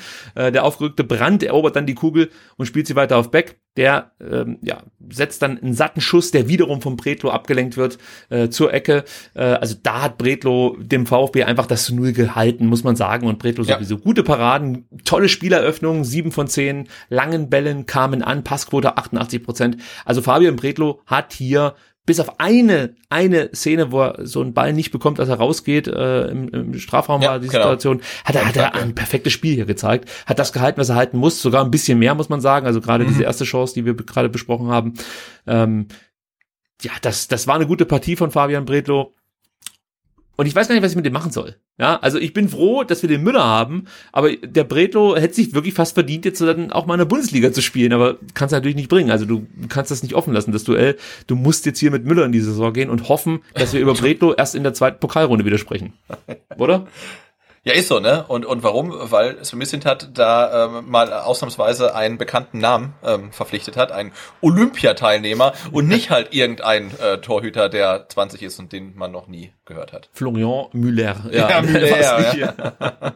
ja, im Laufe des Spiels hatte äh, der BFC dann noch zwei weitere Chancen. Ich würde sagen, Sebastian, die übergehen wir jetzt hier einfach mal großzügig, Gerne, gerne. weil wir jetzt doch schon länger als geplant über dieses Spiel gesprochen haben. Wir haben ja angekündigt, wir werden jetzt in der kommenden Saison die Spielanalysen etwas kürzer fassen. Ich würde mal sagen, wir sind nicht ganz so analytisch unterwegs wie sonst. Das ist uns, glaube ich, gelungen. Aber ich wollte jetzt praktisch dieses Spiel gegen Dynamo auch nochmal nutzen, um so eine kleine Saisonvorschau mitzugeben, um einzelne Spieler nochmal herauszugreifen und, und auch so vielleicht Entwicklungen ähm, zu thematisieren. Kommen wir zu den letzten beiden Toren und äh, ja zur Stunde der Einwechselspieler muss man sagen, beziehungsweise der Joker King Matarazzo hat wieder zugezogen, äh, nee, zugeschlagen, so ist es richtig. Ähm, los ging es ja eigentlich schon mit Tommy, der zusammen mit Sanko direkt mal vorgibt, was jetzt die letzten Minuten hier noch so abgehen soll in Berlin. Tommy spielt von der rechten Außenbahn einen fanta- fantastischen Verlagerungsball in den Berliner Strafraum. Du erinnerst dich vielleicht, Zanko nimmt den direkt mit links und der Ball äh, ja, kommt leider nicht präzise aufs Tor, fliegt drüber. Aber das Ja. war auch wieder so eine geile Situation, wo du einfach merkst, Sanko will hier unbedingt die Bude machen. Tommy mit einem tollen, wie gesagt, Verlagerungsball von der rechten Außenbahn. Auch das vielleicht nochmal dann im Hinterkopf behalten für später, wenn es um den Startelf-Tipp geht. Ja, also Tommy kann auch von rechts ähm, und über rechts spielen. Ja, in der 82. Minute nutzt dann Sanko aber die Möglichkeit, nicht so wie der in der gerade von mir beschriebenen Situation. Wieder ist Tommy involviert. Äh, allerdings muss man sagen, auch Sosa und Didavi hatten Aktien äh, an diesem Treffer. Es gab eine tolle Staffette zwischen Sosa, Didavi und Tommy. Und dann flankt Erik von links in den Strafraum richtig gut geschlagen. Der Ball, der fällt förmlich aus der Luft. Also der kommt relativ scharf und dann fällt er so nach unten. Und da muss man natürlich auch sagen, ich äh, sehe die Szene jetzt hier gerade nochmal vor mir. Es ist schon fast albern, wie Stutter äh, dann gegen Sanko verteidigt. Klarer Stellungsfehler. Und Sanko hat einfach genügend Platz, um hier das 5-0 zu machen. Für ihn freut's mich halt, weil es sein Profitordebüt war. Und ich diesen Spieler, ich sag's wie es ist, ich finde ihn einfach nur geil. Der, der, also der Typ macht mir einfach an. Wenn ich ihn auf dem Platz sehe, der, der, oh, ich mag den sehr. Willst du noch was dazu sagen? Oder sollen wir, sollen wir mich gleich Nein, ich abgeben ich hab, mit ich dem hab, 6 nein, nein, nein, nein, nein, nein, ich habe mich gena- genauso gefreut, äh, dass er, dass er getroffen hat, weil man hat ihm angesehen, ne? er wurde eingewechselt und äh, er, er wollte einfach ein Tor schießen. Also Ja. und der, der lauert die ganze Zeit und geht jedem Ball hinterher und hat immer äh, immer das gegnerische Tor im Fokus und der will halt treffen, ja, und dann, dann macht er den Kopfball rein und dann verlierst du ihn kurz auf den, aus den Augen und dann steht er schon wieder irgendwie am Anstoßkreis und ist eigentlich bereit, das nächste Tor zu schießen. Also der ist wirklich äh, gierig auf Erfolge und Tore und ähm, äh, das macht total Spaß. Und was mich halt ähm, auch beeindruckt hat, wenn man dann so die Totale mal sieht ähm, und ma- man sieht ja dann den, den 17-jährigen 17-jährigen Sanko zwischen den Viertliga-Innenverteidigerkanten, die alle wahrscheinlich zehn Jahre älter sind. Also er, er, er fällt nicht auf, ne? Also er ist genauso breit, er ist genauso muskulös wie die. Ähm, die machen ihm körperlich nichts vor. er fällt sogar fast schon ein bisschen mehr auf, weil er noch stabiler wirkt als er. Ja, das ist unser Brock Lesnar. ja. Der kommt aus dem Nichts und äh, mischt da die ganze Liga auf. Pass auf. Ich habe, äh, glaube ich, in der in der Kaderbesprechung habe ich, glaube ich, gesagt, der macht zehn Profi, äh, nicht Profi, sondern äh, Bundesligaspiele. Ich sag dir, der macht fünf Tore. In, Okay. der, in der jetzt äh, kommenden Saison macht er fünf Tore. So, Ja, wir brauchen ja, wir müssen ja ähm, 15 Tore äh, kompensieren. Wenn er fünf davon übernehmen würde, wäre schon mal gut. Okay, dann macht er sieben. So. Nein, ich sag fünf Tore macht er. So, ähm, erinnert mich bitte dran, wenn ich falsch liege äh, oder richtig. Also das äh, würde mich dann interessieren, ob ich, ob ich mir das noch merken kann dann bis zum ähm, Mai 2022. Ich, ich gehe nicht davon aus. Also ihr müsst mich dran erinnern. 88. Minute, 6-0 Scholinov Vorlage von Didavi, beziehungsweise, ja, eigentlich war es Didavis Tor Ja. er schenkt es Scholinov. Nach einer Ecke für Dynamo landet der Befreiungsschlag bei Joey Breitfeld, den wir ja vorhin schon etwas kritisierten. Der wird sofort von Tommy und Didavi angelaufen. Auch das, klar, Breitfeld sieht ja nicht gut aus, aber trotzdem, Tommy und Didavi wollen halt diesen Ball erobern. Also das ist nicht einfach nur, wir spielen jetzt hier noch die letzten drei Minuten runter, sondern beide Spieler wollen hier nochmal was zeigen. Die da schnappt sich den Ball, drei Stuttgarter gegen zwei Berliner. Ähm, die Davi läuft dann ohne direkten Gegenspieler auf den Kasten zu, schließt aber nicht ab, sondern legt quer auf Schulinov, der macht das, was er machen muss, das 6 zu 0, einfach stark von Dida. Und ähm, ja, was mich da gefreut hat, alle Spieler, also ähm, alle vier Spieler, die in den letzten beiden Toren beteiligt waren, also die beiden Vorlagengeber und auch die Torschützen, das waren Einwechselspieler. Das finde ich halt auch einfach geil. Also das meinte ich mit Joker King Matarazzo, der offensichtlich ja. wirklich ein Händchen dafür hat. Und nicht nur das, ich glaube nicht, dass es nur das Händchen des Trainers ist, sondern einfach auch die Qualität in der Breite des VfB, beim VfB. Also du hast halt nicht mehr so Alibi-Spieler, die du einwechselst, die einfach für den äh, äh von Krämpfen geplagten Spieler XY eingewechselt werden, sondern du hast einfach Qualität, die du nachschieben kannst. Und das macht es dem Gegner halt auch brutal schwer, ähm, dann über 90 Minuten den Druck, den der VfB auch manchmal erzeugen kann, äh, standzuhalten. Das ist halt einfach, das ist halt einfach ein Asset, das der VfB jetzt sich mittlerweile erarbeitet hat. Äh, und ich bin auch ganz froh, dass es die fünf Wechsel weiterhin geben wird. Nicht sechs, mhm. Herr van Bommel. ähm, nee, dass es weiterhin die fünf Wechsel geben äh, wird, weil der VfB wird davon profitieren. Da bin ich mir relativ sicher. Ja, und was ich halt äh, wirklich gegen Berlin erstaunlich fand, war so dieses Mindset, was die äh, Mannschaft anscheinend entwickelt hat. Also einmal, dass man von Beginn an sehr, sehr konzentriert auf dem Platz steht, den Gegner nicht unterschätzt. Ähm, und wie du es angesprochen hast, ne? ich meine, es sind, sind 88 Minuten gespielt, es steht 5 zu 0. Das Spiel ist halt sowas von durch. Und trotzdem äh, jagen dann äh, Tommy und die Davi ihren Gegenspieler und jagen ihm den Ball ab. Und selbst dann könnte sagen, äh, wird man vielleicht auch die Davi nicht davon freisprechen, dass er dann lieber erstmal den Fuß drauf stellt und vielleicht nochmal zurückspielt und sagt, komm, die zwei Minuten spielen wir jetzt runter. Aber nee, was macht er? Er kriegt den Ball und geht wirklich im Vollsprint durch die ganze Berliner Hälfte und könnte dann äh, abschließen und mit seinem linken Fuß würde ich sagen, von zehn Versuchen macht er neun rein, macht aber auch nicht, sondern er legt nochmal quer. Also diese ganze dieser ganze Angriff, den fand ich total bemerkenswert. 88 Minute, immer noch wirklich brutales Pressing, dann im Vollsprint und dann nochmal quergelegt. Also das hat mich wirklich sehr, sehr beeindruckt, muss ich sagen. Ja, war toll gemacht und das ist sowieso der Diavi, den ich jetzt auch in der Vorbereitung ja, immer so wahrgenommen habe, möchte ich mal sagen, der irgendwie ein bisschen befreit wirkt, der nicht mehr so verbissen ist, ähm, ja, der, der sehr mannschaftsdienlich unterwegs ist. Ich weiß es nicht, ob die Davi gesund bleibt jetzt in der äh, anstehenden Saison, aber ich glaube, das war vielleicht nicht die schlechteste Idee, mit ihm zu verlängern. Also er macht einen sehr, sehr stabilen Eindruck jetzt in der Vorbereitung und auch im äh, Spiel gegen Dynamo hat er gute, eine gute Leistung gezeigt. Aber wen ich noch stärker fand als die Davi war Erik Tommy. Ja, eine Vorlage, zwei Torschussvorlagen, Großchance rausgespielt. Der kam rein und wollte halt auch einfach zeigen, hey, ich, ich bin hier nicht nur zum Spaß beim VfB und ich muss auch nicht unbedingt wechseln. Ich bin hier ein Player in der Mannschaft. Ich bin ein Problem für Materazzo. Und zwar nicht, weil ich schlecht bin, sondern weil ich halt spielen muss eigentlich. Das hat er, fand ich, auch unterstrichen in den paar Minuten, als er dann äh, spielen durfte und auch schon in äh, dem ein oder anderen Testspiel. Stenzel auch noch mit einer guten Leistung, fand ich. 24 Minuten hat der gespielt, hat in der Offensive wie in der Defensive ein paar gute Aktionen gehabt. Also auch da äh, möchte man äh, diesen Spieler nicht unerwähnt lassen. Und die Frage ist jetzt, Sebastian, wenn wir ein Fazit ziehen wollen, was ist der Sieg wert? Das ist natürlich ähm, liegt jetzt an uns, das Ganze so ein bisschen einzuordnen. Ich würde sagen, vorher hören wir uns ganz kurz mal an, wie Sven Missentat das Spiel zusammenfasst und dann reden wir beide drüber. Es ist äh, eigentlich alles angerichtet für Pokalsensation, wenn man so die Voraussetzungen äh, gesehen hat. Ein top gestarteter Regionalligist, ähm, drei Spiele gewonnen, sehr souverän gewonnen. Das wichtige Spiel gegen Energie Cottbus schon gewonnen, früh in der Saison. Ähm, sehr, sehr lautstarkes, intensives Publikum, was aber cool ist, muss man auch sagen. Das hat schon auch geholfen. Ähm, dann, glaube ich, 13 Aus, äh, Ausfälle summiert. Das ist ja grundsätzlich mal so ein Setup, wo man auch schon mal in Straucheln kommen könnte. Ähm, Finde es ganz cool, wie die, wie die Jungs das gemacht haben, angegangen sind.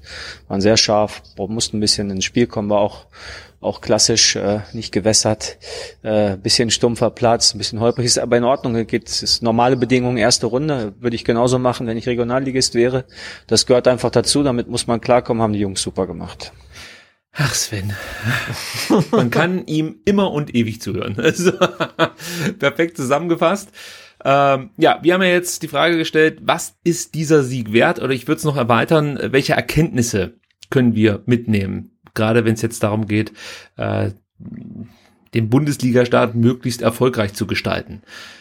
Also ich fange vielleicht mal an, Sebastian, und will mhm. dich dann fragen, wie du es siehst. Was, was ich schon mal cool fand, war, dass der VfB jetzt am vergangenen Samstag sechs verschiedene Torschützen vorzuweisen hat und fünf verschiedene Vorlagengeber. Und wir hatten ja die Thematik jetzt schon ein paar Mal, wer hat hier ein Problem in der Offensive, frage ich jetzt mal. Also, wir haben immer darüber gesprochen, die Offensive, die Offensive, uns sind die Tore flöten gegangen. Wer soll die jetzt machen? Jetzt könnte man ja sagen, man kompensiert das als Gemeinschaft, als Team. Also mehrere übernehmen die Rolle des Torschützen beziehungsweise des Vorlagengeber. Wie siehst du's? Ja, das, das muss der Weg sein, ne? weil wenn man es mal ähm, anguckt mit ähm, dem Verkauf von Gonzales, mit dem Abgang ähm, von Gonzalo Castro und mit dem Silas, bei dem man ja quasi auch davon ausgehen muss, dass er erst in der Rückrunde, wenn überhaupt wieder richtig angreifen kann, fehlen dir halt im Vergleich zur äh, letzten Saison einfach 15 Tore.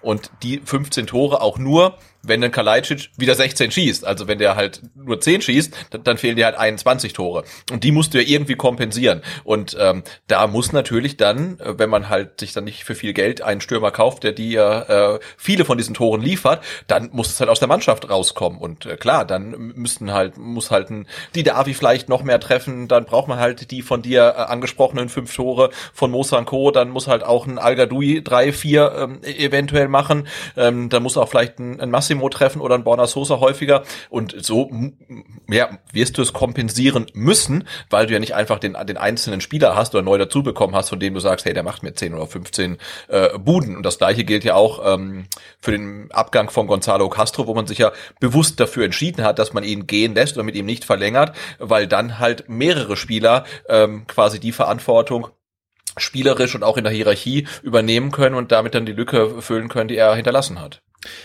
Ich sehe das aber auch. Also, dass die Spieler, die du jetzt angesprochen hast, da nochmal einen Step machen können. Also gerade in Sosa ist, denke ich, schon ein Spieler, der eine bessere Torquote schaffen könnte als in der abgelaufenen Saison. Ich sehe auch bei einem Massimo Tore, die er machen könnte. Äh, also das ist für mich auch ein Spieler, der regelmäßig regelmäßiger treffen könnte, meiner Meinung nach. Und Klimowitz hat ja noch Luft nach oben. Genau, und äh, Klimowitz auch. Und wir müssen natürlich äh, irgendwie zusehen, äh, dass, äh, der, dass Mavropanos der nächste Hinteregger wird. Weil auch die Innenverteidigung, ja. muss man sagen, ich glaube, Marco Oliver Kempf hat zwei Tore gemacht. Ähm, ich glaube, die anderen Innenverteidiger, weiß ich jetzt gar nicht, gefährliches Halbwissen, hat Anton ein Tor geschossen, ich weiß es gar nicht, aber auch die äh, kopfballgefährliche Innenverteidigung darf äh, bei Standards noch gerne mehr Tore erzielen. Ja, gerade wenn du dann so ein versierten Standardschützen hast wie einen Clement, der vielleicht auch häufiger spielen kann, wer weiß das schon. Äh, und, und wenn er nicht spielt, dann hat er mit äh, Sosa einen würdigen Stellvertreter, die Davi kann gute äh, Standards schlagen.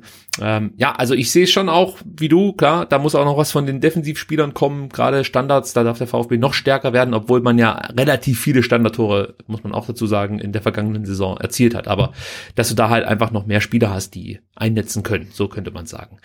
Was man auch sagen muss, ähm, der VfB macht in der gesamten Vorbereitung und auch jetzt gegen den BFC Dynamo einen sehr reifen Eindruck. Das hat mir gut gefallen. Und das, obwohl das Durchschnittsalter im Vergleich zu 2021 nochmal gesunken ist. Ich finde, das siehst du aber nicht auf dem Platz. Also der, der VfB wirkt nicht unreifer. Ganz im Gegenteil, ich finde, man wirkt noch reifer als in der abgelaufenen Saison. Äh, dann kommen teilweise herausragende Spielzüge mit dazu, ja, oft durch Clement eingeleitet. Das ist nicht so zufällig wie zu Beginn der letzten Saison. Also da hat man ja oft dann so Situationen, wo wir dachten, Mensch, das klappt, aber auch mit Glück so ein Stück weit, was uns nicht gestört hat. Aber du hast halt jetzt oft Spielzüge dabei, die sind eindeutig einstudiert, die sind einfach gut, die sind präzise gespielt, schnell gespielt, du überrascht damit den Gegner, das sieht einfach toll aus. Also du hast das Gefühl, dass der VfB sich ein größeres Playbook angeeignet hat, mhm. wenn man das so sagen kann, über den Sommer. Auch das, wenn wir beim Thema Assets sind, äh, ist halt wichtig und eine Weiterentwicklung, meiner Meinung nach. Dann ist man nicht mehr so zentrumlastig wie noch äh, in der Hinrunde 2021. Man bespielt die Flügel, presst gut, verlagert gut, hat individuelle Qualität und kann auch einfach mal einen Ball nach vorne schlagen, weil du kopfballstarke Stürmer hast, die den abfangen können, ablegen können, die sich damit vielleicht dann auch äh, aufdrehen können, wie auch immer. Also du hast einfach mehr Möglichkeiten, so sehe ich das zumindest, äh, zu Chancen zu kommen. Es ist nicht mehr so einseitig und es macht es für den Gegner halt auch schwer. Man kann nicht nur sagen, okay, wir gucken, dass wir das Zentrum zubekommen, und dann ist das Thema erledigt und stellen dann, was weiß ich, noch irgendwie jemanden zu Sosa, der nicht mehr flanken kann und dann, dann war's das. So einfach ist es nicht. Wie gesagt, durch diese Verlagerungen machst du es dem Gegner enorm schwer. Und wenn du dann solche präzisen Bälle schlagen kannst, wie ein Ito, ein Kempf kann das auch, ein Anton kann das, äh, Mafopanos mit Abstrichen, der nimmt sich das ab und zu mal raus. Äh, entweder die sind unfassbar gut oder manchmal gehen sie halt komplett daneben. ähm, aber weißt du, was ich meine? Du hast halt drei Innenverteidiger, die das Zeug dazu haben, tolle Bälle zu, hinten rauszuspielen. Also ich finde, der VfB ist da einfach sogar ein Ticken besser aufgestellt als zu Beginn, muss man sagen, der abgelaufenen Saison. Das Einzige, was natürlich fehlt, sind so Ausnahmespieler wie ein Silas, der kommt aber Gott sei Dank zurück. Und natürlich auch ein Mangala, der ganz, ganz viel im Zentrum gearbeitet hat. Und auch ein Castro, der durch individuelle Qualität das ein oder andere Spiel für den VfB gewonnen hat. Also klar, das muss dann in der Gruppe kompensiert werden. Klar, aber mit was du sagst, ne, gerade irgendwie das, das, das Playbook, was immer dicker wird. Wir hatten uns ja eigentlich nach der äh, Hinrunde der vergangenen Saison schon gefragt, ob der VfB so ein Stück weit äh, dechiffriert ist, ne, gerade mit den äh, Bällen durch die Mitte, die Endo ja dann gerne gespielt hat, diese Vertikalpässe, die dann oft äh, wirklich hervorragend waren, was dann nicht mehr so funktioniert hat. Aber dann kam halt in der Rückrunde dann halt ganz oft irgendwie die, die Kombination äh, Sosa Kalajdzic und selbst wenn du weißt, dass sie kommt, kannst du sie halt schlecht verteidigen. Und ähm, jetzt haben wir beides gerade nicht, ne? Also kein Endo, kein Kalajdzic und trotzdem äh, kommt der VfB jetzt nicht nur gegen äh, Dynamo Berlin, sondern auch in den anderen Testspielen zu Torerfolgen. Und ähm, also ich glaube, die Sorge, dass der VfB äh, dechiffriert ist, müssen wir äh, nicht unbedingt haben. Und ganz im Gegenteil, man kann sich ja quasi schon drauf freuen, äh, wenn man jetzt äh, so spielt wie jetzt. Und dann kommt Kalajdzic und du kriegst dann wieder äh, Sosa, die, die Kombi Sosa Kalajdzic dazu und dann kommt noch irgendwann Silas und du hast noch ein Endo. Ähm, ich glaube, dann kannst du wirklich sehr, sehr variabel spielen. Also das äh, macht mir wirklich Hoffnung. Ja, die verrückten vertikalen Bälle von Endo, die habe ich jetzt noch gar nicht mit aufgezählt, weil der die ganze Vorbereitung nicht dabei war. Deswegen habe ich die gar nicht ja, auf dem Zettel gehabt. Aber natürlich, die kommen ja auch noch mit dazu. Ja, und dann hast du die tiefe startende Spieler, schnelle Spieler, und Klimowitz ist da zu nennen, Führig, wenn er fit ist. Hey, also ich mache mir nicht so viele Sorgen, muss ich sagen, vor der äh, jetzt anstehenden Saison. Das heißt nicht, dass ich davon ausgehe, der VfB wird Achter oder so. Aber ich, ich, ich gehe halt nicht davon aus, dass der VfB absteigt. Ja, also ich, ich glaube wirklich, dass Stuttgart irgendwie so 12, 13 locker anpeilen kann. Mit locker meine ich halt einfach, dass wir keine Angst haben müssen, äh, abzusteigen. Also du kannst ja auch 13. werden und, und, und stand drei, vier Spieltage vor Schluss noch mit dem Rücken zur Wand. Das glaube ich halt einfach nicht. Also ich glaube, dass der VfB wirklich gute Karten hat, wieder eine vernünftige Saison zu spielen. Klar, die Leute müssen gesund bleiben und ähm, es kann auch mal so eine Negativspirale losgetreten werden, wenn du mal drei, vier Spiele in Folge verlierst, äh, wo du dich ja nicht einfach wieder befreien kannst und wo sich dann plötzlich ähm, ja auch die Ergebnisse der Leistung, nee, andersrum, die äh, Leistung sich der Ergebnis, den Ergebnissen anpasst. Sowas kann immer mal passieren. Ähm, aber was ich jetzt sehe, macht mich eigentlich hoffnungsfroh und ich habe Bock ja, absolut. Das, das Potenzial ist da, aber ich finde, da ist dann der VfB als solches ähm, quasi so ein Matteo Klimowitz oder ein Roberto Massimo. Also das Potenzial ist da, aber man muss es halt auch wirklich abrufen. Und ich finde auch der Saisonauftakt bietet ja schon auch hat die Option nach vier, fünf Spieltagen relativ wenig Punkte zu haben. Und ähm, dann, dann wird der Druck da sein. Da muss man natürlich auch sehen, wie können sich dann so junge Spieler, äh, wie können die mit dem Druck umgehen und können die sich unter diesem Druck entwickeln, was halt meistens nicht funktioniert. Und ich glaube, so wie in der vergangenen Saison, ich glaube, da war der schlechteste Tabellenplatz wirklich die der 13. Und das hatten wir am zweiten Spieltag. Mhm. Ich glaube, so komfortabel wird's nicht werden. Also ich glaube, dass der VfB in der kommenden Saison mal eine Phase hat, wo er ähm, relativ weit unten drin hängt. Ähm, ich glaube aber auch, dass man ähm, dass wir uns, glaube ich, darauf einstellen können, dass man am Ende, jetzt äh, Bold Prediction, mit dem Abstieg nichts zu tun haben wird, alleine schon, weil man halt Mannschaften wie, wie Bochum und Fürth halt mit in der Liga hat. Ne? Ja, auch das werden wir uns dann später nochmal anhören dürfen, wenn wir da komplett falsch liegen, Sebastian. Aber so ist es halt. Also manchmal muss man da auch ein bisschen risikoreich äh, mit seinen Äußerungen umgehen, finde ich. Ja, ich meine, wenn alle so mutig sind, ne, der, der Sportdirektor und der Trainer und die Spieler, dann müssen wir doch auch ein bisschen mutig sein. Ja, Materazzo fordert, wir liefern. So. so. Fürster müssen wir noch ganz kurz ansprechen, der nicht ganz so auffällig wie erwartet war gegen BFC Dynamo, aber trotzdem durch seine Ballsicherheit, muss man wirklich sagen, wichtig war für die Mannschaft. Er hat aus meiner Sicht auch noch mal einen Schritt gemacht, auch wenn man das jetzt nicht direkt so, wenn man sich das Spiel anschaut, erkennt, äh, erkannt hat, aber beobachte mal jetzt gegen Fürth Fürster. Deutlich selbstbewusster, übernimmt Verantwortung. Passqualität habe ich gerade eben gesagt, besser finde ich als äh, ähm, ja, also im Vergleich zur, zur, ich sag mal so, Hinrunde, Ende der Hinrunde, da war er noch so ein bisschen wackeliger, der wurde dann immer stärker. Ich finde, jetzt ist er wirklich gut. Also jetzt gegen Berlin hat er eine Passquote von 82 Prozent, das haben wir schon ganz anders gesehen von Philipp Förster. Hat vier Torschussvorlagen geliefert, hatte selber keinen Torabschluss. Vielleicht ist das genau das Richtige. Also wir haben ja immer gesagt, wenn der Förster aufs Tor schießt, dann kannst du hinten schon jemanden zum Ball holen schicken. Aber ähm, wenn er natürlich die Dinge auflegt, dann ist er vielleicht auch noch wichtiger für den VfB. Also Philipp Förster ist so ein Spieler, der den richtigen Weg eingeschlagen hat. Ja, also auf den freue ich mich jetzt auch, muss ich ganz ehrlich sagen. Gute Leistung. Ja, aber auch, äh, auch, auch, auch von ihm eine gute Entwicklung. Also jetzt nicht nur spielerisch, sondern auch wirklich hierarchisch. Wir erinnern uns, er kam dann halt aus Sandhausen zum VfB in der zweiten Liga. Man hat sich gefragt, was soll das überhaupt? Dann ist der VfB aufgestiegen und man hat sich gefragt, der Förster ist der überhaupt Erstliga tauglich? Ähm, war dann halt auch meistens Reservespieler. Und, Erstmal äh, verletzt, klar, muss man sagen, das war ein Genau, verletzt Problem, und, ja. und, und, dann kam er meistens dann von der Bank und der hat sich echt gemausert. Und klar, in dem Mittelfeld mit äh, äh Mangala, Endo und einem Castro ist er natürlich eher dann, ich sage jetzt mal, ein Mitläufer ähm, als in seiner ersten Bundesliga-Saison, aber jetzt in dem Mittelfeld mit Philipp Clement und, und, und Karasor und Massimo und Klimowitz, äh, muss er in seiner zweiten Saison tatsächlich dann auch mehr Verantwortung übernehmen und ich glaube, die Rolle nimmt er an und die tut ihm gut und äh, also da bin ich auch mal gespannt, welche Rolle er dann in der kommenden Saison ähm, einnehmen wird, aber ich finde, sein Standing in der ganzen Hierarchie in der Mannschaft äh, ist deutlich gestiegen. Ja, ja, sehe ich genauso wie du. Tja, und dann sind wir eigentlich durch mit diesem Spiel und was ich unbedingt noch loswerden möchte ist, ähm, wir müssen lernen, sowas zu genießen. Ich habe das, also anders. Ich merke das bei mir. Mir kommt es auch so vor, als ob es vielen so in der Timeline auf Twitter geht, dass man so, so nach so einem Spiel sagt, ja, es war halt ein Viertligist und so. Aber ich glaube, wir müssen sowas mehr genießen. Ja, also wir sollten das nicht kleinreden, weil es werden auch für den VfB wieder andere Zeiten kommen. Und es ist doch so geil, dass wir einfach mal so eine Pokalrunde erleben, die wir runterspielen wie so ein Testspiel äh, gegen die Jakko 11 oder so. Ja, also es ist halt einfach relativ easy gelaufen, macht Spaß, du siehst junge Spieler, du siehst die Perspektive, du hast einen geilen Trainer, du hast einen geilen Sportdirektor, du hast einen geilen Sportvorstand, einen geilen Präsidenten, alles ist geil. Ich glaube, wir müssen es noch mehr genießen, weil alle VfB-Fans wissen, das ist nicht von Dauer. Wir werden hier wieder Dampf auf dem Kessel haben. Es wird alles ja. wieder scheiße werden. Wir müssen, das ist unsere Kur. Die haben wir uns auch verdient nach diesen ganzen Scheißjahren. Und wir ja, müssen nee, und zwar, die Party feiern, Sebastian. Sag ich dir so, wie ja, es ist. Absolut, es war wirklich ein perfektes Auswärtsspiel im Pokal. Erste Runde, Viertligist trotzdem souverän gewonnen. Und das Stadion war ja wirklich total geil. Und dann sitzt da draußen dann der Trainer und die Auswechselspieler sitzen wirklich auf einer Bierbank. Also ich fand das super. Und wenn du gesehen hast, dass dann irgendwie die Spieler beim Einwurf ein bisschen mehr Anlauf genommen haben, dann hörte ja der Rasen auf und dann fing irgendwie so eine Art Wüste an. Also ich, ich fand das total großartig. Äh, also die, dieses Spiel war für mich wirklich ein perfektes Pokal-Erstrundenmatch und man muss es wirklich genießen, denn man weiß ja nicht, wer einem jetzt zugelost wird, denn nachher spielt es in der zweiten Runde irgendwie auswärts in Wolfsburg, ah nee, nicht gegen Wolfsburg, äh, auch nicht gegen Frankfurt, aber vielleicht in Leipzig oder in, in München oder sonst wo halt und dann ist halt schon Ende Gelände und insofern, äh, ja, muss man sowas genießen. Nix, wir kommen weiter. Liegt jetzt schon fest, egal wer der Gegner ist. Höchster Erstrundensieg für den VfB, das will ich noch erwähnen, seit 17 Jahren, Jahren, sorry. 6-0 damals gegen TUS Mayen.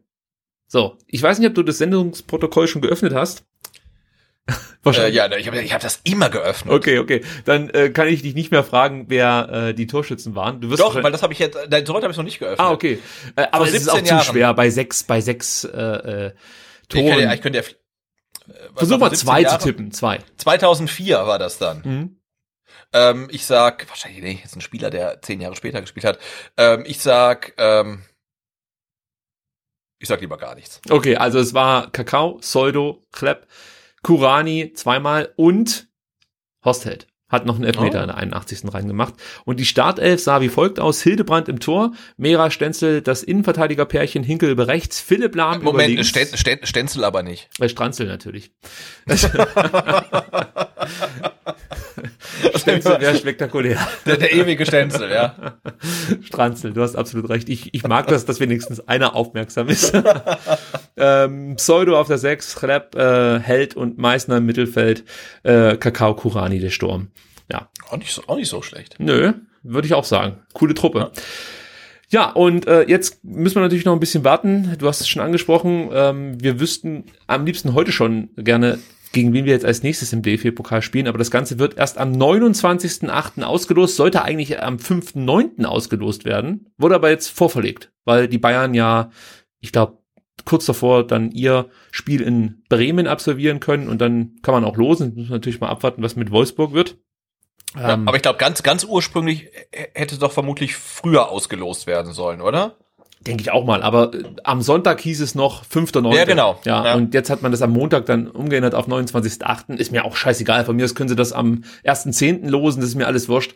Äh, ja, ich möchte, weil gespielt wird, gespielt wird Ende Oktober, ne? Ähm, und 26. Immer. Und, und, und 27. Oktober. Und ja, da reicht's ja vollkommen, wenn man einen Monat vorher dann irgendwie ähm, äh, nee, zwei Monate vorher sogar dann auslos, klar. Ja, und ich habe auch keinen Wunschlos oder so. Das sind ja für mich immer die blödesten Fragen, die man so stellen kann als Journalist dann. äh, haben Sie einen Wunschlos? Also wo ich mir immer denke, was ist das für ein Quatsch? Ähm, naja, egal. Sei es drum. Also Ach, Heimspiel, äh, Heimspiel wäre halt schon nett, mal ein Heimspiel mit Zuschauern im Pokal. Ich würde lieber, also das ist jetzt nur das ist mein Ding. Ich würde halt lieber äh, gern wieder gegen so einen Viertligisten auswärts spielen oder so und natürlich gewinnen. Also ich hoffe halt einfach, dass du gegen den Viertligisten gewinnst, wenn du auswärts spielst. Und von mir aus fahren wir dann wieder nach Berlin, sprich äh, nach Babelsberg. Die sind ja weitergekommen gegen Fürth. Ja. Ähm, das würde ich zum Beispiel nehmen. Ich, also ich, ich möchte jetzt hier Babelsberg nicht kleinreden ähm, oder so, aber ich, ich behaupte jetzt einfach mal, dass der VfB Stuttgart als Favorit nach Babelsberg fahren würde. Und das wäre mir lieber als zum Beispiel ein Heimspiel gegen Gladbach wird's dann wahrscheinlich wieder oder Leipzig oder so. Mm, Ja, das stimmt schon. Ja, also es kann dann gerne im Achtelfinale, Viertelfinale kommen, aber jetzt die ersten zwei Runden, da wären mir leichtere Gegner lieber, muss ich ganz ehrlich sagen. Ja, Preußen Münster vielleicht. Nur mal gucken, wie sich das jetzt entwickelt. Ja. ja. Gut, dann kommen wir äh, zum Spieler der Saison. Mensch, das muss ich ja eigentlich viel euphorischer vortragen, denn der Spieler der Saison ist zurück, möchte man sagen. Äh, nachdem wir da nicht weitergemacht haben, nach unserer kurzen Pause, haben wir uns entschieden, jetzt für diese kommende Saison wieder den Spieler der Saison zu ermitteln. Und nochmal ganz kurz zusammengefasst, wie das ablaufen wird. Also, wir beide, Sebastian und ich, haben jeweils sechs Punkte pro Spieltag zu vergeben. Wir können die äh, Punkte natürlich unseren Spielern geben und können die aufteilen, wie wir wollen. Kurzes Beispiel. Wir können so jetzt sagen, ja, wir nehmen sechs Spieler und geben ähm, allen sechs Spielern jeweils einen Punkt. Dann hat Sebastian seine sechs Punkte verbraten. Ich sage aber, Mensch, äh, vergiss das. Ich fand den Bretlo so gut, ich gebe einem Spieler meine sechs Punkte und dann habe ich auch meine sechs Punkte verbraten. Wir können es natürlich auch so machen, dass wir sagen, ein Spieler kriegt drei Punkte, einer zwei Punkte, einer ein Punkt. Wir können es aufteilen, wie wir wollen. Wir können so viele Spieler benennen, wie wir wollen. Also maximal sechs ist klar und mindestens einer, soweit ist auch klar. Ich denke mal, die meisten haben es jetzt verstanden jeder Satz, den ich jetzt äh, ausspreche, macht es so komplizierter. ähm, wir rechnen das dann alles zusammen, ja, also äh, Sebastians Punkte und meine Punkte und dazu auch noch die Punkte, die über Twitter reinkommen. Ja, warum nur über Twitter? Sebastian, ich würde sagen, jetzt ist der Moment gekommen, wo ich die Bombe platzen lasse. Äh, wir wollen das deswegen nur über Twitter machen, weil man natürlich da so eine gewisse Interaktion erzeugt. Ja, also es ist einfach cool, wenn da so viele Leute schreiben. Und ganz ehrlich, ich, ich finde es super, wie viele Menschen mir Tipps geben und Ideen haben, wie wir das besser lösen können. Für mich hat es fast was Mantraartiges, wenn ich da da sitze und meine Strichliste hier voll mache. Ich höre dabei Musik, mache meine Striche und es macht einfach Spaß. Ja. Und ich habe von meinem Pferd erzählt, das ich gemalt habe. Das war frustrierend und diese Strichliste verfeinere ich dann immer noch mit so ein paar äh, Skizzen, die ich nebenher auch noch zeichne. Irgendwann fotografiere ich mal so ein, so ein Schmierzettel. Aber heute nicht. Heute sind, die, heute sind die Skizzen, die ich noch gezeichnet. Nee, nee, lassen wir. also ähm, können wir, können wir deine, deine Strichlisten ähm, mit, mit deinen ähm, Skizzen nebendran nicht irgendwie unter den Patreon-Spendern verlosen vielleicht? Ja, ich gucke gerade wirklich meine Skizzen hier an und habe mir überlegt, es wäre vielleicht wirklich schön, da mal ein Foto von zu machen, aber nee. oh man, ach, jetzt will ich es am liebsten zeigen, aber ich traue mich nicht. Gut, es ist was, egal. Stellt euch einfach vor, ähm, ein fünfjähriges Kind müsst, müsste zwei Fußballspieler malen. Und ja, so sieht's ungefähr aus. Naja, egal. Also, ähm, auf Twitter könnt ihr abstimmen, könnt einen Namen nennen und äh, die drei meistgenannten bekommen dann sechs Punkte. Aber wir haben das natürlich gestaffelt. Das heißt, der mit den meisten Stimmen bekommt drei Punkte, der mit den zweitmeisten Stimmen zwei Punkte, der mit den drittmeisten Stimmen ein, einen Punkt und somit haben dann auch die äh, Twitter-User äh, diese sechs Stimmen. Äh, habe ich das jetzt halbwegs vernünftig erklärt? Ich bin immer noch so begeistert von meinen Fußballern, ja. die ich hier gemalt habe. Hat man verstanden, Sebastian? Ja, ich habe es nicht verstanden, aber die Leute haben es bestimmt verstanden. Ist oh ja Mann, wenn du, also wenn du nicht verstanden nein, hast. Nein, ich habe ehrlicherweise nicht wirklich zugehört. Ja. Ich weiß ja, wie es funktioniert. Es ist auch nicht so schwer. Und es erschließt sich euch definitiv, wenn ihr jetzt hier regelmäßig zuhört. Ähm, genau, also spätestens am 23. Spieltag ja. seid ihr voll drin, schon wie es funktioniert. Ich denke auch. Jetzt bin ich echt ein bisschen albern. Aber es liegt wirklich an diesen Fußballern, die ich hier gemeint habe. Gut, also jetzt, pass auf, jetzt zurück zur eigentlichen Sache. Spieler der Saison. Also, ich würde vorschlagen, wir beginnen mal mit Twitter und können vermelden, fast 200 Menschen haben ihre Stimme abgegeben. 198 Stimmen durfte ich zählen. Hui. Äh, so viel Striche habe ich gemacht. Und ähm, ich mach's gar nicht so spannend. Ähm, obwohl, komm, ich mach's spannend. Die Eins ist, ist, ist nicht spektakulär, also da kann man drauf kommen. Das wurde Borna Sosa, der kriegt von euch drei Punkte. Platz zwei geht an Ito mit 57 mhm. Stimmen und dann wird's eigentlich erst spannend. Also wenn es um den dritten und den letzten, dritten Platz und den letzten Punkt geht, ähm, da habe ich so ein bisschen auf Mafropano spekuliert, aber es wurde Atakan Karasor. Der hat neun oh, okay. Stimmen mehr bekommen als Konstantinos Mafropanos. Ich werde das auch so ein bisschen als Shoot gegen mich. Shoot übrigens wieder was für meine Wrestling-Freunde da draußen. also, ähm, ja, so haben die Twitter-User abgestimmt. Sosa, Ito, Okay. Karasor. So, und jetzt wird natürlich spannend, wie wir werten, Sebastian. Mhm. Ich würde sagen, ich lasse dir mal den Vortritt, äh, weil ich hier noch meine äh, Stimmen, Stimmen noch mal raussuchen muss. Die habe ich jetzt hier weggeklickt. Also, wem gibst du eine Stimme? Ja, jetzt pass auf, ich habe mir auch meine Gedanken gemacht. Eigentlich ist es ja ganz einfach. Ich habe sechs Punkte zu vergeben und der VfB hat sechs Tore geschossen. Aha. Aber jetzt jedem Torschützen einen Punkt zu geben, wäre ja zu einfach. Insofern gebe ich aber dennoch sechsmal einen Punkt. Und zwar gebe ich einen Punkt äh, für die für die. Jetzt habe ich ähm, nichts mehr verstanden und ich habe zugehört. Nein, okay, du gibst jedem einen Punkt jetzt und zwar folgenden Spielern. Also fang mal an. folgenden Spieler. Zwei. Nenn mal zwei. Ähm, also ich vergebe äh, jeweils einen Punkt an Borna Sosa und an Dinos Mavropanos. Okay.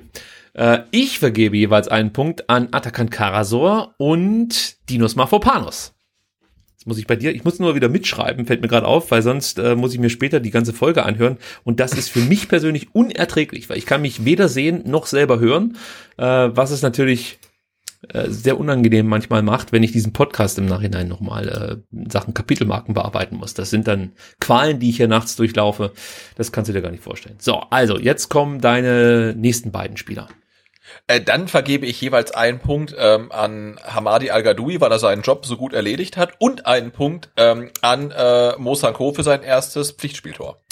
Ich vergebe dann jeweils einen Punkt einmal an Ito und einmal an Breto.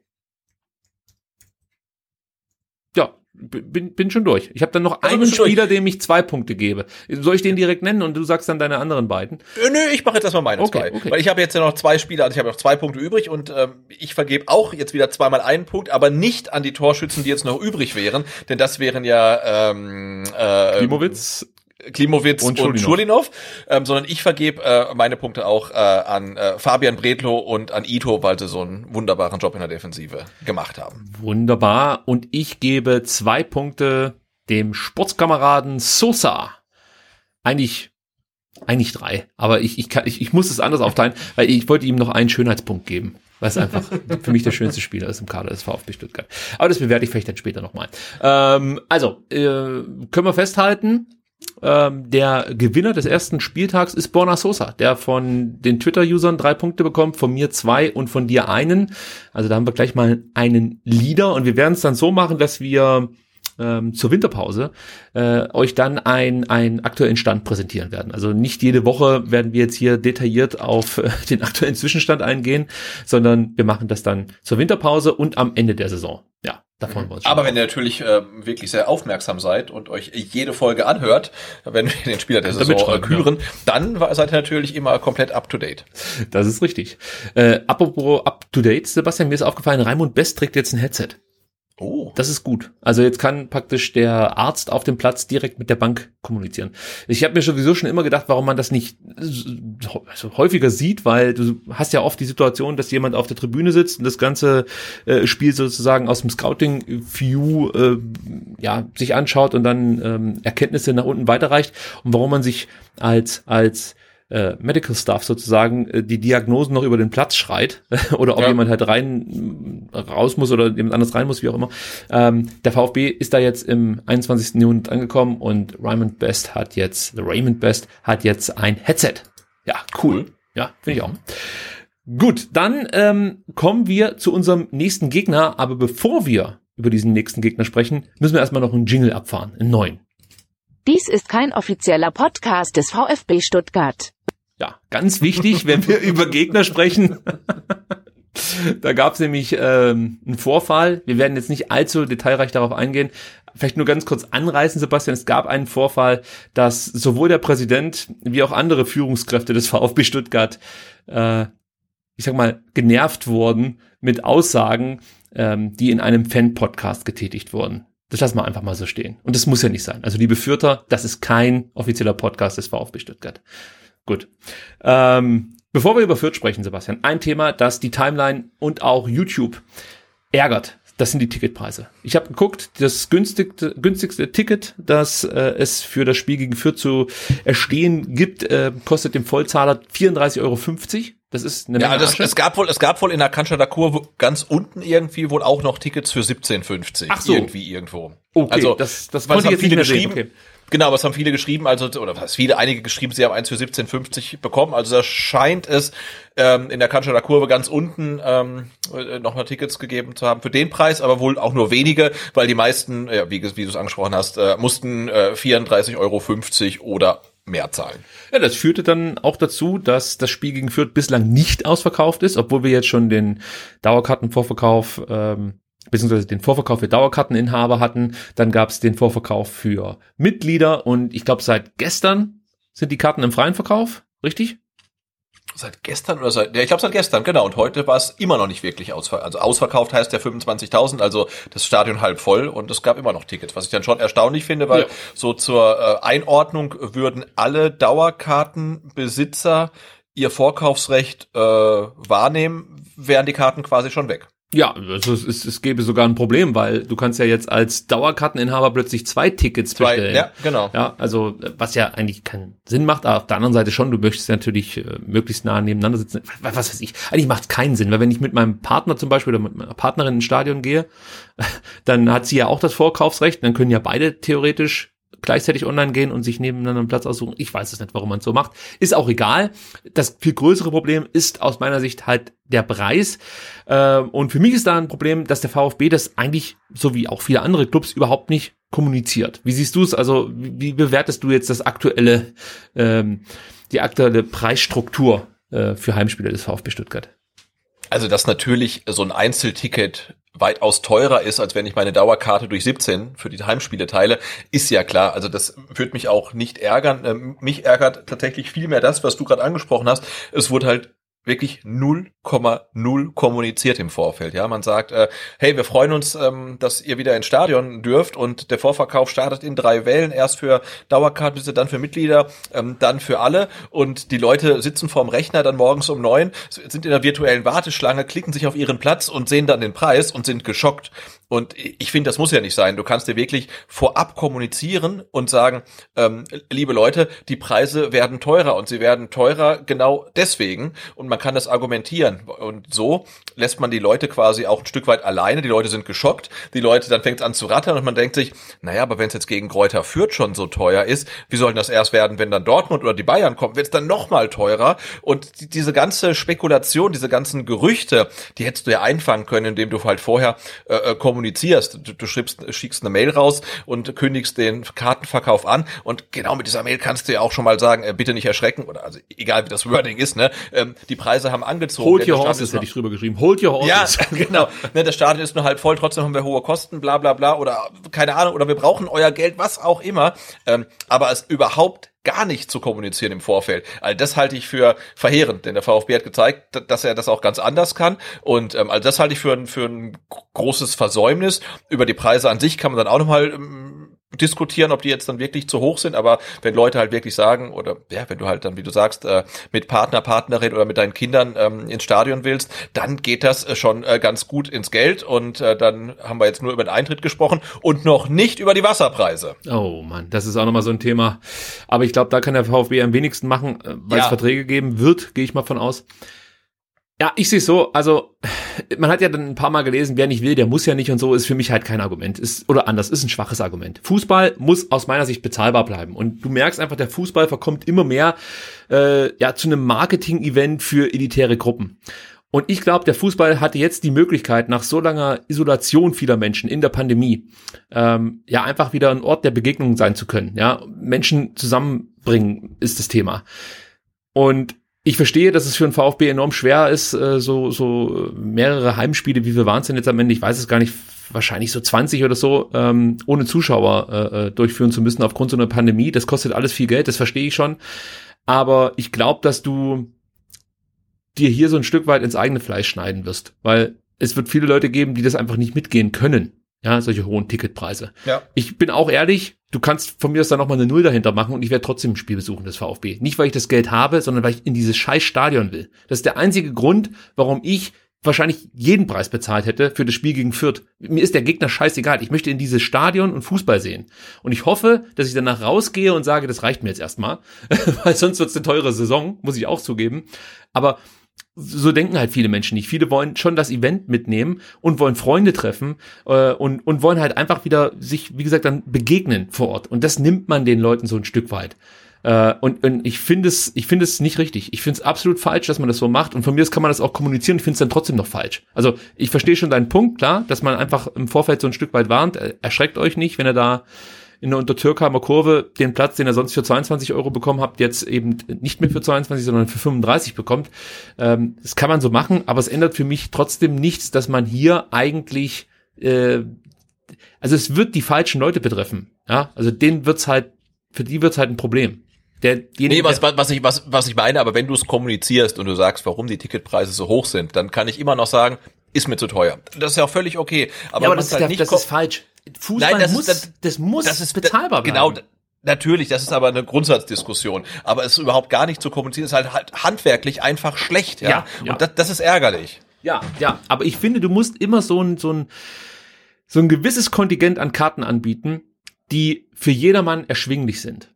Ja, und jetzt kannst du natürlich sagen, 17,50 Euro in der, was war es, Cannstatter Kurve, ganz unten, ähm, das ist doch okay.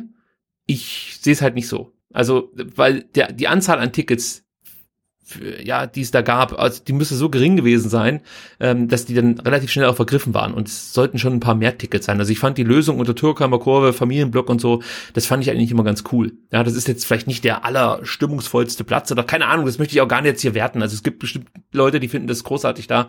Ist ja auch alles okay. Jeder hat so seinen Lieblingsplatz.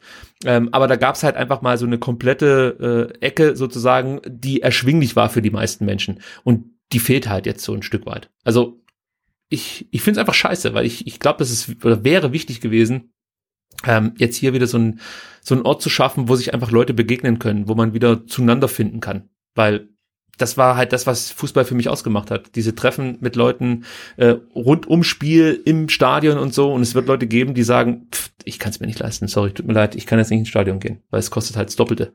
Ähm, ja, und, und, und ich finde halt jetzt äh, durch diese äh, Preise äh, scheinst du jetzt auch äh, die äh, ja, die, die Schraube vielleicht ein bisschen zu weit gedreht zu haben, denn ne, ich habe jetzt gerade mal geschaut, also du kriegst nach wie vor noch Plätze auf der Gegentribüne, auf der kompletten Haupttribüne, auf der ähm, kompletten Untertürkheimer Kurve äh, das, und wenn so ein Heimspiel jetzt dann ein paar Tage vorm ersten Spieltag noch nicht ausverkauft ist und wir sprechen ausverkauft bedeutet halb voll, mhm. äh, dann, dann machst du ja dein, ich benutze jetzt mal das Wort Produkt, e-, echt so ein bisschen unsexy, ne? Also, weil das ist jetzt ja nicht mehr, also wenn du als Fan weißt, hey, ich muss schnell sein, sonst sind die Tickets weg, das, ist ja, fühlt sich ja gut an. Aber wenn du halt wirklich an der Tageskasse dann auch Tickets bekommst, dann, dann, dann fühlt sich das äh, nicht mehr gut an. Ich hatte übrigens heute Morgen, ähm, weil mich das mal interessiert hat, warum man noch Karten bekommt, mal ähm, über einen Vertikalpass Twitter-Account ähm, gefragt, äh, obwohl die VfB-Tickets mittlerweile im freien Verkauf sind, ist das Stadion immer noch nicht ausverkauft. Warum geht ihr nicht ins Stadion? Und ich hatte mal jetzt äh,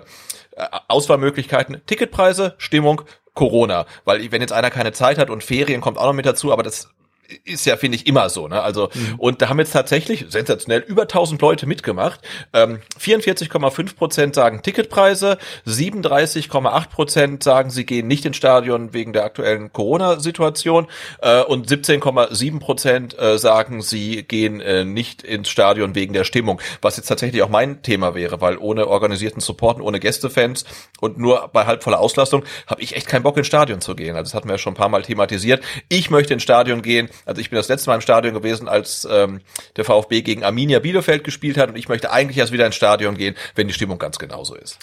Ja, ist für mich auch ein Problem. Also ich habe ehrlich gesagt jetzt auch nicht so viel Bock darauf, dass Hannelore und Rainer äh, 90 Minuten lang 1893 hey hey hey hinter mir äh, rufen. Mhm, das, Mit Klatschpappen. Das, ja, es ist jetzt auch nicht meine Welt, aber es ist, ich habe es im Vorfeld auch schon ein paar Mal hier im Podcast gesagt, es ist, ist so ein Verlangen nach diesem Stadionerlebnis es, es wird anders sein, das weiß ich, aber ich muss, ich muss da rein. Also ich werde wie angezogen von diesem blöden Palast da. Also ich muss da einfach wieder rein. Ich muss es jetzt einmal gemacht haben und ich hoffe auch wirklich so ein Stück weit, dass es dann erstmal wieder reicht und dass ich wirklich noch so ein bisschen warten kann, ähm, bis dann auch der organisierte Support wieder da ist.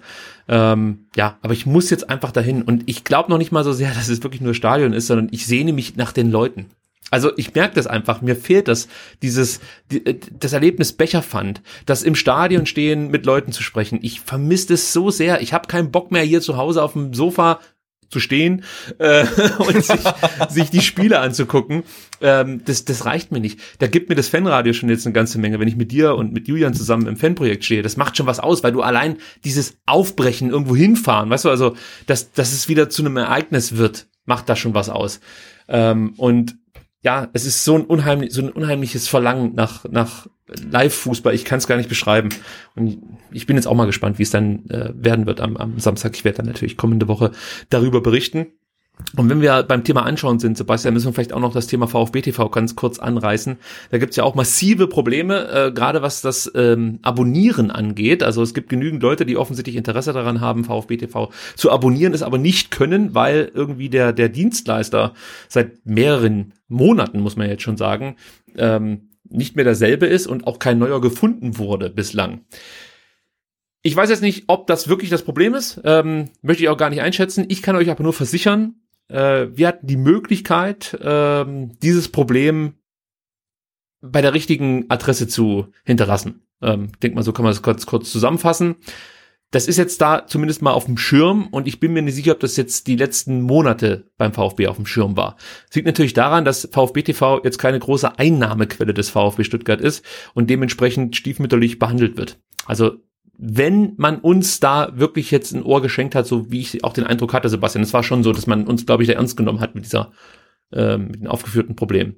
Dann könnte ich ja, mir also, vorstellen, dass sich da was tut. Können, können, Genau, also jedenfalls können wir ausschließen, ähm, dass man äh, beim VfB nicht weiß, dass VfB TV äh, ein Problem ist. Ähm, und da geht es jetzt auch gar nicht um die, die äh, inhaltliche Qualität und irgendwelche Formate, über die man jetzt äh, diskutieren kann, sondern wirklich ganz grundsätzlich erstmal um das technische Problem, dass man kein Abo abschließen kann. Also ich meine, da sind auf Twitter beschweren sich Leute, die gerne ein Abo abschließen möchten und es nicht können. Also die wollen dem VfB Geld geben und sie können es halt schlichtweg nicht. Ähm, die Abos laufen dann teilweise aus, werden nicht verlängert, man kann sie auch nicht verlängern. Ähm, also da, das ist ja schon also mutwillig eigentlich die Kunden verprellen und das kann ja nicht sein. Und ähm, ja. ja, also wir, wir hatten jetzt die Möglichkeit, das Problem auch nochmal zu adressieren beim VfB und ähm, ja, jetzt ist dann die große Hoffnung, dass man sich äh, zeitnah darum kümmert, ähm, dass es mit VfB TV dann endlich wieder bergauf geht. Ja, wir haben alle auch noch gefühlte 600 neue Ideen gepitcht, was man alles machen kann in Zukunft mit VfB TV. Äh, aber ich glaube, wir wären einfach froh, wenn man es ganz normal abonnieren kann und ich sag's so wie es ist, wenigstens 7, 720p. Das wäre schon geil. also ich verlange noch nicht mal Full HD. Aber wenigstens so, dass wenn ich Pause drücke, dass ich, dass ich überhaupt erkenne, dass ich gerade Fußball schaue und es nicht an äh, so aussieht, wie, als, als würde ich mir gerade Bilder von Van Gogh angucken oder so.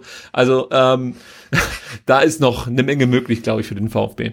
Dann möchte ich auch noch mal ganz kurz das Thema aufgreifen, das wir letzte Woche schon hier besprochen haben, sexualisierte Gewalt im Stadion. Und ich habe angekündigt, dass ich noch mal einen alten Tweet raussuchen werde, ähm, den ich schon verfasst hatte, äh, Kontaktdaten hinterlegt waren, die ich ähm, dann euch noch mal zur Verfügung stelle, sprich das ganze retweete. Äh, davon muss ich absehen, denn wir sind nicht ganz sicher, ob die dort hinterlegte Person aktuell beim VfB tätig ist. Also sie ist schon noch beim VfB tätig, aber es kann sein, dass die momentan andere Sachen macht oder Besseres zu tun hat. So könnte man es eigentlich sagen. Äh, und dann wäre es jetzt nicht besonders klug, die Mailadresse oder die Telefonnummer zu retweeten und dann melden sich da Leute und äh, man kann ihnen eigentlich nicht helfen. Deswegen unser Rat an euch, wenn ihr betroffen seid, dann meldet euch beim VfB-Fan-Beauftragten. Da gibt's ja dann auch äh, unterschiedliche Anlaufstellen und ähm, ja, meldet euch dort. Gut, Sebastian, jetzt kommen wir zu Kräuter Fürth. Bevor ich jetzt wieder anfange, weil ich habe mir einiges angeschaut, äh, keine Sorge. Also wir sind schon wieder bei zweieinhalb Stunden und eigentlich hatten wir die Befürchtung, dass wir zu kurz senden würden und sich Leute beschweren. Also das ist schon mal ausgeräumt. Ähm, aber ganz kurz, bevor ich hier loslege, hast du irgendwas mitbekommen, Fürth-mäßig? Also sagt dir der Verein überhaupt was? Äh, ja, also ich habe ähm, mitbekommen, äh, dass sie in der ersten Pokalrunde auch gegen einen Viertligisten gespielt haben. Ja, sogar gegen äh, einen Ligakonkurrenten vom BFC Dynamo. Genau, auch aus dem äh, Berliner Umfeld und ausgeschieden sind. So ist es Also richtig. man muss als Bundesligist nicht unbedingt gegen einen Viertligisten gewinnen in der ersten Pokalrunde. Ähm, das ist mir hängen geblieben und ich habe irgendwo gelesen, ähm, dass Fürth-Fans äh, gar nicht Kräuter Fürth sagen. Okay, dann sag ich Kräuter Fürth. Ähm, Ja, das darfst du. man muss sich ja immer Freunde machen in den gegnerischen Fanszenen. Das kann ich besonders gut. Ja, ähm, ja, also äh, Fürth kommt ein Stück weit wie so ein taumelnder Boxer nach Stuttgart. Ähm, das macht sie ein Stück weit auch gefährlich, aber Fürth ist ja jetzt sowieso kein klassischer Aufsteiger. Also das ist keine Mannschaft, die sag mal, die Qualität hat, um, um eigentlich in der Bundesliga zu spielen. Aber es gibt ja manchmal dann so eine Wagenburg-Mentalität und dann, man kriegt es irgendwie hin. Also Darmstadt hat es zum Beispiel mal vorgemacht, wie man das äh, machen konnte äh, oder theoretisch umsetzen kann oder ja, es gibt auch ein paar andere Beispiele. Ich finde, Union im ersten Jahr hat das eigentlich auch ganz gut hinbekommen. Mittlerweile haben sie sich schon weiterentwickelt. Äh, aber ja, Fürth ist für Ja, auch Paderborn, Paderborn und Ingolstadt waren auch solche Kandidaten, Ja, ne, die ja. ähm, eigentlich keine, keine Chance haben dürften. Ja, wo du äh, die dir denkst, zu halten. schaffen die überhaupt zweistellige Punktzahl? Ja, also ähnlich kommt Fürther her, muss man sagen. Aber unterschätzt mir die Fürther nicht. Wir kommen gleich detaillierter darauf zu sprechen. Aber echt, erstmal möchte ich erklären, ähm, ja, warum es aktuell nicht allzu gut bestellt ist um Fürth.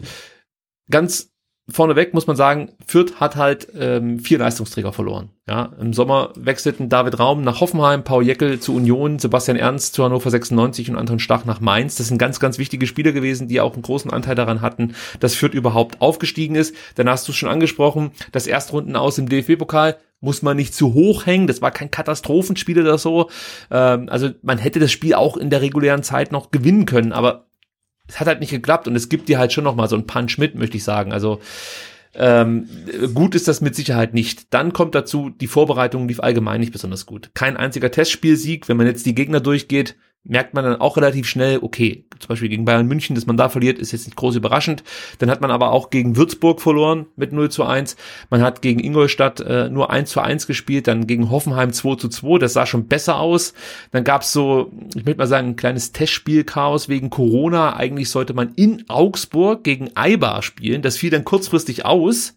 Dann hat sich Fenerbahce gemeldet und hat gesagt, hey, wenn ihr jetzt schnell nach Istanbul fliegt, dann zahlen wir euch nicht nur den Flug, sondern auch das Hotel und ihr kriegt auch noch ein Testspiel.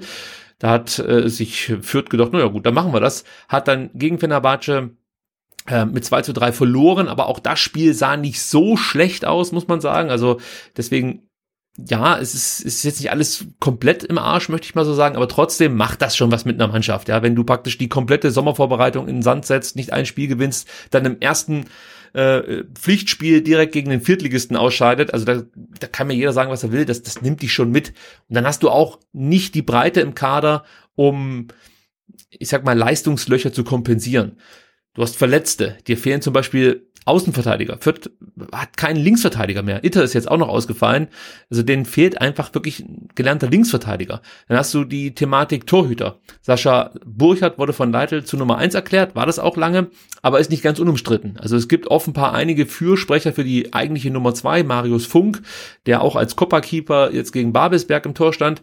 Äh, also auch da hast du so eine kleine Baustelle. Ich weiß nicht genau, ob es dann auch mal Differenzen gibt zwischen der Nummer eins und der Nummer zwei, das weiß ich wirklich nicht. Aber es ist auf jeden Fall nicht so gut, wenn da die Hierarchien nicht ganz klar abgesteckt sind, meiner Meinung nach. Aber Sascha Burchardt ist schon der, der irgendwann mal ähm, für die Hertha diese zwei Distanzschüsse nach Kopfballklärung äh, reinbekommen hat, oder? das weiß ich nicht. Also da weißt du jetzt wieder mehr als ich. Äh, mit der Hertha versuche ich alles auszublenden, was nur geht. Also von daher kann es gut möglich sein. Nee, Nee, aber da es gab's mal, da gab's mal so ein, so ein legendäres Spiel ähm, und da stand er im Tor als Nummer zwei oder drei sogar und hat dann in einem Spiel ähm, zweimal aus seinem 16er ist er rausgekommen, hat dann per Kopf geklärt und beide Male landete der Ball dann irgendwie so in der Nähe der Mittellinie und zweimal hat irgendwie ein gegnerischer Spieler dann ähm, über ihn drüber ins Tor geschossen. Also er hat auf jeden Fall mal bei Hertha gespielt, also von daher kann es gut sein. Also es wäre schon abenteuerlich, wenn du dich an den Namen erinnerst, dass er in Berlin gespielt hat, aber dann war es ein ganz anderer Torhüter. Also wir gehen mal davon aus, dass das stimmt, was du jetzt gesagt hast.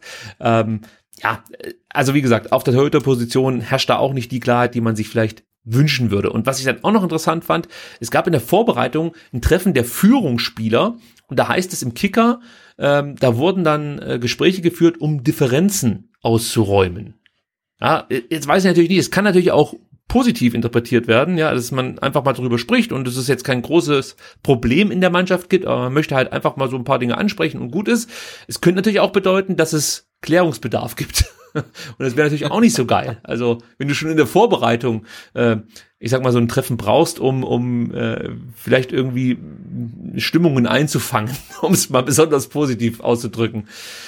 Also das meine ich eben, das sieht nicht alles, das sieht nicht besonders gut aus. Also du möchtest eigentlich, wenn du da so als mehr oder weniger unterlegener Aufsteiger hochkommst, dass es dann wenigstens innerhalb der Mannschaft stimmt, dass die Vorbereitung vielleicht ein bisschen besser läuft als die jetzt, ähm, die die Vierte absolviert haben. Ähm, ja, das, das würdest du dir, glaube ich, eher wünschen. Und jetzt kommst du halt nach Stuttgart und da bin ich mal gespannt, was uns dann erwartet, weil das fällt mir so ein Stück weit schwer zu prognostizieren. Wie werden sie spielen? Pff, eigentlich ist es eine spielstarke Mannschaft. Ich könnte mir aber auch gut vorstellen, dass sie aufgrund der letzten, der letzten eher schwierigen Wochen etwas destruktiver spielen werden. Vielleicht auch ähnlich wie Dynamo, ja, dass man es versucht, über lange Bälle und dann eben auf den zweiten Ball gehend und äh, vielleicht auch mit einer Fünferkette äh, und dann über die Außen scharfe Hereingaben und hofft, dass da vorne irgendwie Herr Gotter das Ding rein äh, ömmelt oder so. Es ist, es ist wirklich schwer zu sagen, was uns da erwarten wird. Was ich festhalten möchte, ist, wir VfB-Fans haben ja, ähm, ich möchte mal sagen, schlechte Erfahrungen gemacht mit den Fürtern und haben sie als Tretertruppe abgestempelt. Hier muss man sagen, wenn man sich die Zweitliga-Saison anschaut, der Fürther, hat Stefan Leitl die Mannschaft auf jeden Fall weiterentwickelt. Also das ist nicht mehr die Tretertruppe, die wir noch äh, in der Zweitliga miterlebt haben. Das, da, da gibt es eine Weiterentwicklung, das muss man einfach so sagen. Ähm, die haben eigentlich immer gutes Pressing gezeigt, auch also gutes Gegenpressing. Ist so ein bisschen vergleichbar gewesen äh, mit Mainz unter Klopp. Also das sah echt zeitweise richtig gut aus. Lösen viel über gutes Passspiel, sind ballsicher, aber all das hat man jetzt gegen Babelsberg auch nicht unbedingt wieder gesehen. Ja, ist, ich, ich, ich wage da keine Prognose, was uns erwarten wird. Also auch von der Aufstellung her ganz schwer zu sagen, ob die jetzt mit Viererkette spielen oder mit Fünferkette schwer zu sagen. In der Abstimmung, äh, in der Defensive passt es noch nicht so richtig. Dazu kommen dann ungewöhnliche individuelle Fehler. Also es, es geht nicht viel zusammen. Und deswegen glaube ich, dass der VfB 7-0 gewinnt. Nein. das, das, klingt alles ganz gut für mich eigentlich, was du ja. da so erzählst über Kräuter führt. Es wäre für mich, das, das muss ich so sagen, wie es ist, und ich meine das gar nicht jetzt irgendwie als Diss gegen Fürth oder so, aber es wäre für mich eine brutale Enttäuschung, wenn der VfB dieses erste Spiel nicht gewinnt. Also der Gegner ist einfach, der, der ist angenockt einfach, ja. Also ja. wie gesagt, dem fehlen wichtige Spieler. Ähm, ich habe mir das jetzt ja noch notiert, wer da alles äh, gerade nicht dabei ist. Iter zum Beispiel, Meierhöfer, das sind einfach Kandidaten, die in der Startelf stehen würden. Christiansen fehlt, ist auch ein Spieler, der wahrscheinlich für die Startelf in Frage kommen würde. Harvard Nielsen kennen wir noch, der fehlt. Dann haben sie sich äh, Jessic äh, Nankamp vom, von ähm, Hertha ausgeliehen, auch ein Spieler, der wahrscheinlich von Beginn an spielen würde. Also es fehlen einfach wirklich wichtige Spieler. Ähm, und ähnlich wie beim VfB, da fehlen auch wichtige Spieler, äh, ist das ein Problem für so eine Mannschaft. Nur finde ich, kann Stuttgart das in der Breite noch besser auffangen als Fürth. Den fehlt es da halt einfach an Qualität. Und das ist eigentlich eine Mannschaft, die musst du besiegen am ersten Spieltag, vor allem dann auch zu Hause. Ja. Auswärts wäre es ja übrigens leichter, glaube ich, Sebastian. Weil, weil äh, Fürth hat in seinem Bundesliga-Jahr nicht ein Spiel gewonnen, äh, als sie da. Echt? Ja, ja. Kein, kein Heimsieg? Nicht oh. ein Heimsieg. ja, und wir hatten ja auch drüber gesprochen, ähm, dass man jetzt ähm, gegen Dynamo Berlin, gegen den Viertligisten ähm, gewonnen hat. Das ist natürlich ein absoluter Pflichtsieg und die zwei Teams sind auf ähm, gar keiner, auf gar keinen Fall auf Augenhöhe. Aber wenn man sich jetzt mal, ähm, das hatten wir vor der Sendung auch mal kurz besprochen, sich mal die Finanzkennzahlen, ich glaube, so nennt man das, mhm. von Kräuter Fürth und vom VfB Stuttgart anguckt, dann muss man sagen, äh, die beiden Clubs sind eigentlich auch überhaupt gar nicht auf Augenhöhe. Also Corona hin, Corona her. Ähm, aber das ist äh, auch schon beeindruckend, wenn man das sieht, dass man quasi, egal ob man jetzt Eigenkapital oder Umsatz nimmt, ähm, man eigentlich die Zahlen von Kräuter führt mit 10 multiplizieren muss, ähm, um die Zahlen vom VfB zu erhalten. Ja, also das ist schon, das ist schon Wahnsinn. Ich habe zweimal nachlesen müssen, ob es stimmt, dass Fürth sich über ein 4 Millionen Loch, das Corona gerissen hat, aufregt weil ich dachte, das muss ein Schreibfehler sein, es muss auch 40 Millionen heißen. Nee, es ist ein 4 Millionen Loch, aber es ist äh, mehr als 50 Prozent äh, der eigentlichen Einnahmen, oder? Äh, War es nicht so? Also genau, das Eigenkapital, ähm, das Eigenkapital, Ach, Eigenkapital von, von, genau. von, von Kräuter Fürth ähm, ist äh, durch die Corona-Krise um vier Millionen gesunken, von sieben auf drei Millionen Euro. Na, das muss man sich mal vorstellen, ja. äh, wenn man äh, überlegt, welche äh, Gehälter der VfB zahlen kann, welche Transfers er dann äh, bewegt. Ne? Und äh, ja, äh, bei Kräuter Fürth äh, hat sich das Kapital äh, ja, halbiert quasi und ist jetzt noch bei, bei, bei drei Millionen. Ja, und der Etat nur mal so 16 Millionen. Es ist, ist spektakulär. Und deswegen äh, kann man auf jeden Fall schon mal stolz sein, dass, also aus Fürther Sicht, dass man überhaupt diesen Sprung in die Bundesliga geschafft hat. Und ich glaube auch, dass das Fürth äh, schon so ein Stück weit den Arsch retten wird, weil da halt Ja. schon mehr Kohle reinkommt, logischerweise, als in der zweiten Liga. Ähm, Ja, und es ist ja auch schön, schön, dass halt ein äh, Club mit, mit äh, so wenig Geld es trotzdem noch in, in die Bundesliga schaffen kann. Ne? Also dass man es irgendwie schafft, dann äh, am HSV zum Beispiel vorbeizukommen. das ist und, ja keine äh, Kunst. Ja gut, das ist keine große Kunst, aber äh, auch an ja an anderen Clubs. Ich meine, in der zweiten Liga werden alle jetzt nicht irgendwie gerade äh, einen Geldspeicher irgendwo stehen haben, aber ähm, ja, äh, also Kräuter Fürth äh, ist auch in der zweiten Liga ein, einer der Vereine mit relativ wenig Geld gewesen und das ist dann schon sehr bemerkenswert und auch schön, dass das auch immer noch im Fußball ähm, passieren kann. Ja, Players to Watch, die wollen wir euch nicht vorenthalten. Paul Seguin ist da der Erste. Ähm, in neuer Rolle, muss man sagen. Also nicht mehr auf der 6, sondern jetzt eher auf der 8. Spielt gute Pässe, hat einen guten Schuss und ist neben Green eigentlich der Schlüsselspieler der Vierter. Dazu kommt die uns aus der Zweitliga-Saison bekannte Zweikampfhärte. Oft Wen hat er verpönt. damals kaputt getreten? Sosa, oder? War das? Was nicht Gonzales?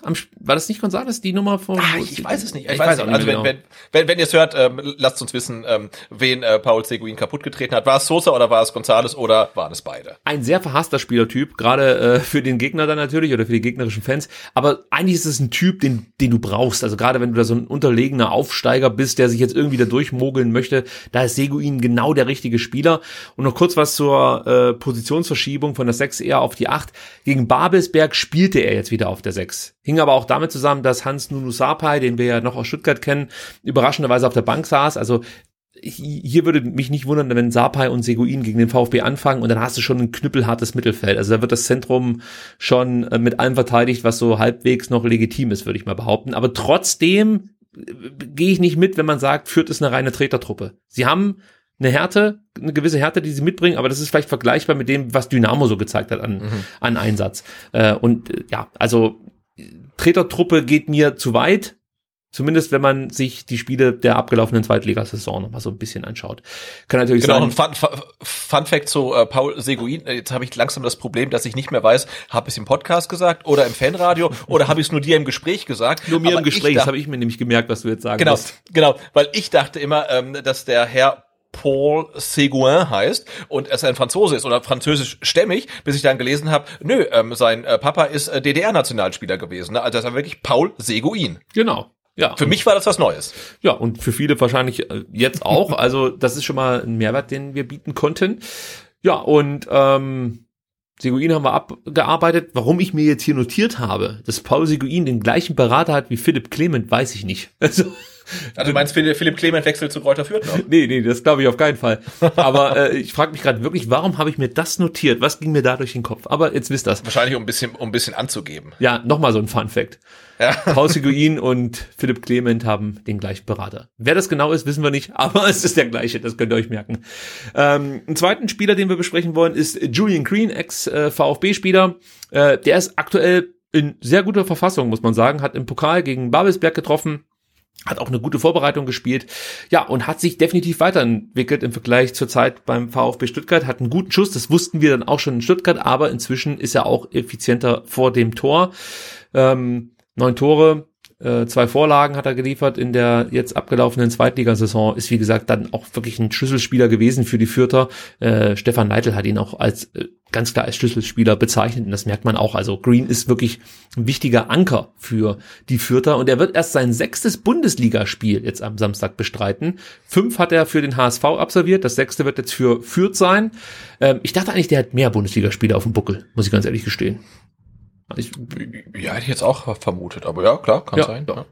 Und äh, vorhin schon kurz angesprochen, Hans Nuno Sapai, ähm, auch er hat eine gute Vorbereitung gespielt, kam etwas überraschend äh, gegen Babelsberg nur von der Bank ähm, und ist besonders stark in Sachen Balleroberungen. Also da könnte ich mir gut vorstellen, dass sollte zum Beispiel ein Klimowitz am Ball sein, dass der das ein oder andere Mal Bekanntschaft mit Hans Nuno Sapai machen dürfte und zwar ähm, der rustikaderen Art, muss ich so sagen. Also, äh, aber der, der hat auch einen feinen Fuß, also es ist jetzt nicht nur ein, ein harter Spieler oder so, aber auch eigentlich genau ja der der defensive Mittelfeldspieler, den du brauchst, um den Gegner halt zu ärgern. Also auch ein interessanter Spieler, äh, der es beim VfB ja nicht geschafft hat, äh, aber jetzt über den Umweg führt in die Bundesliga gekommen ist. Dann gibt's natürlich noch weitere Kandidaten, die man es nennen könnte. Branimir Hagotta, Jamie Leveling ist auch ein interessanter Spieler.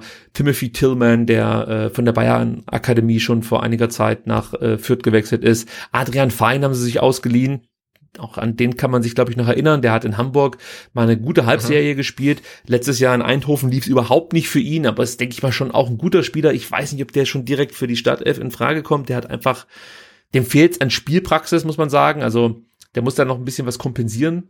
Ähm, aber der Kader ist, ist okay, wenn man sich jetzt einfach mal so das von uns vorhin angesprochene Finanzproblem nochmal vor Augen führt, dass die Vierter haben, dann finde ich, ist der Kader eigentlich ganz ordentlich. Also hat man das Optimum rausgeholt, so möchte ich es mal sagen. Ja klar, mit den zwei Stuttgarter Legenden, Sapai und Green und äh, Sascha Burchardt im Tor, den ich jetzt äh, parallel mal kurz äh, recherchiert habe. Und ja, er war es, der diese zwei Distanzschüsse bekommen hat. Und es war im Oktober 2009. Ah, da war ich ja gar nicht da. das spielte ähm, nämlich ähm, ähm, die, die Hertha gegen den HSV und es war das Spiel letzter gegen erster. Und ähm, eigentlich stand bei der Hertha ja, und eigentlich stand bei der äh, Hertha im Tor Timo Ochs, aber der musste dann nach 33 Minuten ausgewechselt werden und dann äh, schlug die große Stunde von Sascha Burchert, der ins Tor kam und dann auch wirklich zweimal wirklich gut gerettet hat. Ähm, aber leider, ja, war er von seiner Defensive irgendwie komplett allein gelassen worden und das war dann in der 38. Minute, da traf dann äh, David Jarolim und in der 40. Oh. gab es dann komplett die gleiche Szene und da traf dann C. Roberto für den HSV. Und ähm, die haben damit ihren Startrekord aufgestellt, aber leider die Tabellenführung verpasst. Also David Jarolim ist auch so. ja. Komm, ich, komm, ich, komm, ich gebe sie dir jetzt kurz. Ähm, äh, der HSV hat gespielt mit ähm, Rost im Tor, davor Demel, Boateng, Matheisen, Aogo, Jarolim, C. Roberto, Torun, Elia und im Sturm äh, Berg und Petric. Und eingewechselt wurden noch äh, äh, Tavares, Pietreuper und Trochowski. Und Berlin hat gespielt mit Timo Ox, dann Sascha Burchardt, Arne Friedrich, äh, KK, Van Bergen, Pejcinovic, Ebert, Dadai, Katscha, Niku für ihn eingewechselt, Cesar, Raphael für ihn eingewechselt, Domovczyski und Ramos und Trainer war Friedhelm Funkel. Laden Petric mag ich ja. Das ist so ein so ein Drecksackspieler gewesen. Ja, auf jeden Fall. Fand, fand, ich, fand ich immer gut, muss ich sagen. Und auch jetzt im Nachhinein, wenn er, ich, ich meine für Sky, äh, ab und zu mal die englische Liga kommentiert, ich glaube, da habe ich ihn gesehen. Mag ich. Guter Spieler. Ja.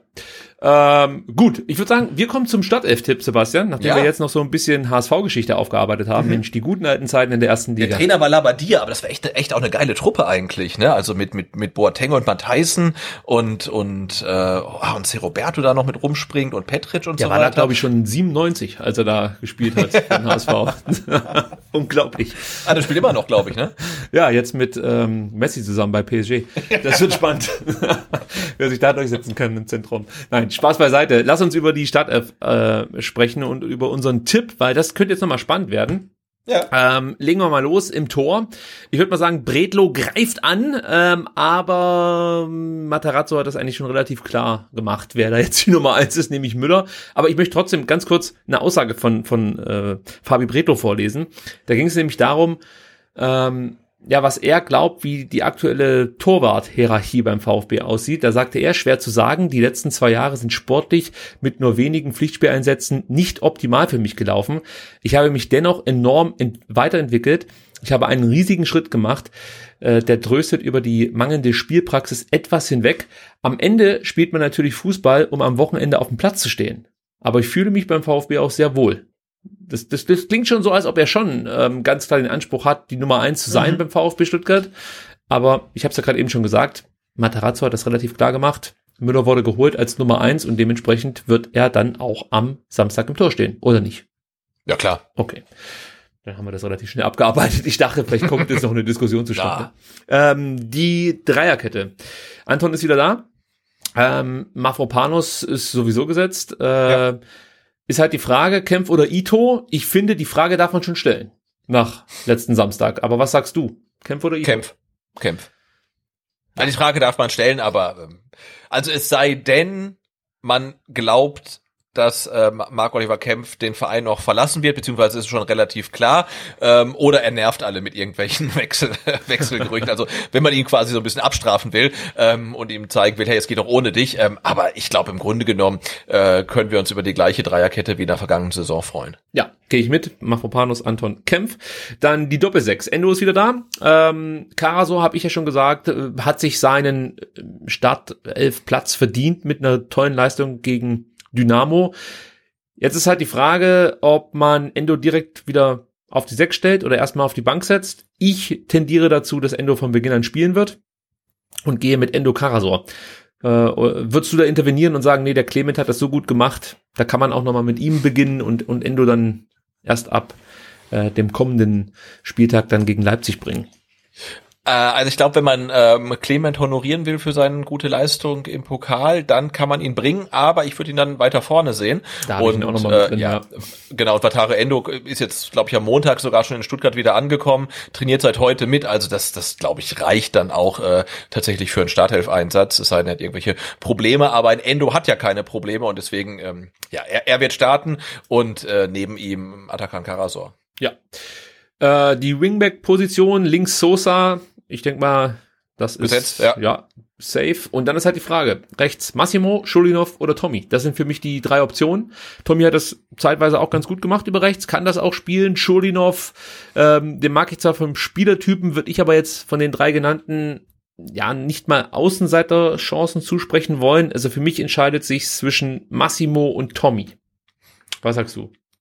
Äh, ja, sehe ich auch so. Und ich glaube irgendwie, ähm, dass äh, Materazzo genauso wie ich oder wie wir ähm, Massimo-Fan ist und deswegen Massimo starten lässt. Also ich gehe mit, sage ich schon mal. Aber ich habe meine Zweifel.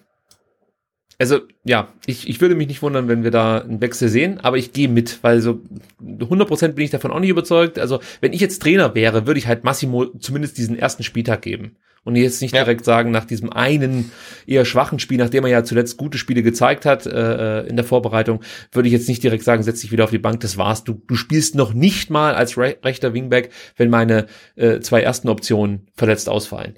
Ähm, deswegen, ich gehe mit. Und dann kommen wir zur Doppelacht. Förster ist, denke ich mal, gesetzt, oder?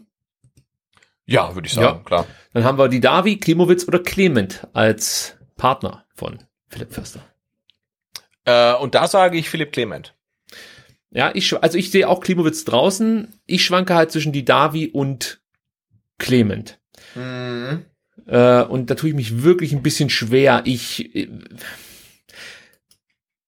also du brauchst halt einen robusten Spieler. Und ich glaube, ja, komm, wir nehmen Clement.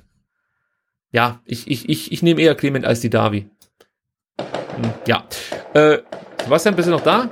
Ja, bei mir gibt's irgendwie ähm, die üblichen, die üblichen äh, Drive-by-Shootings hier in Beutelsbach ah, okay. äh, na, nach 22 Uhr. Da kann das schon mal sein. Also wahrscheinlich hört man gleich noch Polizeisirenen, aber dann ist auch wieder gut. Okay, wir kennen das ja. Deine Hut ist einfach eine besondere. Gut, Sturm, Algadui, Sanko oder gibt es die Riesenüberraschung und Kalajdzic steht direkt in der Stadtelf? Nein. Also Algadui oder Sanko ist die Frage. Algadui. Denke ich auch. Also dann haben wir es durch. Ähm, Müller, Mafropanos, Anton Kempf, Endo Karasor, Massimo Sosa, Förster, Clement, Algadui. Das ist die Startelf gegen Gräuter Fürth. Ich sag's extra nochmal für die Fürth-Freunde. Ähm, am kommenden Samstag. Transfer-Update. Da gibt's nicht so viel zu berichten. Wir, haben, wir haben einen Abgang. Das ist Luca Mack. Der wechselt ähm, zu Uy, Uypest Budapest. So, jetzt habe ich es hoffentlich richtig ausgesprochen. ähm, in die ungarische Liga. Tja, ist ein bisschen schade, seit seinem zwölften Lebensjahr hier beim VfB. Man hat ihm irgendwie die Daumen gedrückt, dass es irgendwie klappen mag und er den Durchbruch schafft bei den Profis. Es hat nicht ganz sollen sein, muss man sagen ähm, wird jetzt in Budapest von Michael Oenning trainiert, Sebastian. Den kennen wir natürlich oh. noch aus Nürnberg und vom HSV. Hamburg, ne? Das ja, hat ja auch gar nicht funktioniert. Ja, okay. Nee, der hat nicht so richtig eingeschlagen als Trainer. Ähm, wobei er jetzt in Budapest wahrscheinlich ja ganz gut leben kann. Ähm, was mich noch irritiert hat, man konnte nirgendwo Angaben zur Ablösesumme finden, weil Mack hatte ja eigentlich noch Vertrag. Ich weiß nicht, ob man sich dann einfach so von ihm getrennt hat, was ich auch interessant finden würde. Mhm. Ähm, ja, also das kann ich euch jetzt hier nicht bieten, was Budapest für Mack hinlegen musste. Was ich euch bieten kann, ist äh, eine Bewertung von Sven Missentat, der folgendes sagt. Luca hat sich in den Jahren seit seinem Wechsel zum VfB sehr gut entwickelt. Zunächst im Nachwuchsbereich und anschließend in der U21 und bei den Profis. Auch wegen einer längeren Verletzungspause konnte er sich bei den Lizenzspielern aber leider nicht wie erhofft dauerhaft durchsetzen. Nun hat sich äh, für Luca die Möglichkeit ergeben, zu einem namhaften Verein in der ersten ungarischen Liga zu wechseln und er ist mit dem Wunsch auf uns zugekommen, diesen Schritt zu gehen. Wir haben seinem Wechselwunsch entsprochen und wünschen ihm für seine sportliche und persönliche Zukunft alles Gute. Ich für mich habe beschlossen, dass es ein unvermeidlicher Wechsel war, weil sich für ihn einfach keine Tür geöffnet hat und ich hatte auch nicht das Gefühl, dass sich diese Tür in den nächsten Monaten öffnen wird. Aber eine Frage muss ich dir jetzt stellen. Muss der VfB ein größer oder den, den, die eigene Jugend mehr in den Fokus nehmen? Also siehst du da Versäumnisse oder ist es halt einfach, hat halt einfach nicht gereicht für Mack und, und dann muss man sich von so einem Spieler trennen? Also die Frage muss man ja schon, glaube ich, stellen, weil ja auch aus der U21 und aus der U19 zuletzt Abgänge zu beklagen waren von sogenannten Eigengewächsen. Auf jeden Fall ist die Situation ähm, etwas problematisch, wenn halt äh, reihenweise Spieler äh, den VfB verlassen, die seit Jahrzehnten, muss man fast schon sagen, da sind, die seit der U9 da sind ne, und dann äh, ins Ausland wechseln, innerhalb der Liga wechseln. Äh, klar, man sieht, die Spieler wechseln dann nach Ungarn oder nach Belgien oder in die dritte Liga oder in die zweite Liga. Also da kann man dann sagen, dann reicht dann vielleicht auch die Qualität aktuell nicht, äh, um für die Profis des, des VfB Stuttgart zu spielen. Ähm, aber das ist natürlich dann auch äh, ein Zeugnis für die Nachwuchsarbeit in der Vergangenheit. Denn äh, wenn du keinen Spieler mehr ähm, hochziehen kannst, die es dann in den Profikader schaffen oder nur ganz wenige, dann äh, scheint ja irgendwas nicht nicht so richtig gelaufen zu sein. Und ähm, das sieht man vielleicht auch daran, dass jetzt ja unter äh, Thomas Krücken ähm, das NLZ-Konzept einmal komplett auf links gedreht worden ist. Ob das dann erfolgreicher ist, wird man ja wiederum erst in zehn Jahren sehen. Vielleicht heißt dann auch, da wechselt schon wieder einer irgendwo hin. Ähm, aber man hat es ja wirklich ähm, ja komplett auf den Kopf gestellt, geht es da ganz andere Wege. Und das zeigt mir dann ja auch, ähm, dass man ja nicht, nicht, nicht wirklich zufrieden ist mit dem, was da jetzt aus den Jahrgängen von damals hochkommt. Ja, ich ich habe halt einfach diesen Wunsch, dass irgendjemand, der hier wirklich seit Jahren spielt, endlich mal wieder den Sprung in die Profimannschaft schafft. Aber das, das, das reicht natürlich nicht, um zu sagen, ja, dann muss der Mack halt hier bleiben und sich irgendwie durchsetzen. Wenn es nicht reicht, reicht's nicht. Muss man halt auch ganz klar so sagen. Und ich habe jetzt nicht das Gefühl, dass Missentat nur aufgrund dessen, dass er sich als Diamantenauge noch mehr hervortun möchte, Spieler verpflichtet, sondern dass er gezielt Baustellen besetzt und Chancen wahrnimmt, die sich auf dem Transfermarkt bieten, um den VfB als Ganzes voranzubringen.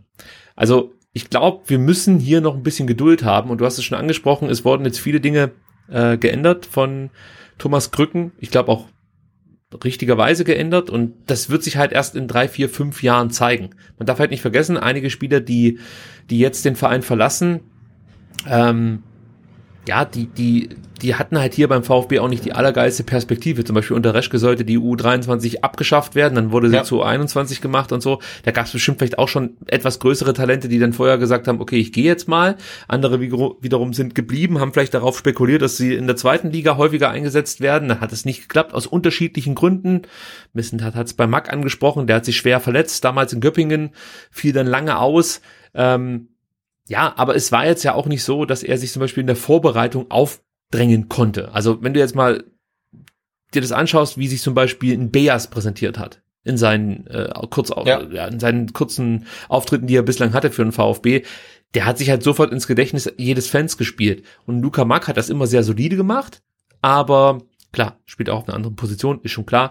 Aber du hast jetzt nicht das Gefühl gehabt, dass da einer mit den mit den äh, Hufen schart und äh, jetzt irgendwie versucht da im Abwehrverbund Platz zu erobern. Da hat es dann vielleicht auch einfach nicht gereicht. Und das ja, es hat vielleicht ja auch nicht gereicht und ich denke halt auch bei diesem Sprung dann äh, von, von, der zweiten Mannschaft zur ersten, da, da ist auch das Timing ganz entscheidend. Ne? Also wenn du das erste Mal im Rampenlicht spielst, dann brauchst du einen guten Tag. Also nimm Ito, ja, also der, der macht ein Bombenspiel, aber diese eine Situation, wenn der Ball dann drin ist und das steht 1 zu 0 für Berlin, dann sagt jeder, was eine Ito für, für ein schlechter Kicker halt. Ne? Also und so ein Spiel wie Ito jetzt hatte äh, im Pokal, das hat Luca Mack halt gefehlt, wo man sagt, hey, oh, cool, da kommt einer von unten hoch und der muss ja auf jeden Fall zu den Profis. Das hat er halt irgendwie nie gehabt und ich glaube, das ist auch ein, ein Stück weit Pech, dann die Verletzung mit dazu und dann vielleicht natürlich auch, dass die Qualität dann nicht so überragend ist, dass man um ihn gar nicht drum vor, vorbei kann. Also ja, das war so unglücklich, denke ich, auch gelaufen für ihn. Ja, Ito ist eigentlich noch ein besseres Beispiel als Bayers, weil er ja auch auf einer Position spielt, wo du jetzt, sag ich mal, offensiv nicht so viele Akzente Genau. setzen kannst. Ja, das ist ein besseres Beispiel. Aber auch da kann man es halt super vergleichen. Schau dir an, wie Ito aufgetrumpft äh, hat in, in, in seinen Testspieleinsätzen und was hat Mack im Vergleich gemacht hat. Es, es ist halt einfach ein Unterschied. Also du merkst halt, dass da steht eine andere Qualität äh, und auch eine andere Reife auf dem Platz, muss man sagen. Ja, und ich wünsche Luca Mack alles Gute. Ich hoffe, dass er da in Budapest glücklich wird, regelmäßig spielt und irgendwann in der Bundesliga dann auftaucht und äh, nach Stuttgart schaut und sagen kann, ich habe es euch allen gezeigt, ich gönn's ihm wirklich. Ähm, aber ganz ehrlich, ich habe ihn überhaupt nicht in der Bundesligamannschaft gesehen. Also weder im Kader und geschweige denn auf dem Platz von Anfang an. Also ich meine damit nicht, dass er schlecht war, aber ich sehe halt viele andere, die besser waren. Ähm, deswegen jetzt Luca Mack spezifisch wundert mich das überhaupt nicht, dass das nichts geworden ist. Und bei den anderen, ja, äh, wie gesagt, ich glaube, wir brauchen noch ein bisschen Geduld. Da wird was kommen, es hat sich einiges geändert, aber wie es halt immer so ist bei Jugendprojekten, äh, das dauert eine Weile, bis dann wirklich der Erfolg auch sichtbar ist und du plötzlich dann regelmäßiger vielleicht wieder junge Talente ähm, ja beim VfB auch auf dem Platz sehen kannst. Aber wir haben da auf jeden Fall ein Auge drauf, würde ich mal so sagen, als, als Fans. Wir, wir finden es schon auch immer interessant und stellen uns auch die Frage, muss jetzt der und der Transfer wirklich sein? Also jetzt reden wir zum Beispiel gleich über Ruben Providence, äh, der angeblich auf der Liste steht von Sven Missentat. Da überlegt man sich halt schon, muss man den jetzt verpflichten?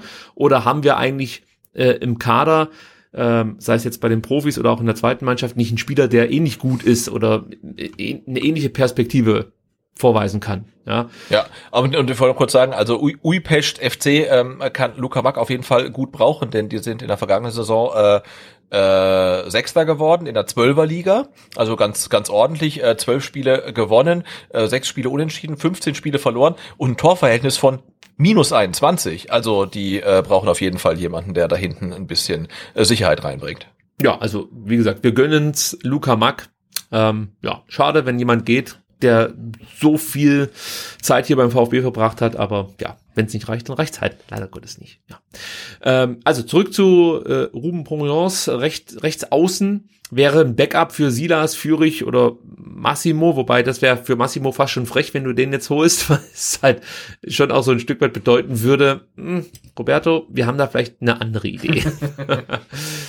ja, kann auch auf dem linken Flügel eingesetzt werden, ähm, wurde von PSG ausgebildet, aktuell ist er Spieler der AS Rom, äh, ist seit 2019 dort, hat bislang keinen Profi-Einsatz bestritten für Rom, ähm, ist äh, ja nur für die U19 aufgelaufen, ist aktuell 20 Jahre alt, übrigens nur 1,72 groß, Sebastian. Was heißt denn hier nur? Ich finde, das, das reicht völlig aus. Äh, ich habe ich doch absichtlich gemacht. äh, der VfB will angeblich drei Millionen bieten. Ja, das ist schon eine stattliche Summe, würde ich mal behaupten. Also gerade für so Perspektivspieler ist es echt eigentlich viel Geld, das der VfB in die Hand nehmen würde. Ich kann es nicht richtig einschätzen, ob es auch wirklich dann dazu kommt. Ähm, der Spieler hat jetzt auch länger nicht gespielt, muss man dazu sagen, hat sich am Knöchel verletzt. Letzte Pflichtspiel war, glaube Anfang April. Seitdem hat er nicht mehr gespielt, deswegen habe ich jetzt auch keine aktuellen Bilder finden können. Es gibt weitere Interessenten, FC Southampton, es gibt Live-Anfragen von Spezia Calcio und äh, vom FC Bologna. Also man hört halt, absolut toller Spieler, äh, Perspektivspieler, keine Frage. Das wäre halt so, so eine Nummer, wir leihen den aus, Kaufoption liegt bei zwei Millionen oder so, also vergleichbar mit dem, mit dem Deal mit Ahamada und Juve damals. Sowas könnte ich mir vorstellen, aber jetzt einfach so drei Millionen hinlegen für den Spieler würde ich persönlich nicht so cool finden, weil aus meiner Sicht hat der VfB noch andere Baustellen als jetzt die Außenbahn unbedingt, weil da kommen ja auch Spieler zurück. Also ich sehe zum Beispiel einen Achter als wichtiger an und wir haben letzte Woche über Enzo Mio gesprochen. Ich hatte die Ehre, am Sonntag ein Gespräch zu führen. Da wurde mir äh, gesagt, dass das gar nicht so schlecht aussieht. Okay. Also vielleicht kommt da jemand, der gut ist. äh, und mir wurde auch gesagt, dass es dann auch noch One More Thing gibt. Äh, ich weiß aber nicht genau, ob das äh, Providence ist oder ein anderer Spieler. Und das hängt auch so ein bisschen davon ab, ob noch Spieler den Verein verlassen, ähm, sei es durch Laien oder äh, Abgänge, also Verkäufe. Ähm, ja, aber Enzo Mio würde ich jetzt wichtiger finden als Providence. Ich weiß nicht, wie du es einschätzt. Wo siehst du noch Baustellen? Äh, tja, also Außenbahn aktuell hast du natürlich äh, da Bedarf, aber du kaufst dir so einen Spieler dann auch wirklich, äh, vor allen Dingen einen 20-Jährigen, ähm, auf, auf Perspektive und wenn du dann halt dann auf einmal wieder ein Überangebot hast, äh, schwierig. Also da sehe ich das wie du, dass da zentral vermutlich noch eher Handlungsbedarf herrscht.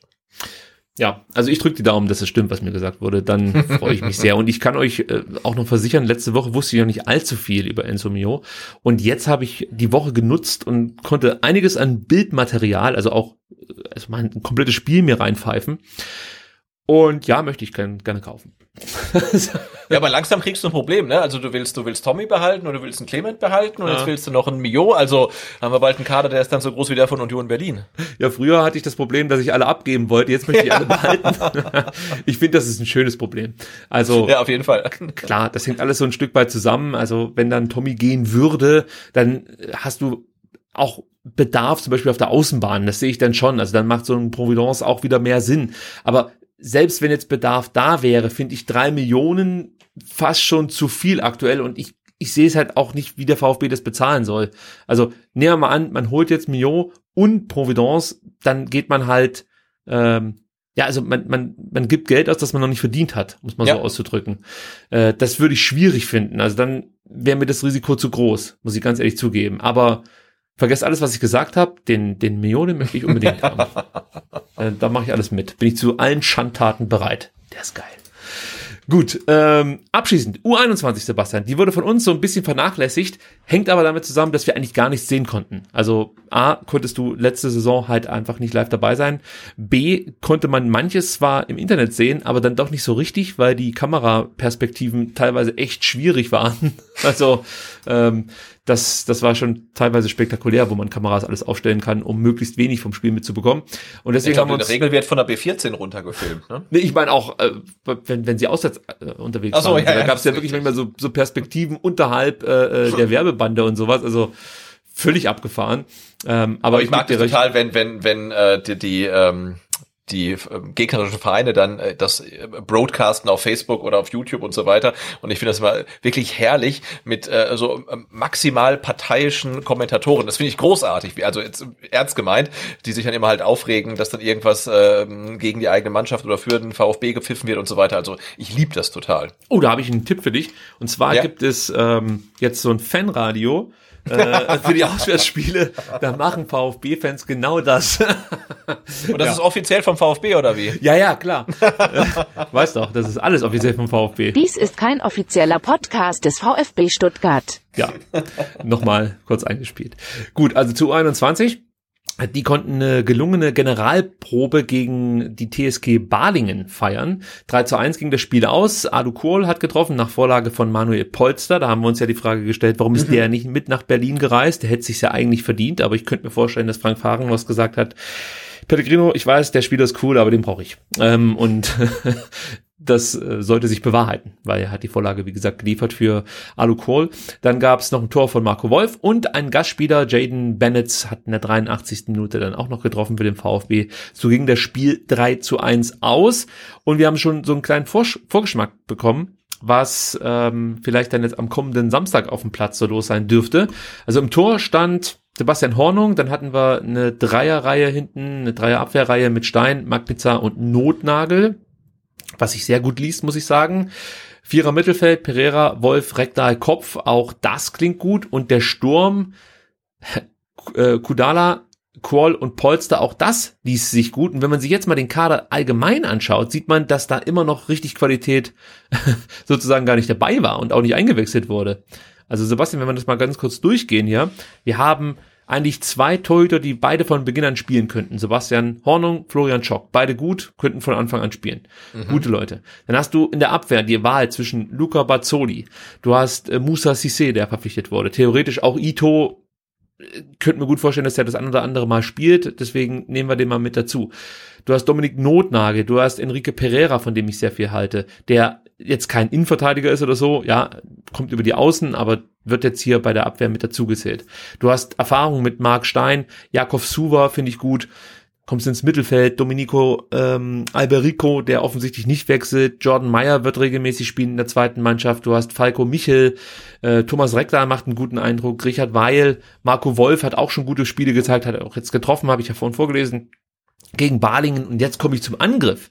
Kevin Grimm, Alu Kroll, Manuel Polster, Mohamed Sanko, theoretisch, äh, und Sven Schiplock. Also, das ist schon ein richtig guter Viertligakader, würde ich jetzt mal behaupten. So, das ist schon sehr beeindruckend, oder? Ja, auf jeden Fall. Also klingt, klingt sogar richtig gut, finde ich. Ja, also ich habe so Bock auf ähm, diese zweite Mannschaft. Nee, nicht mehr als auf die erste, aber ich habe einfach Lust, die spielen zu sehen. Weil ich glaube, dass, dass du da auch wirklich tollen Fußball sehen kannst dann im Schliens. Also ich werde da definitiv dann äh, das ein oder andere Spiel mir reinpfeifen, weil das sind echt, echt richtig gute Leute dabei. Und wir haben jetzt noch nicht von denen gesprochen, die dann Spielpraxis vielleicht in der zweiten sammeln müssen, weil sie nach längerer Verletzungspause zurückkommen. Also Lee Egloff haben wir ja vorhin ganz kurz nochmal thematisiert, als es um äh, die Verletztenliste ging. Oder auch ein Hamada. Äh, das sind natürlich Kandidaten, vielleicht auch mal ein Clinton Moda, die nochmal sich Spielpraxis äh, holen dürften in der zweiten Mannschaft. Also das ist schon, das ist schon bärenstark, muss man sagen. Bin gespannt, was Fahrenhorst mit diesem Kader hinbekommt. Mhm. Los geht's jetzt am Samstag gegen Koblenz in Koblenz. Koblenz um 14 Uhr. Äh, in der letzten Saison gewannen beide Mannschaften jeweils die Heimspiele. Ich hoffe, das geht jetzt anders aus. Und das erste Heimspiel für den VfB findet dann am Samstag, den 21.08. statt um 14 Uhr gegen Hoffenheim. Da sollten auch alle Zeit haben, denn der VfB spielt am Tag zuvor am Freitag um, am 20.08. um 20.30 Uhr gegen Leipzig. Also da haben wir sozusagen das Plastikwochenende Leipzig und Hoffenheim dann für die U21.